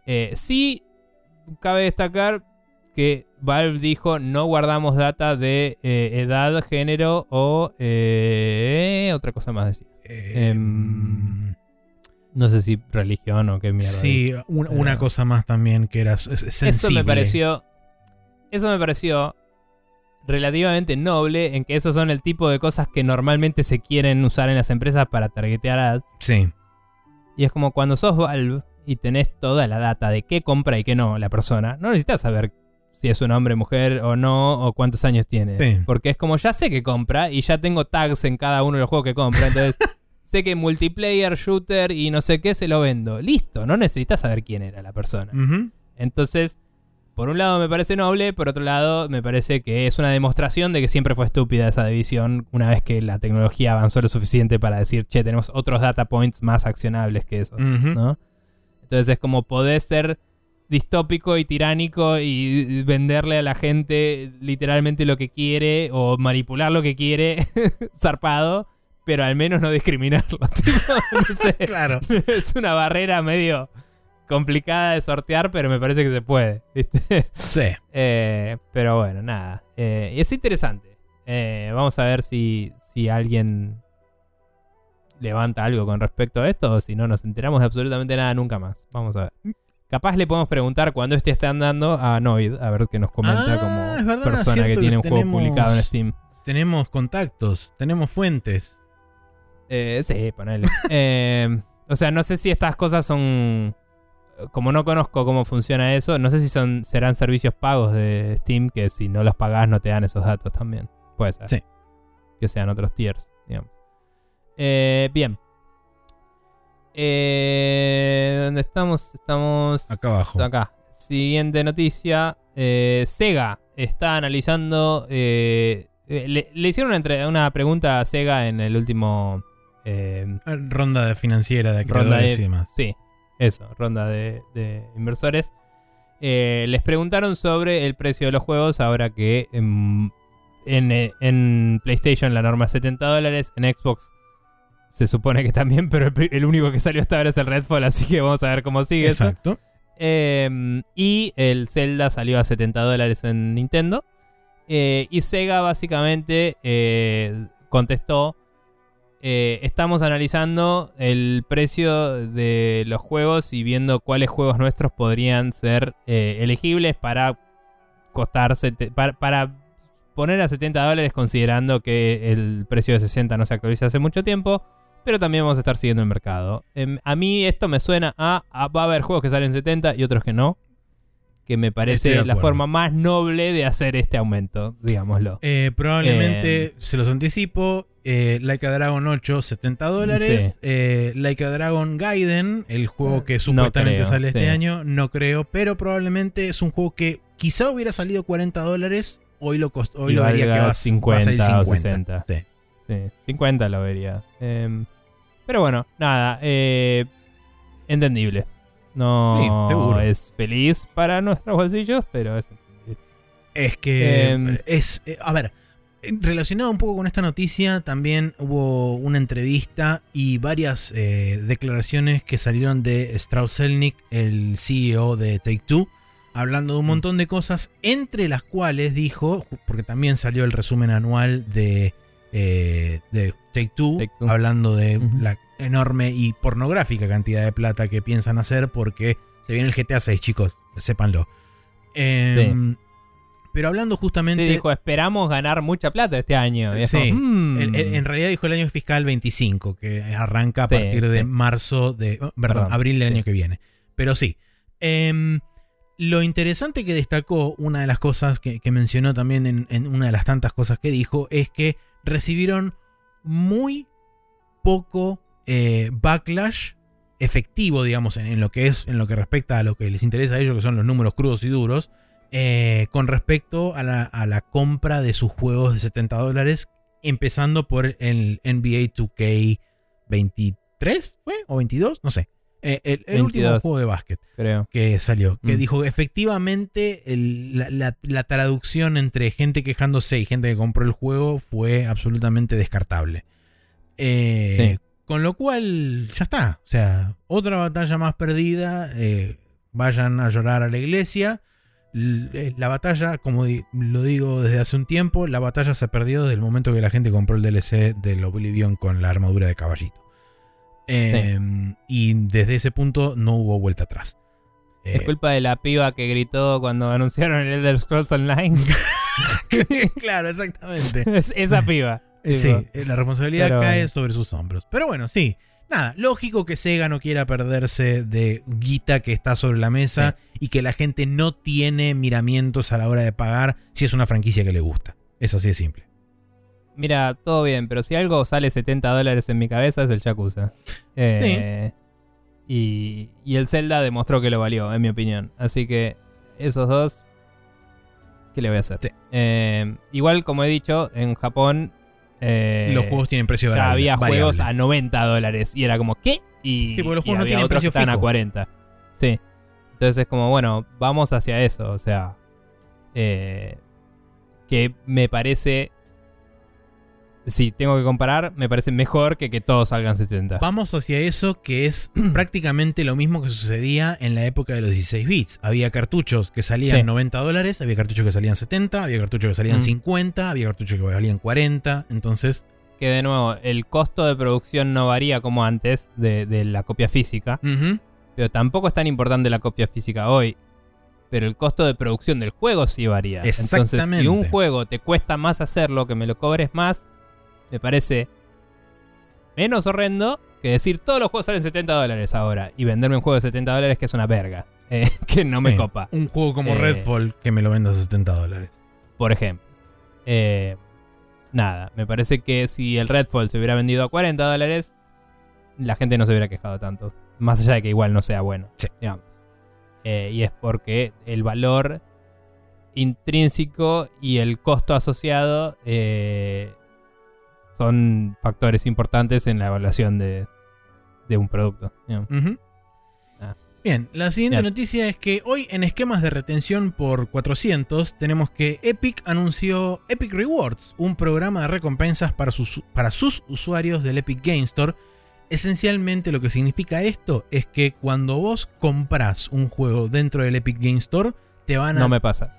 Claro, no, hay muy poca gente que le pasa esto, pero en el remoto caso de que alguien compre un juego en el Epic Game Store, le van a devolver el 5% del valor de ese juego en créditos dentro del store para gastar en futuras compras o para ponerlo en formato de token de monetización en algún juego que lo requiera y que esté integrado Sí, dentro del sistema del ecosistema de Epic. Sí, y comprar plata de monetización también te reintegra. También te 5%, reintegra ¿no? eso, sí. Eh, Pero digamos Ah, que la plata no me- sale del ecosistema, está dando vuelta ahí adentro, Sí, sí, simplemente es como, como dije, es un esquema de program. retención. es un loyalty program, es como las moneditas de Nintendo, pero eh, en plata directamente en, el- en la cuenta. Esa plata igual vence a los 26 meses. Sí. Pero es- si sos una persona que compra más de un juego por mes, por año digo, eh, ya me parece que estás bastante bien con eso. Em, O sea, en el momento que vas a comprar el segundo ya tenés plata del primero. Entonces, 5% me parece un lindo valor eh, para este tipo de programas de, de retención. Em, nada, eh, es cierto que es mejor que los puntitos de Steam que no te sirven para un choto y eh, las moneditas de Nintendo que suelen ser un 1% de lo que Sí, compras y depende porque a veces es como no, este juego ya es viejo así que no. claro. Eh, el, sí cabe destacar que en Steam con las tarjetitas a veces puedes hacer plata eh, y que quizás en un lugar con economía más estable no haces tanta plata como acá, pero acá a veces con, cuando le pegas a un juego que las tarjetitas justo están un poco caras, puedes venderlas y pagar el juego que acabaste de comprar o, o algún otro de similar valor. Sí. Eh, con, con los precios nuevos no pasa tanto, pero sí muchos juegos indies eh, los puedes pagar enteros con vender tarjetitas. Eh, y eso no sería el caso, obviamente. Pero nada, eh, es una buena forma de tratar de ser competitivo ahí. No tengo idea de cómo le va al Epic Store. Había unos reportes ahí de que en el último año hicieron 250 y pico millones, pero es re poco comparado con, con Steam. O sea, no tiene sentido lo poca guita que es comparado con Sí, su competencia principal. Además, este, Eh, también tuvieron eh, en años pasados, habían destacado también que habían hecho una inversión de 300 y pico de millones de dólares en franquicias y en Sí. exclusividades y en todo ese tipo de cosas. Y es como. Mm. No sé qué tanto Sí. rédito le está, le está dando eso a Epic. Estoy imaginando que eh, están hablando específicamente del store y que la plata que hacen con Fortnite la tienen aparte, ¿no? Probablemente. Eh, pero, pero es muy poca la guita que están juntando, entonces eh, buscar estos programas tiene sentido. Eh, y también algún día van a deprecar la- los juegos gratis cuando se hayan aburrido de meter plata ahí. Así que tiene sentido ya ir seteando otros programas de incentivo distintos para, para ir ganando la retención de los usuarios. Eh, porque el- el- los juegos gratis son para obtener usuarios. Sí. Pero para retenerlos tenés que hacer algo más solvente, porque no puedes seguir gastando guita en eso para siempre, no, no, no tiene sentido. Pero bueno, ellos habían proyectado que hasta 2027 iban a estar con estas cosas para, Sí. Para, para intentar. estar ganando cosas. Así que un- quizás siempre fue parte del plan y, y están siguiéndolo a rajatabla, ¿no? Sí. no sé. No, no lo sabemos. Pero bueno. Bien, eso. Eh, siguiendo, tenemos eh, que en una entrevista con la Rolling Stone UK, Sarah Bond eh, de, de Xbox Sí. eh, comenta que están estudiando modelos eh, de negocio diversos como eh, juegos con ads o eh, time slices, que me pareció muy abstracto como concepto para comprender de qué estamos hablando Sí. eh, para ofrecer distintos tipos de monetización a los desarrolladores. Em, Esto todo en el marco como- de Game Pass, por supuesto. Sí, como bien anotaste acá, se había hecho una encuesta preguntando si la gente estaría dispuesta a tener un, un tier de Game Pass más barato con ads eh, o cosas por el estilo. Eh, y nada, no hay mucho más que una declaración de antes los juegos se compraban y lo tenías, después ah, estuvo el free to play como alternativa, ahora tenemos Game Pass, que es un modo de pago mensual para acceder a un catálogo. Estamos buscando qué otras alternativas hay. Sí. Es la, la declaración. Yo no veo mal que experimenten con eso para eh, gente que em, no le convence el Game Pass y, o que no pueda pagar el Game Pass, eh, que pasa en algunos lugares del mundo y eso, Em, y situaciones monetarias, políticas y, y monetarias de la gente. Eh, políticas no. Em, pero, pero bueno, siempre mete un poco de miedo, ¿no? Porque, como decíamos antes, cuando alguien, eh, como lo que decíamos, lo que decía de Valve antes, ¿no? Cuando alguien mete estas cosas y, y tiene un cierto nivel de poder sobre el mercado, Mm. a veces modifica el status quo de una forma en la cual vuelve permanente una idea que no necesariamente estuvo del todo probada. Sí. Eh, así que me gustaría ver que hagan como hicieron con el Family Plan y eso, que también no lo menciona acá, pero también lo estuvieron experimentando en varios lugares. Sí. Que lo hagan de a poco, ¿no? Que prueben en distintos lugares, ver cómo les va y ver si vale la pena o no antes de lanzarlo. Eh, seguramente lo van a hacer así porque es, es así como funcionan las empresas, pero digo, Sí. me, me asustaría un poco solo escuchando la entrevista el- el pensar en qué puede ser eso quiero ver la versión probada de esto sí, antes de juzgarlo, es lo que quiero decir. Automáticamente a lo que uno lo remite es a cómo funciona hoy en día el mercado mobile, donde tenés que ver un ad a mitad del gameplay para ya sea activar algo o recibir créditos o lo que sea, y ese es el peor tipo de, de integración posible. Sí. Principalmente para alguien o para personas que históricamente no interactuaron o interactuaron extremadamente de forma limitada con ese tipo de modelo, como puede ser la audiencia de consola, por ejemplo, este, o la audiencia de PC hasta cierto punto también. Sí. Entonces, Lo que me pregunto es si habrá expirado la licencia, la licencia, la patente, que creo que era de EA, de poner ads adentro de los juegos. Em, Capcom ya lo hizo con Street Fighter V. Ok. Capaz que era de Capcom y me estoy confundiendo. Em, pero bueno, no me acuerdo cuándo fue patentado. Había un sistema que era tipo eh, adentro de un cartel en un modelo 3D te podemos poner un. Sí, creo, eh, creo que la patente Y- fue de EA, pero caducó. Hace mucho. Sí. Está bien, puede ser. O quizás la forma en la que lo hizo Capcom no violaba esa patente. También. Pero bueno. sí, no. Lo bueno de esa patente significó que nadie más lo podía hacer por un tiempo. No, así que. sí, era, era diferente porque la, la forma que lo hizo Capcom eran pre-rolls. Vos tenías, seleccionabas los personajes, seleccionabas el Ah. stage y cuando mandaba la carga a la pantalla de loading, en el loading ahí te Mm. metían la publicidad. Igual, digamos, en cualquier cosa inventada en la modernidad, personalmente, no me molestaría ver un ad de Coca-Cola dentro del juego que mañana sea de Monster Energy, como pasó en el coso, y otro día sea otra cosa. Porque es un ad, está ahí. Tipo, si paso por una ciudad y hay una. eh, o sea, que esté ahí no me molesta. Quizás es choto si es un momento dramático o lo que sea, la luz está medio armada y de golpe cambia porque la es de otro color. ¿Me entendés? O sea, tendrían que diseñar el juego sabi- sabiendo que eso es, es cambiante. Eh, o ponerle que tenés un noticiero en el juego en algunas partes y que abajo del noticiero te aparezcan ads. Sí, O eso es así en la vida real, entonces tampoco me jodería. Pero sería tan poco intrusivo que probablemente no resultaría como publicidad. también. Así que eh, seguramente no estamos hablando de eso, sino que estamos hablando de interrupciones un poco más fuertes Y sí. como not- notificaciones eh, o, em, como decíamos, interrupciones cada tanto, o que cada vez que pauses el juego ahí te salte, digamos. Ponerle que, el- que los juegos tengan incorporada la pausa ah, como llamado a sistema, ¿no? O sea, que, que el- la Xbox entere que pausaste el juego, ahí te podría mostrar la notificación. Em, o cada vez que abrís un menú, algo que interrumpa el juego. Claro. Eh, ahí, entre comillas, no sería tan intrusivo en que no te jodería el gameplay, pero sí sería intrusivo en que estás tratando de hacer algo con un menú y te sale un cartel. Claro, sí, a la experiencia. Así que nada, hay, hay lugares donde se puede jugar ahí y ver qué es lo mejor. Idealmente, significaría que si yo pago el Game Pass no tengo que sufrir eso. Eh, sí. pero bueno, no sé.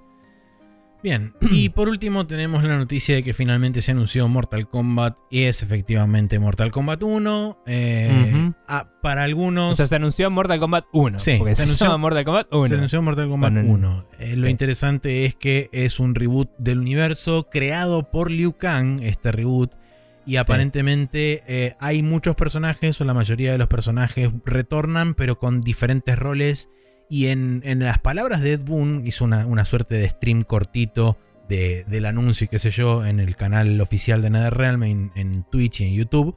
eh, dijo que eh, va a mostrar el, el story mode, va a mostrar el origen de cada uno de los personajes y su relación y de cómo se establecen tanto relaciones positivas y negativas con sus personajes este, circundantes. Entonces, Mm. eh, eh, digamos que no lo dijo directamente, pero dio a entender de que puede haber situaciones de roles invertidos o roles cambiados o gente que antes era enemiga y ahora es más amiga o lo que sea. Sí, eso sugiere el tráiler también, ¿no? Cuando te muestran a Scorpion y a Sub-Zero Sí. Y el voiceover lo mismo. hacia el horizonte, mientras el voiceover dice que quizás te alías como hermano o lo que sea.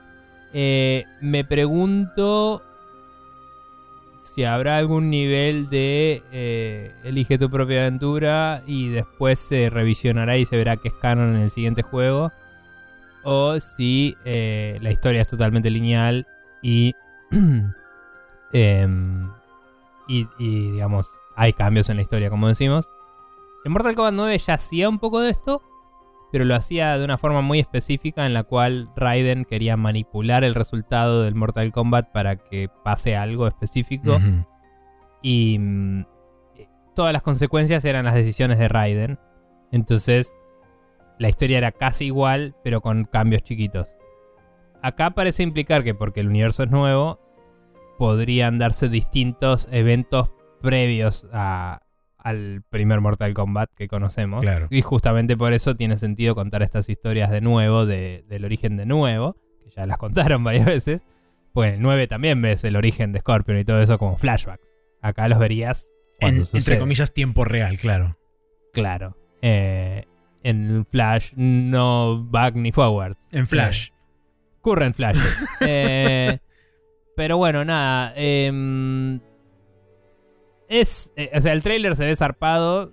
eh, no mostraron una chota de gameplay, No. mostraron una fatality que está increíble. Y, y una cantidad de gore imbécil. Sí, llegó el- Que- yo llegué al punto ya, ya con el 11 me pasó un poco, pero creo que con este, con las Que cosas que se vieron, es como si ya me da asco. O sea, genuinamente ya Eh, me da asco.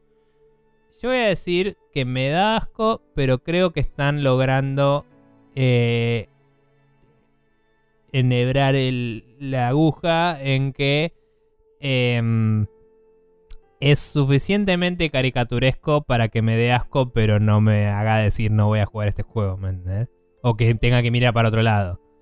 Me parece que el anterior era peor, entre comillas. Puede eh, ser.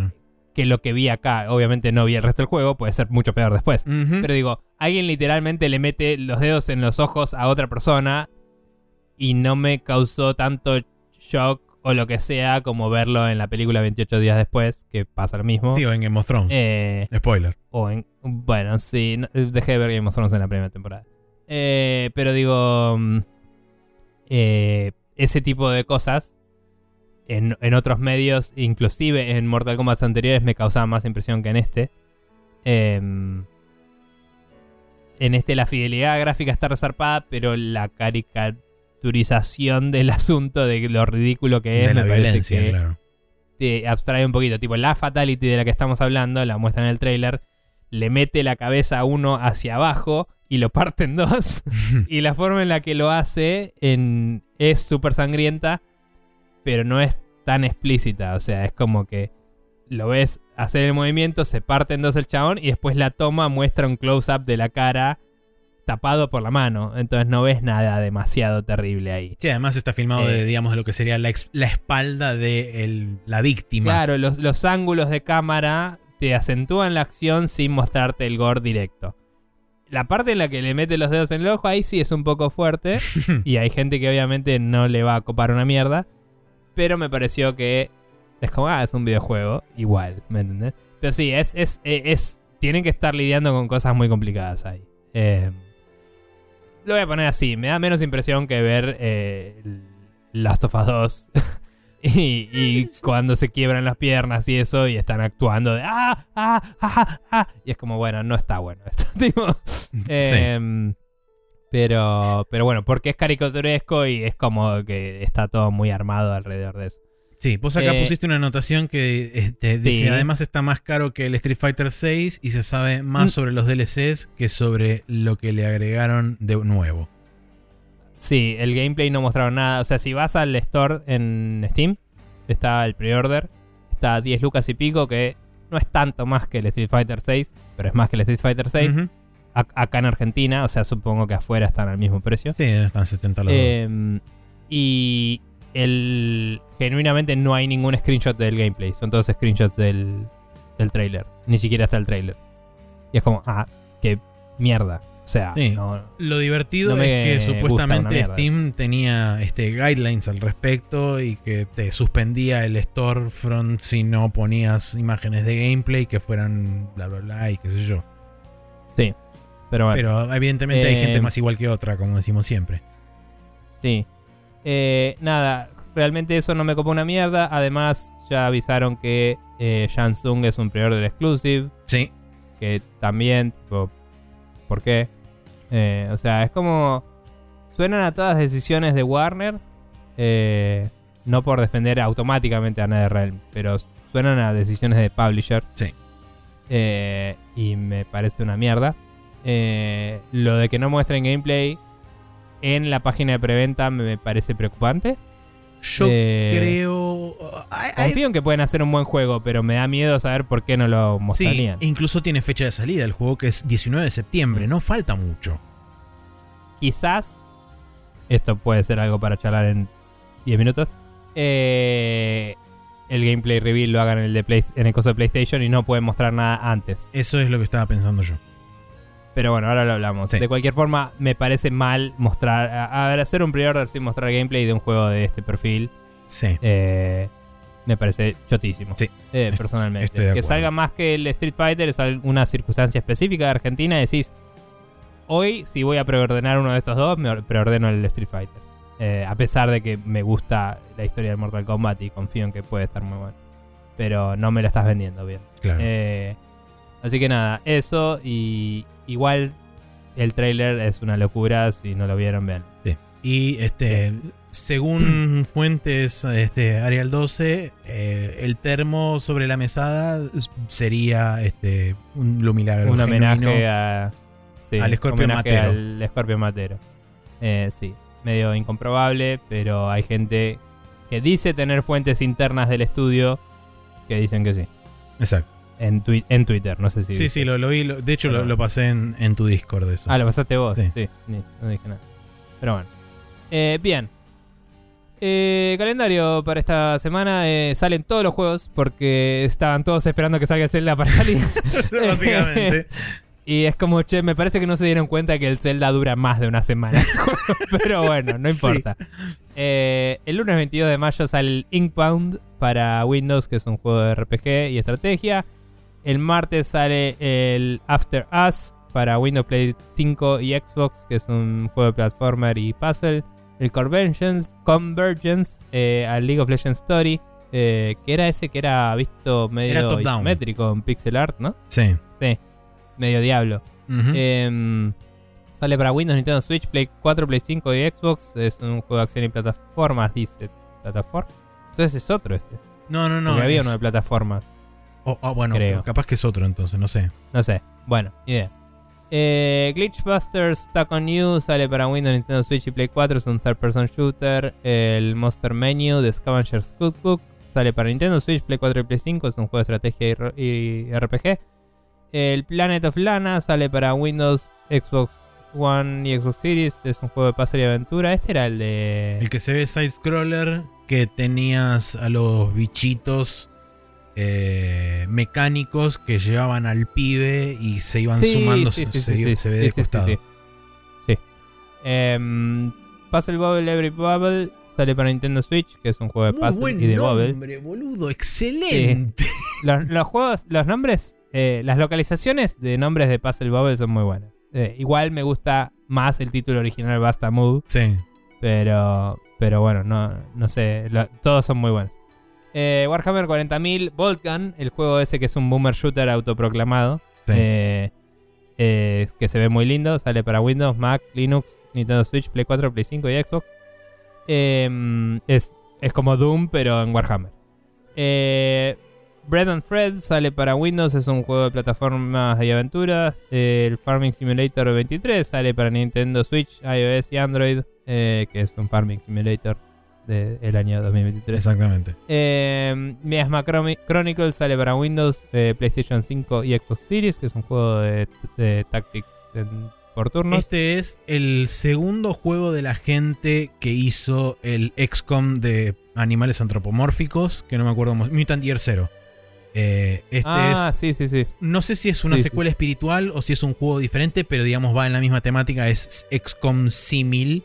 Este, Sí. Y sale ahora. Sí, creo que lo tenía medio mapeado, pero no me acuerdo. Ah, que este era el que.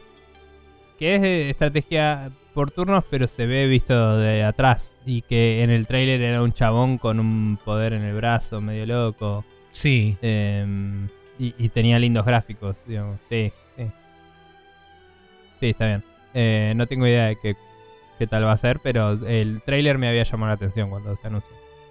Eh, Star Trek Resurgence sale para Windows, PlayStation 4, PlayStation 5 y Xbox, que es un juego de aventura. Creo que era el. Otra, ese que era aventura medio Telltale. Que pensé que ya había salido, pero creo que es este. Así Ah. sí, que. creo que sí, creo que es ese. O quizás son upgrade- updates y ya había salido en las viejas consolas, pero en PC no había salido aparentemente. Puede ser. El miércoles 24 de mayo sale el Sunshine Shuffle, que es eh, un poker simulation para Windows y Nintendo Switch. Y el Welcome Kokuri-san para Windows, que es una visual novel.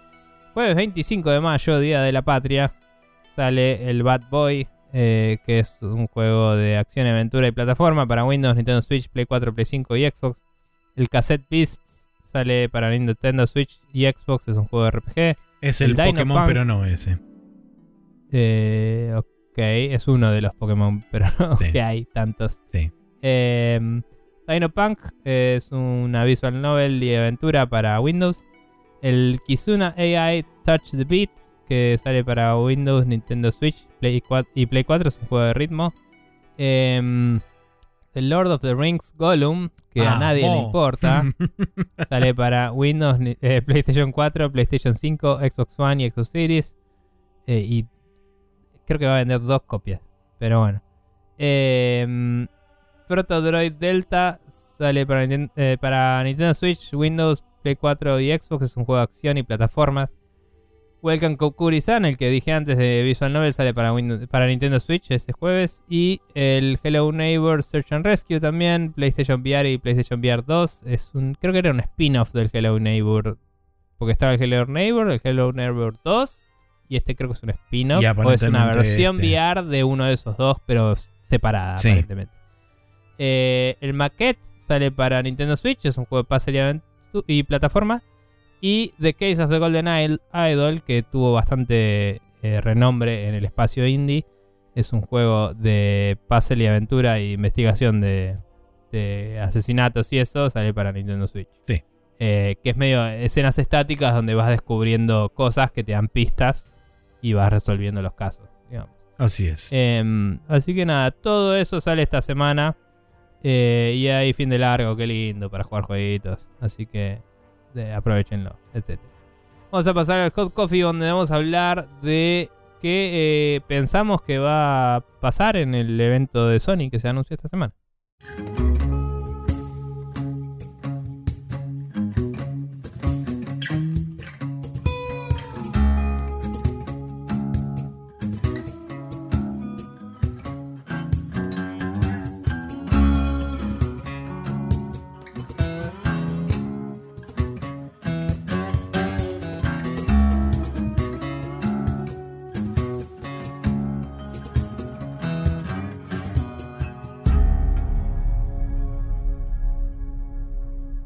Estamos de vuelta terminando de comer este pepito para em, hablar acá en el Hot Coffee de que tal y como Jeff Crab dijo, em, se anunció en PlayStation Showcase para bastante antes del show de Mr. Doritos. Bastante antes quiere decir dos semanas.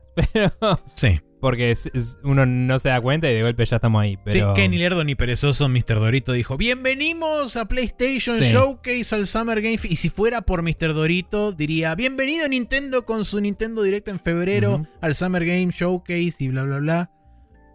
Sí, que técnicamente sigue siendo de primavera ya. Pero bueno, no importa. Sí. Em, nada. El 24 de mayo a las 5 pm de Argentina va a haber un PlayStation Showcase. Em, se anunció. Me gustó y quería destacar este comentario Sí. que dice... em, Bienvenidos y celebramos a, la- a los co-streamers y creadores que eh, eh, también comparten este show y comentan encima.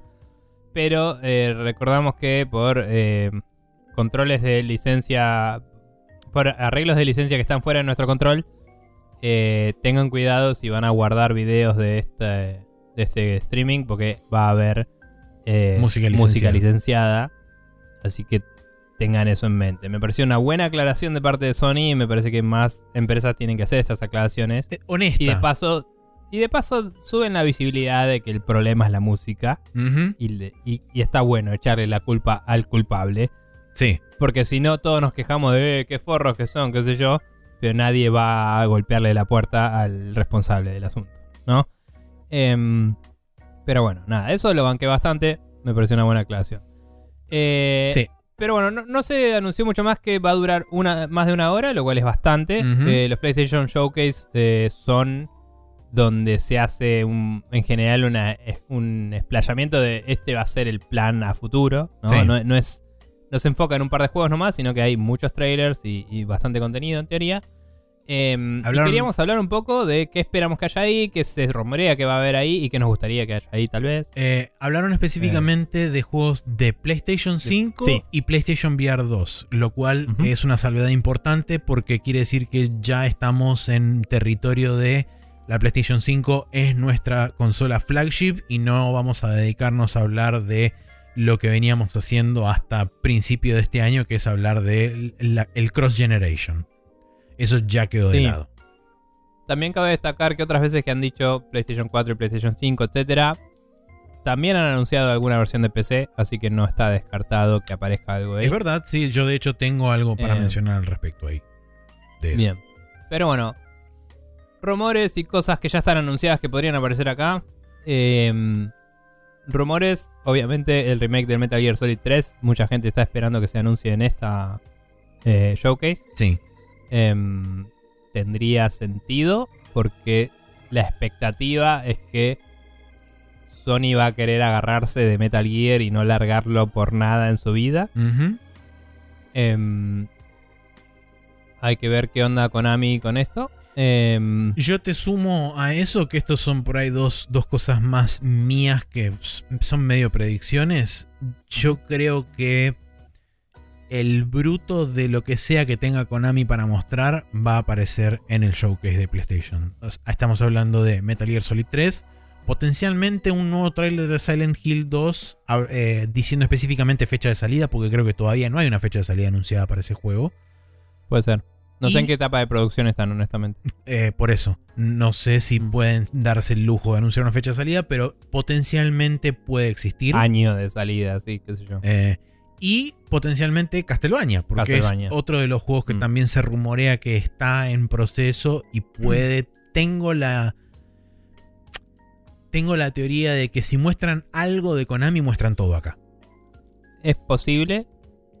Es posible. Yo, digamos, siempre tuve la teoría de que si alguien iba a mostrar lo de Metal Gear que no fuera Konami, iba a ser PlayStation. Sí. Cabía destacar que Konami iba a ir a la E3 Sí. cuando la E3 existía. Era uno de los pocos Así que estaba que- confirmado. Así que había una cierta posibilidad de que todo lo de Konami sea cross-platform. Eh, porque PlayStation no iba a ir a la E3. Em, O sea, es, es todo, digamos, em, falacia, ¿no? O sea, no, no tengo. No es que uno. eh, la falta de uno significa lo otro. Obviamente no tengo idea. Pero digo, existe la posibilidad, es mayor a cero, que todo lo que se anuncia acá después Konami diga también sale en otras plataformas. Pero Eh. bueno, Sony querría asociar su brand a eso, Sí, casi seguro. Silent Hill tiene un contrato de exclusividad, ya fue anunciado durante la directa Bien. de Silent Hill, así que por ese lado no. Ok, Se sí, rumorea que Metal Gear también pero- estaría en una situación similar, no sé Castlevania. Lo que digo es, Metal Gear es un rumor eh, y no lo sabemos. Si lo presentaban por su cuenta, era tenían más libertad de anunciar Sí. otras plataformas. Seguro. Si se anuncia acá, van a decir PlayStation. Capaz aparezca el logo de PC si Sony planea publicarlo en PC también, no sé. Eh, y si no, solo va a decir PlayStation y después tendremos que ver qué dice. eh, Konami. o, o dirá exclusivo y bueno, ya queda clarísimo. Eh, yo creo que Castlevania, con el éxito que tuvo la serie, Konami debería, si es inteligente, tratar de apuntarlo a más de una plataforma. Y si van a hacer un Castlevania 2D, que me parece que es lo responsable para hacer, el lugar es la Switch, que es la consola más vendida del momento. Em, reiteremos, la Switch, tercera consola más vendida del mundo. Y destacable que de esas tres consolas más vendidas del mundo es la única con soporte actual. O sea, es la consola más vendida del mundo hoy. Entonces, si vas a sacar un Castlevania 2D, que es lo que me gustaría que pase, lo querría sacar en una Switch. Y por ende, esa, el Castlevania imagino que va a ser cross-platform. Eh, si, si es 2D. Si es 3D, básicamente no me importa. Así que puede ser de lo que quiera. Y si sale buenísimo, bien. Y si no sale buenísimo, bien también. Sí. Eh, porque significa que se van a dar cuenta de que tienen que hacer uno 2D. Sí. Em, pero bueno, ¿algo más de Konami esperamos? O, o- Personalmente no. o sea, personalmente no espero nada de Konami. Pero, Bueno, sí, también. pero, eh, sospechamos estas Claro, cosas. de, de las cosas que se están rumoreando y que se hablan en el, en el ambiente, esas son las tres cosas que hay dando vueltas. Una confirmada, como es el Silent Hill 2. Eh, también está el Silent Hill F, pero creo que todavía está más temprano en producción que la remake del 2, así que no creo que figure por un rato ese. Eh, así que sí veo potencialmente Metal Gear 3 y potencialmente Silent Hill 2.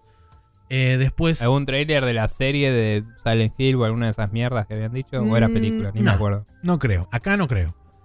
Una cosita más de Konami, yo diría, aprovechando que FIFA y EA se separaron, tal vez quieran volver a presentar un juego de fútbol. Eh, no sé si estarían en condiciones de hacerlo, no tengo idea, pero es el momento, si ellos quieren, de volver a tratar de ganar el, el stage, digamos, de, de- de lo que son los juegos de fútbol. Sería ahora o el año que viene como mucho. Entonces digo, si ya tienen algo para mostrar y están en esa, no me sorprendería que aparezca un juego. Sí, honestamente no sé cuál es la trayectoria de eFootball, que es su franquicia ahora de, de juego de fútbol. Claro, pero digo, eh, podrían podrían revivir Winning Eleven o podrían hacer un eFootball nuevo y tratar de nuevo es con que eFootball. eFootball es Winning Eleven. Ese es el Ya, problema. ya sé, pero le cambiaron el nombre. Digo, podrían revivir el brand Ah, anterior. eso sí. podrían no revivir el brand anterior. Lo que digo es, si vas a querer empujar un juego de fútbol de nuevo, este es el momento. Entonces, no me sorprendería que aparezca un juego de fútbol de Konami. No lo espero, no me sorprendería. Sí. Eh, ahora sí, perdón, ahí estabas diciendo. Eh, no, pasando a otras cosas, hablando de los estudios internos de Sony, tenemos varios estudios que no sabemos qué están haciendo y que no tuvieron lanzamientos relativamente recientes, como. Bluepoint, Ben Studio, eh, Team Asobi y este Haven Studios, que es el estudio de Jade Raymond. Que sabemos que está haciendo un, un Games as a Service. Yo tengo. No te digo la certeza, pero tengo una. Una. Este. Cierta seguridad de que acá vamos a ver mínimo dos o tres service games anunciados.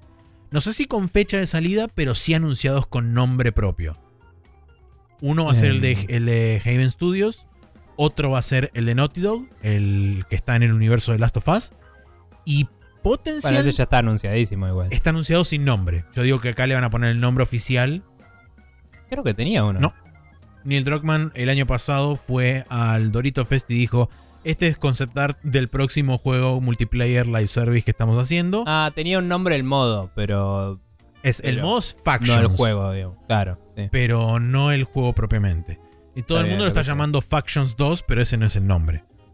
Bueno, está bien. Potencialmente sí, puede ser el nombre, pero hoy en día no lo sabemos. Sí, no importa. Me chupa un huevo el juego igual. Así que Sí. sigamos. Y por último, potencialmente el, la, entre comillas, remake o reimaginación de Marathon de Bungie. del maratón. Sí, sí, no sé. No sé si ya querrían anunciar algo del maratón o se lo van a guardar un poco más. Depende de si tienen algo para mostrar de Destiny. Si tienen algo para mostrar de Destiny, espero que muestren Destiny. Si no. Cuando digo que tienen algo para mostrar, quiero decir. Si tienen un set de contenido grande para anunciar, no anunciarían las dos a la vez.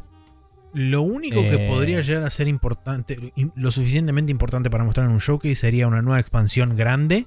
Claro. Y aún así te diría que tampoco. Pero a mí lo que me. pre- lo único que me hace dudar un poco de si Bungie va a aparecer en esta. En este showcase o no. Es el hecho de que potencialmente Marathon sea multiplataforma. Y lo quieran anunciar como multiplataforma y no directamente relacionarlo con PlayStation. Sí, también. O sea, habíamos hablado de que Bungie tiene relativa independencia porque aparentemente es de Sony y no de PlayStation. Exactamente. Em, y a lo que yo iba más bien es.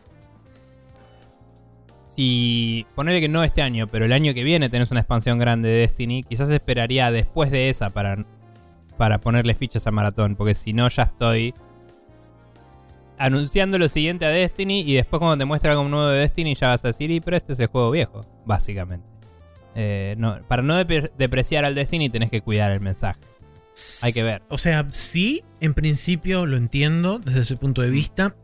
No sé.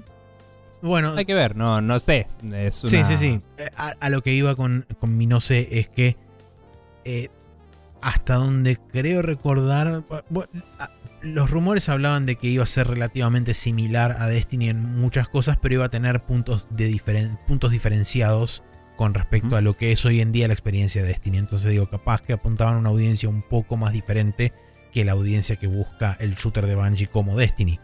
Pero siendo que hay similaridades, quizá también es un poco lo que decís vos, se, eh, se pisan entre sí, entonces no les conviene. No, sí, tal cual. Eh, pero lo que voy es.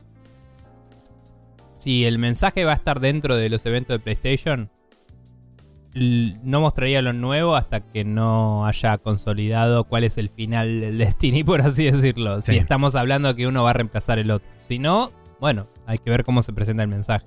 en mi cabeza, el juego de maratón era lo que venía después del Destiny. Pero quizás no es el caso y como decís, son dos juegos distintos y lo pueden manipular el mensaje para hacer eso. Tienen que hacerlo con cuidado para que la gente Sí. no se confunda. Eh, Em, y después con respecto a los otros estudios que mencioné, Bluepoint Perdón. y Ben Studio, sí. Sí, Bluepoint, el rumor es que ellos son los que están haciendo Metal Gear. No. Es este un estudio en Canadá, creo. Que no Bueno, es no sé, fue el rumor por mucho tiempo, no sé. Sí, pero después lo, lo- lo confirmaron que confirmaron que no era. Ok. que los desmintieron, sí. Mm. Em, pero sí, no sé si era Bluepoint, pero uno de los estudios que eran medio porting houses y eso estaba haciendo su propio juego. Blue- Bluepoint dijo era. que estaba trabajando en una IP eh, original. O sea, su- sí, entiendo que quiere decir un nuevo juego. A- hay que asumir eso. Pero no, no, no, no sabemos mucho más detalle más que eso. Ben Studio lo último que hizo fue eh, Days Gone, que salió en 2019 para PlayStation.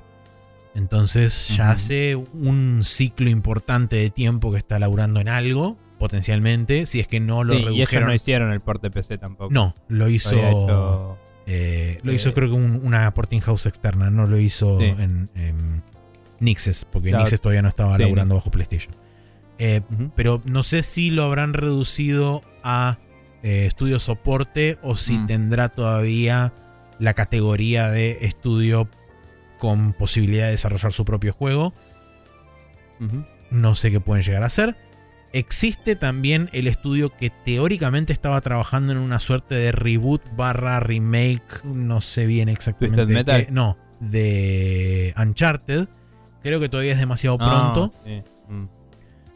Pero hay que tener en cuenta que eso existe. No sé, si- creo que el estudio no tiene nombre propio todavía, no se lo conoce por lo menos de forma pública con un nombre a ese estudio que supuestamente está trabajando medio en, en conjunto con Naughty Dog por lo menos hasta cierto punto. Sí, Twisted Metal creo que es algo que va a aparecer acá eh, porque está la serie. Sí, porque no sé cuándo sale la serie, pero pronto. Sí, creo que en un. O uno o Este dos. año. Sí, este año mínimo. Em, así que eso. Haven Studios, no tenemos ni idea de qué es lo que está haciendo. Claramente va a ser un Games as a Service. Habrá que ver cuál es el scope de ese Games as a Service. Porque según Herman Hulst va a haber diferentes tamaños de juegos Games as a Service. Con diferentes géneros y apuntados a diferentes audiencias. Entonces habrá que ver en qué se componen esas clasificaciones que dio. ¿Te parece, volviendo al Twisted Metal, ¿te parece que hay alguna forma de en la modernidad hacer divertido un Twisted Metal? Hmm. Porque yo creo que esos juegos son juegos que lo que tenía de, divertido era que podías jugarlos en couch co-op Sí. o, o- o couch versus. Y hoy online hay juegos mucho más divertidos y frenéticos para jugar. O sea, sería lento como juego. El hecho de tener que, digamos, tener un shooter en el cual no tenés el control absoluto porque tenés que girar el auto para poder apuntar. Eh, es como si vas a hacer eso, tenés juegos de simulación de tanques como el World of Tanks y eso, free to play Sí.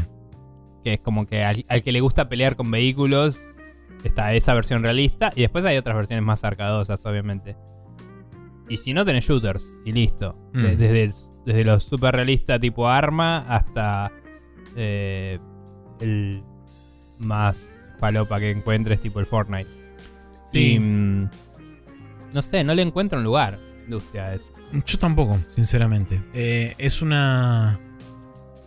Es una franquicia que para mí extendió de más la vida útil que tenía. Es una franquicia que estaba demasiado atada a un momento en particular de la industria. Ya el Black, que tuvo buenas reviews, no vendió una chota. O Por eso, sí. El, el intento de revivirla durante la, durante la generación de PlayStation 3 tampoco se resultó. Sí. Es un juego que no vendió casi nada. Entonces no, no- no sé de dónde. No sé de dónde nace el ímpetu de, de buscar esto. Quizá es simplemente revolver entre la carpeta de franquicias olvidadas y empezar a sacar una y decir, esto tiene pinta de que se puede hacer algo.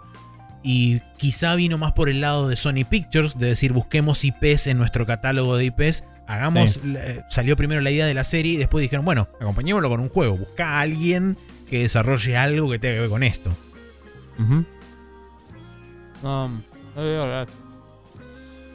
Estoy comiendo eh, pepitos todo este tiempo, por si no lo entendieron todavía. Está Y esto perfecto. es un quilombo. Em, a ver. ¿Qué más? Eh, Timasobi. Timasobi. es el Los último, sí, lo el último bastión de lo que quedó de, Tokyo Japón. Game Studio. Eh, Team Asobi está desarrollando un juego para PlayStation VR 2 de Astro o está haciendo el Rescue Mission 2 para Play 5 base y listo. O está haciendo un Rescue Mission cualquiera. Mira. em, es muy probable que lo que sea que esté haciendo sea un juego de Astro. Eso casi seguro. Sí. Em, si yo fuera José PlayStation y alias Jim Ryan y estuviera enojado con papá Sony que me hace vender el VR cuando no me interesa, yo haría que hagan un juego de tipo Rescue Mission con componente de VR. No le harían todo VR. Mm, Si, si querés hacer un juego todo VR para vender el VR, lo hubieras hecho antes y sacabas con el casco sí. y lo regalabas como regalaste el Astro en la Play 5. ¿Me entendés? Tipo, es parte del paquete. Sí. Sí, sí, sí. Y la gente que ya jugó al de Play 5 y sabe que es un buen juego, puede ver el valor en comprarse el VR y que ya venga con un juego de Astro. ¿Me entendés? Entonces, me parece tarde para hacer un juego de VR ahora para tratar de mejorar las ventas. Pero puedes sacar un juego que tenga soporte para VR en algún modo. Eh, o que, viste que hay un par de juegos que tenían el del ratoncito, ¿cómo se llamaba? Eh, Moss. Moss. El Moss, vos eras la cámara y jugabas con el ratoncito. Sí. Capaz algo así podrías hacer, que el mismo juego lo puedes jugar mirando en VR. Y, y no sé, capaz que se podría hacer algo con eso. Pero mm, yo supongo que sería un Rescue Mission. Y si no, otro juego totalmente distinto y no es un Astro. Pero me parece que, según entiendo yo, mirando de afuera hacia adentro PlayStation, PlayStation dirige qué juegos hace cada empresa, no, no deja que hagan lo que quieran. Entonces asumo que van a hacer un Astro. Y expandiéndolo más a VR en general, porque dijeron PlayStation 5 y PlayStation VR 2. Ujú. vos ves. ¿Cuál, cuál es tu. eh, tu em, ¿Cómo se llama esto? ¿La expectativa? No, no expectativa, tu. eh, no es palpitación tampoco, es este. ¿Percepción? Sí, intuición. ¿Qué dice tu intuición? ¿Ports Eh, o juegos originales? A mí mi intuición me dice que algún juego original tienen que anunciar si quieren que lo tomemos en serio. Em, eh, sigo, nunca puedo medir la, la- la- el interés de PlayStation por el VR. Mm, Porque toda la evidencia indica lo que los rumores decían de esto fue idea de Sony y no de PlayStation. Porque no está avanzando la cosa. No solamente eso, no, no, no- veo en ninguna parte en internet ni ads, ni avisos, ni, ni cosas al respecto de PlayStation VR. Vamos a decirlo así. si salen y anuncian sale el Half-Life Alyx en PlayStation VR 2, yo te compro que a Sony le importa el VR. Si no, no importa que anuncie, no le importa el VR. Perfecto. En mi opinión. Perfecto. Eh, Creo que a menos claro. que me digas que anuncien todos juegos nuevos que están haciendo y que están poniendo estudios principales en eso. Pero no les conviene, porque lo que salen sus juegos a producir, les conviene que estén en la consola base. Que es la segunda consola más vendida del momento. Eh, entonces, no, no tiene sentido eh, volcar recursos caros en VR únicamente. Sí. Sí tiene sentido modos VR en los juegos que ya están desarrollando, quizás. O ports de juegos de PlayStation VR 1 a 2. O sea, uno de sus estudios de soporte podría estar porteando una versión PlayStation 5 del Astro VR del, del 1, Claro. tal vez. Em, quizás. Em, tipo con haptics en el control y toda la bola, Sí. Em, y usando el motor del, del, del que vino con la consola que ahora no me sale. Eh, Rescue Mission, sí. Sí. Em, pero bueno, nada, entonces. No, no sé. O sea, la, la realidad es que no sé qué esperar de, de PlayStation VR 2. Cuando vi que el anuncio decía PlayStation 5 y PlayStation VR 2, dije, no va a tener casi nada de PlayStation VR 2. Te iba a preguntar a vos cuántos juegos esperás que haya de PlayStation VR 2 o cuántas veces esperás que digan la palabra VR, como jugamos a cuántas veces dirán la palabra Vita. Sí. pero, Yo- pero bueno, que esté en el anuncio me indica que algo va a haber, pero... Yo creo, mira, para mí, mi, mi predicción, entre comillas, ponele para lo que es VR es un juego con Nuevo, propiamente dicho mostrado con su tráiler y con exclusivo. exclusivo de VR. de VR y Mm. te diría exclusivo de PlayStation VR. Eh, no es que es Pero digamos, ¿hecho por Sony o no? Esa es mi pregunta. sí, sí, yo creo que es un juego Ok, interno Un juego first party PlayStation, De PlayStation VR. VR. only. y después de eso en algún momento Mierda. va a haber un montaje de tres o Mm. cuatro ports que va a ser Sí, tipo juegos viejos. un Sí. video metido en alguna parte, o antes o después del segmento de VR, que va a ser Sí. ese juego. Eh, y nada más. Si, si les importa vender, pero no necesariamente el VR, ese juego que anuncien va a ser eh, un nuevo Astro de parte de Team Asobi. Sí, Si les importa el VR, eh, el anuncio fuerte debería ser un Half-Life Alyx. Half-Life Alyx, sí.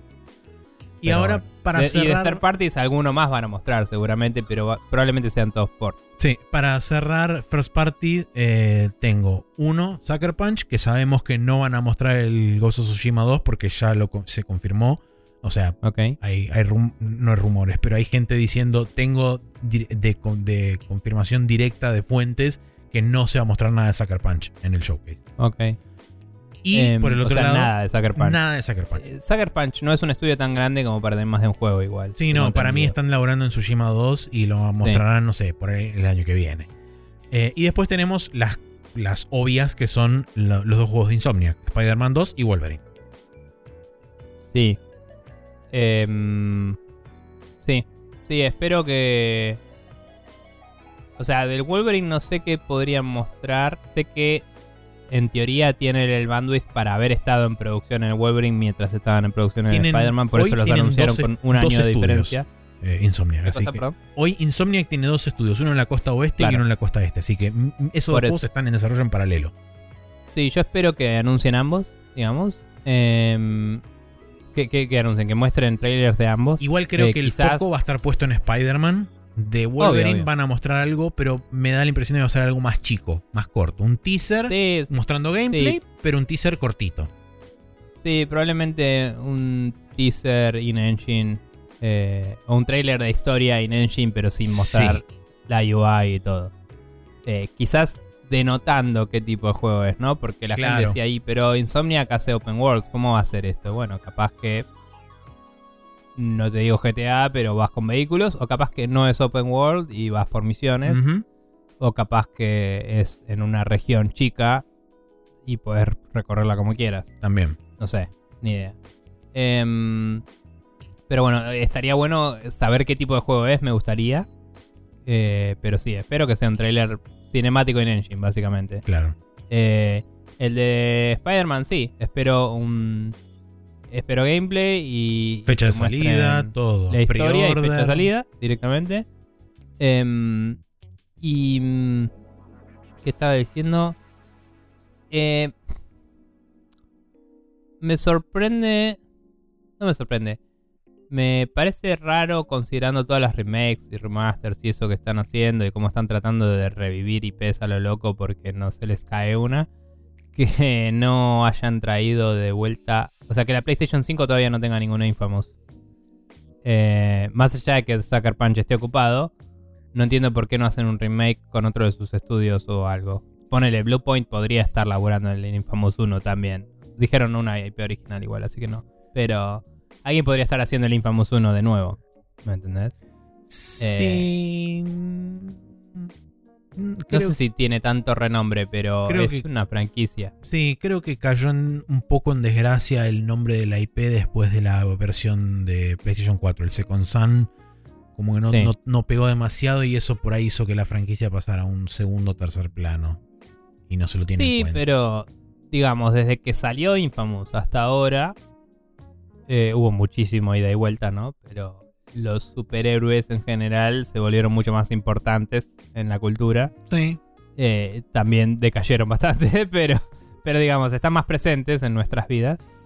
Y el Infamous 1 eh, me parece que es un juego reboteable o, o, o remakeable. eh, y, y que Cole McGrath tenía más gracia que el otro. Sí. Em, pero bueno. Después eh, yo pensando, sí. tengo listados acá un, un par de cosas más. Eh. Ratchet and Clank para PC. Ratchet and Clank para PC me parece que es algo que tranquilamente podría suceder y que me pregunto cuánto querrían no hacerlo porque el discurso era esto solo lo puedes hacer en PlayStation. Eh, Hay un rumor, eh, que esto lo mencionó Jeff Grau hace un tiempo, ya hace un par de meses. Hay un rumor de que Nixes estaba buscando eh, gente para trabajar con un middleware específico que estaba listado dentro de los middlewares utilizados por Insomniac para el Ratchet and Clank. Entonces, por ahí digamos que viene la punta de mi mención del Ratchet and Clank que empecé acá. Claro. Eh, nada, es que siempre dijimos que no hay limitación para. No. O sea, si tenés suficiente RAM, es estúpido lo que dijeron de que no puedes hacer eso afuera de PlayStation. Siempre lo fue, siempre lo va a hacer. Y al final no lo hacen ni ellos, así que no importa. Pero. eh, capaz ellos quieran mantener ese. Ese mensaje y no lo hagan capaz este rumor tiene es verídico y sí eh, yo no veo razón fuera de opinión pública o cuidado de PR o lo que sea o, o de alguien de arriba diciendo no no conviene para no hacerlo. O sea es una franquicia que tiene cierto appeal para las familias que te sirve para vender merchandising. Si algún día quieren sacar otra película por ejemplo eh, Ratchet and Clank y todo eso, eh, revivir la franquicia de nuevo podría servirles, porque la verdad es que ese juego dicen que estuvo bueno, no anunciaron un 2 nunca. No. Y quedó ahí. Entonces, trae- quizás traerlo de nuevo te vuelve a traer al frente eso y puedes promocionar la película que ya salió. Podrían anunciar algo nuevo de Ratchet Clank, eh, etcétera. Ratchet and Clank, ¿quién lo había hecho? Lo hizo Insomniac, Insomniac. también. Sí. Eh, y mm, los ves en condición de anunciar tal vez un 2, considerando que el equipo que hace el Spider-Man se va a liberar. ¿O los anunciarían después cuando ya estén más Eh, mm, puede ser. Porque no los veo haciendo otro contrato más con Marvel para el 3. Digamos, llega un punto que decís, che, tenemos que hacer otra cosa. Sí, no sé. Eh, es una buena pregunta eso. Puede ser. Mm. Puede ser también una IP original de parte de. Este, de parte de Insomniac. También lo Mm. puedo llegar a ver eso. No sé. eh, ¿Sly Insomniac. Cooper era de ellos también? es, eh, no, es de. Bueno, sí, es, es de PlayStation. Pero los desarrolladores originales son Sucker Punch. Los de Sly Cooper. Ah, qué boludo, sí. Em, No, genuinamente no sé, puede, puede ser. Pero No sé si lo anunciarían ahora mismo, ¿no? Pero... Sí, e- eso también. Me da la impresión de que. mm, Sé que. O sea, si, si anuncias, si, si no mostras nada de Wolverine, capaz que diría, y estamos empezando a trabajar en un coso, para decir, Sí. hay más cosas. Eh, sé que pero- como mínimo tienen dos, eh, dos plantas de, de laburo completas. Mm. No sé si el estudio de San Francisco tiene la capacidad de tener dos juegos desarrollándose a la par. Cosa no, que- pero puede ser lo que decíamos antes, ¿no? Por ahí están escribiendo y haciendo claro, concept tal cual, sí, y, medio y escalonado. early tests de motor. Por eso, sí. eh, Puede que no tengan o nada sea- para anunciar ya mismo. Pero puede, puede ser Sí. que Insomnia tenga algo para anunciar. Y con respecto a third parties, tengo un par de cosas anotadas. Sabemos que el Mm. Super Media Blowout de Final Fantasy XVI va a ser el 11 de junio, porque está anunciado y está confirmado que va a ser en ese momento. pero un trailer más acá segura. No sé. No sé si pondrían un tráiler acá. Quizás lo pondrían o en la intro, en un reel de intro, tipo mostrando imágenes, o en el del final. Yo creo que acá pondrían un trailer que después en el de Square Enix empezaría con el trailer y te mostraría mucho más. Puede ser. Han hecho cosas así en el pasado. Sí, sí. O te, o te muestran una versión Literal. reducida del tráiler acá y te dicen, para ver la versión completa, nos vemos el 11 Mm. o una cosa así. Claro, claro, como el anuncio de a, a los de PlayStation, tal día vamos a hablar más sobre esto. Y acá tenés un E- Eso sí de- lo puedo tipo, ver. do- un trailer de un minuto, dos minutos, y después en el otro ves esos dos minutos y después ves más batallas, más cosas, Claro. una versión extendida de ese trailer. Creo que la última vez hicieron eso. Eh, Puede ser. Ahora, eh, sí. sabiendo eso y teniendo en cuenta eso, ¿crees que cabe la posibilidad de mostrar un tráiler de la parte 2 de Final Fantasy VII Remake? Acá. Eh, Que hipotéticamente sale en invierno 2023-2024. O sea, entre diciembre y marzo. mm, Según ellos.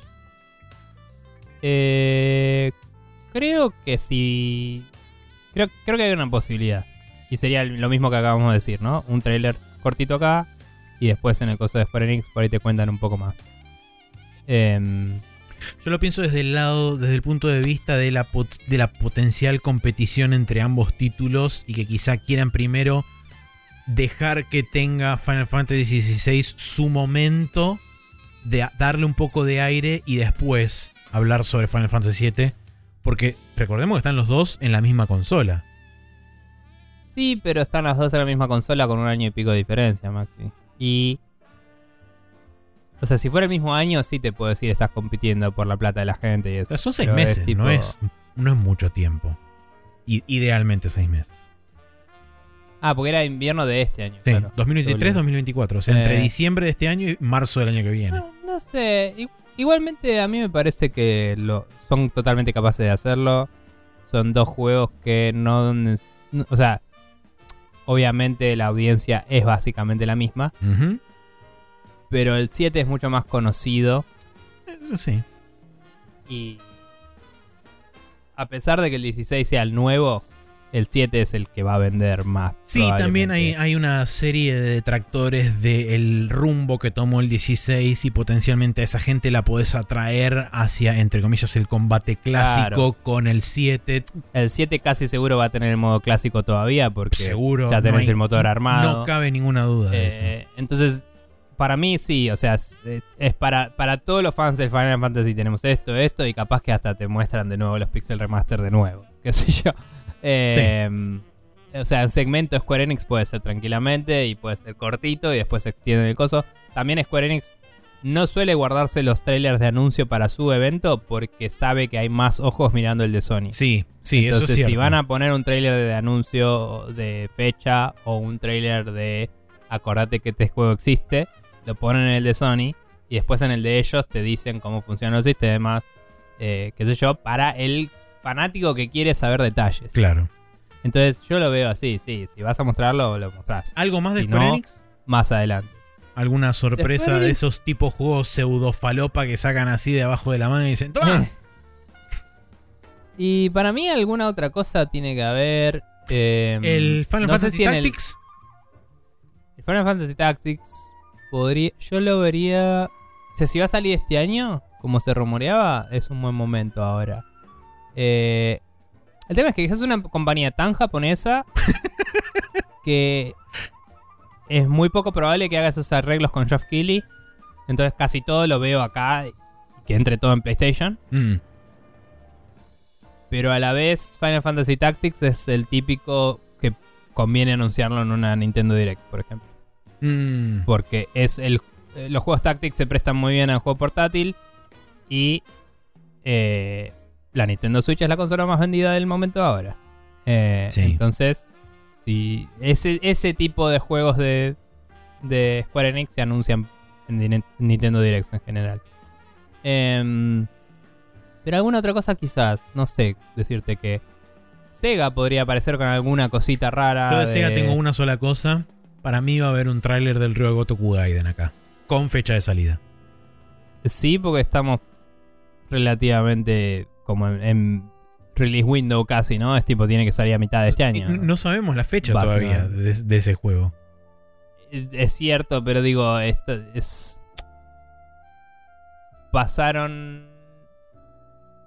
Desde Legion hasta ahora Febrero. van tres meses. Tres, cuatro meses, sí.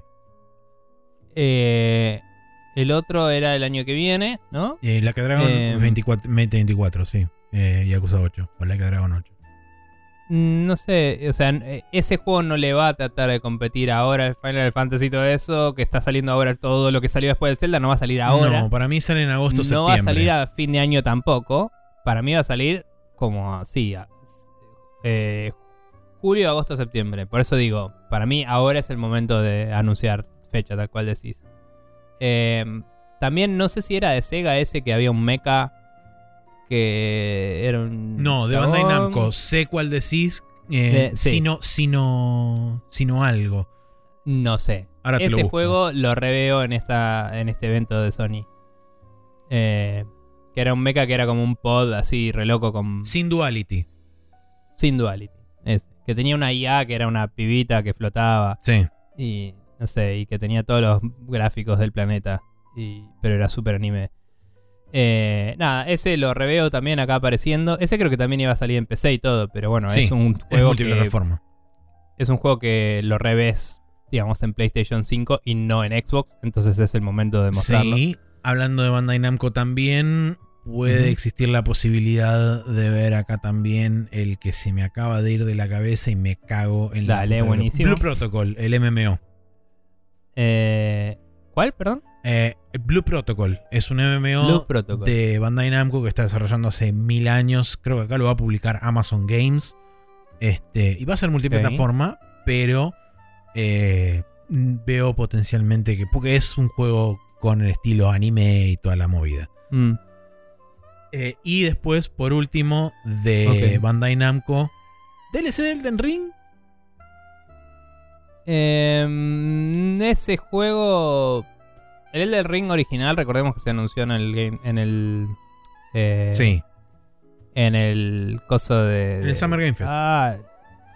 Sí. eh, esto, de los juegos del año. Em, Bueno, en el Dorito Show de fin de año. Sí. Pero digamos que también. es pero lo veo más en el, en el Summer Game Fest. Eh, porque es cross-platform también.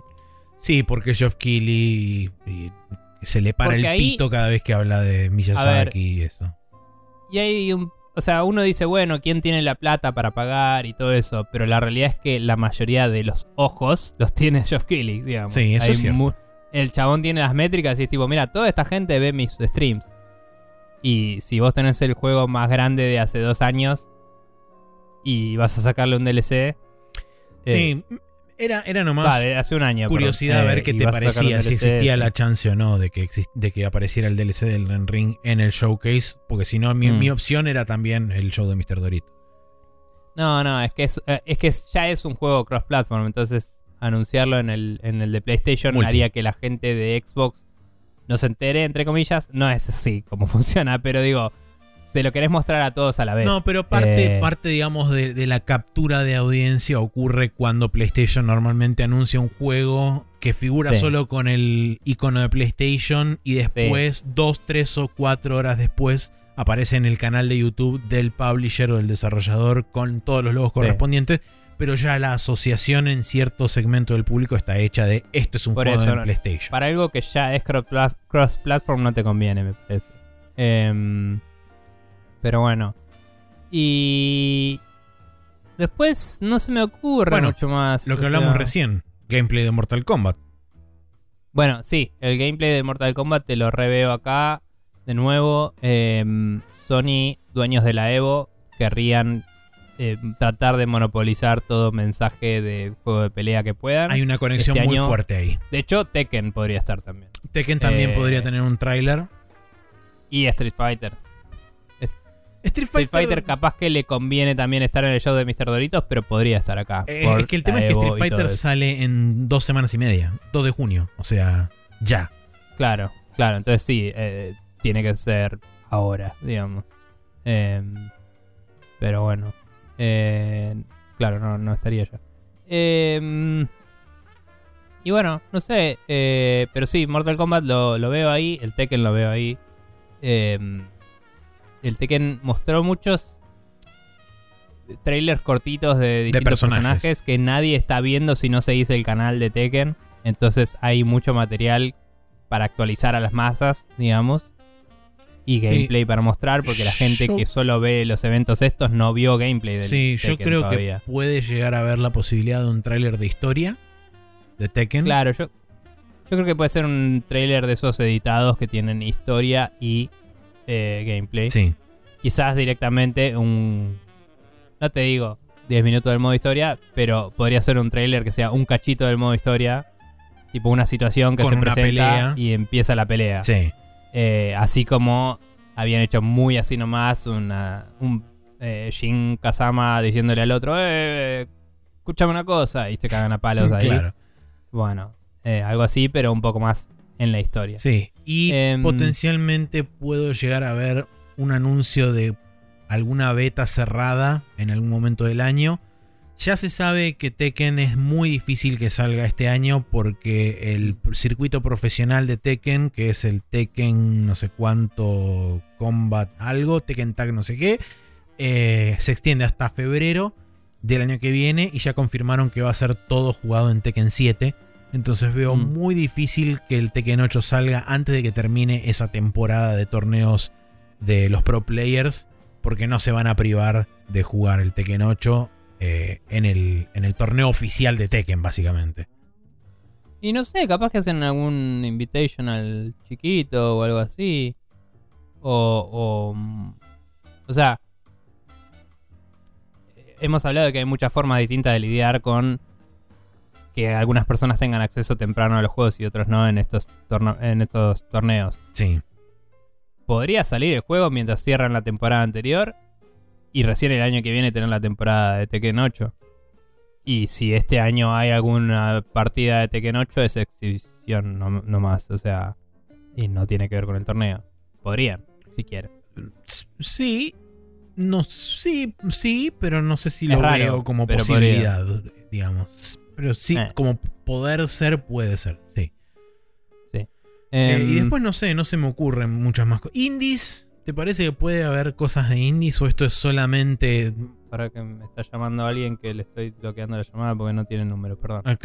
Este, ¿Y te parece indies algo puede llegar a ver o esto es tipo un super media blowout de el humo más grande que nos podemos llegar a cargar al hombro con los AAA y todo lo demás? Y si hay va a ser un reel con varias cosas o tendría que ser tipo el Silksong, el Sing Song y está el trailer del Silksong. Eh, Que cabe Mm. Sí. aclarar que es... Los juegos que trascendieron más allá del aspecto indie y demás. Sí, eso lo puedo llegar a ver. Sí, quizás no lo veo a la misma altura que el Silksong al, al discurso de la gente, pero quizás podría ser el Mina de Hollower, creo que se llamaba, que es el siguiente de los de, de los de Jack Club, digo. Mm. eh, de, de los de Shovel Knight.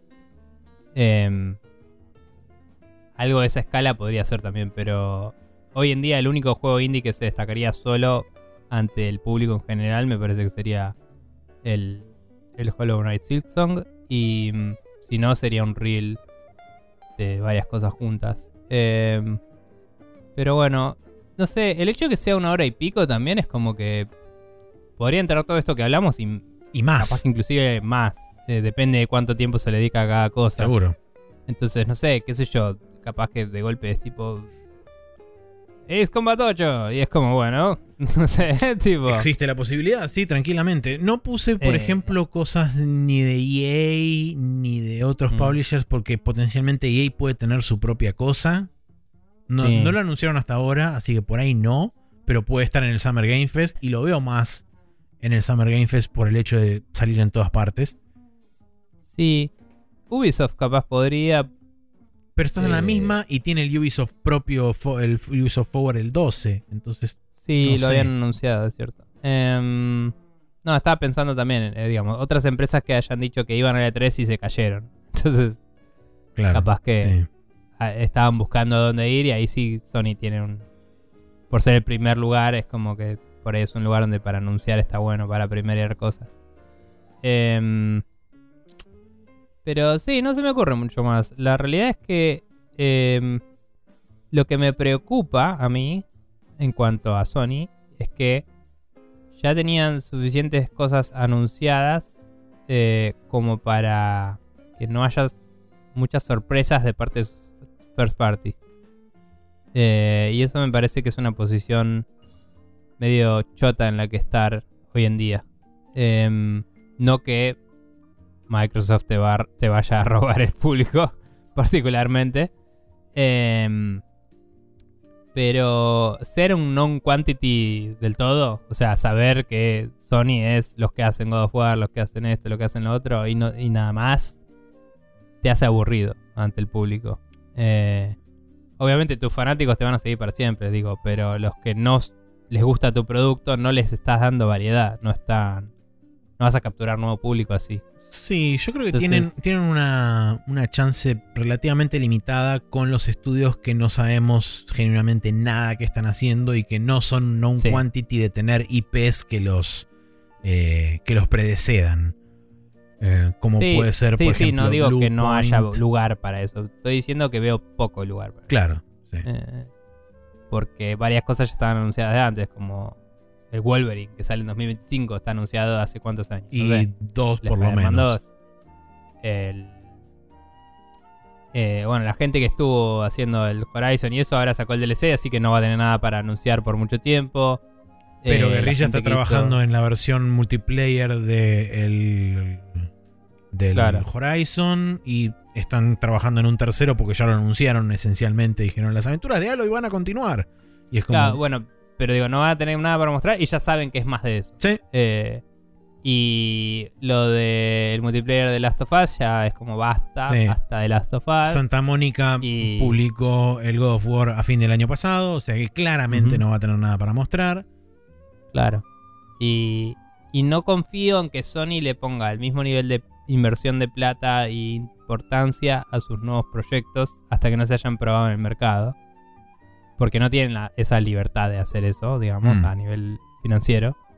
Entonces, no sé si el juego de Jay Raymond capaz que está buenísimo en la vida, zarpado, pero no creo que le vayan a poner atrás la importancia para que sea el próximo hit, digamos.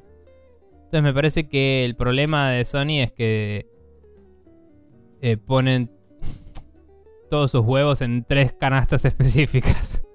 y Habrá que y el ver. resto es como, bueno, si se cae algo, lo atacas vos. Y no, eso es lo que no me gusta de Sony y por eso dejé de comprar básicamente Sony hace un tiempo ya. Estoy más o menos en la misma. y no veo que. O sea, ojalá haya sorpresas y me cambie la opinión. Pero no veo que este showcase vaya a cambiar eso. Eh, sobre es. todo cuando además tienen que darle un mínimo de soporte a, a VR. Y eso ya te diluye más que haces con tus estudios, ¿no? Eh, pero bueno. Bueno, si la gente tiene predicciones para enviarnos o quiere este, decirnos qué tan mal o qué tan bien este, le pegamos a ciertas o determinadas cosas, pueden enviarnos un correo electrónico a sprechonews.gmail.com Si no, pueden contactarnos a través de Instagram en instagram.com barra News o arroba News en Twitter mientras Lord Elon lo permita. Eh, por último, sprechonews.com barra preguntas es donde nos pueden enviar las preguntas que quieran hacernos y nosotros las contestaremos. eh, ya sea a la semana siguiente o si aclaran que es para temporales, que todavía seguimos necesitando preguntas para los atemporales. Eh, si las catalogan como para temporales, las contestaremos en su momento debido. Eh. No veo que haya nada en el Special Move de ninguno de los dos, así que si te parece, digo que la forma de contactarnos y de suscribirse y etcétera es a través de spreadshotnews.com. eh, que ahí está la lista de dónde seguirnos, dónde Mm. este, comentarnos, eh, etcétera, y un montón de cosas. Pero lo importante es que spreadshotnews.com barra podcast es el feed oficial de nuestro podcast y lo copian y lo pegan en cualquier reproductor. Tienen el podcast todos los lunes a las 0.30 horas. Este, quizás lo están escuchando un poco más temprano o un poco más tarde eh, de las 0.30 horas del lunes. Eh, veremos qué, recurre durante el fin de semana. Sí. Eh, sí, no, no teníamos anotado ningún special move. Yo estaba pensando si recomendar o no eh, Slayers Revolution. Porque lo vi finalmente, que no lo había visto nunca. Es la cuarta temporada de Slayers. Y básicamente se lo recomiendo a que les guste Slayers. Porque no está tan bueno, pero es Slayers. Así que, eh, nada, lo vi, lo disfruté. Y a pesar de que eran solo 12 capítulos, creo que era la temporada, ya tenía relleno en el medio. Es como, bueno, qué paja. Pero. Pero nada, la banda, la cosa linda, y Gabrielina, y Ameria, y Selgadi yendo por la vida, y destruyendo ciudades por todos lados, Perfecto. por boludeces. Así que nada, eso. Eh, vamos a cerrar el programa ahí con ese impromptu eh, Special Move. Y mm, nos veremos la semana que viene en otro episodio de News.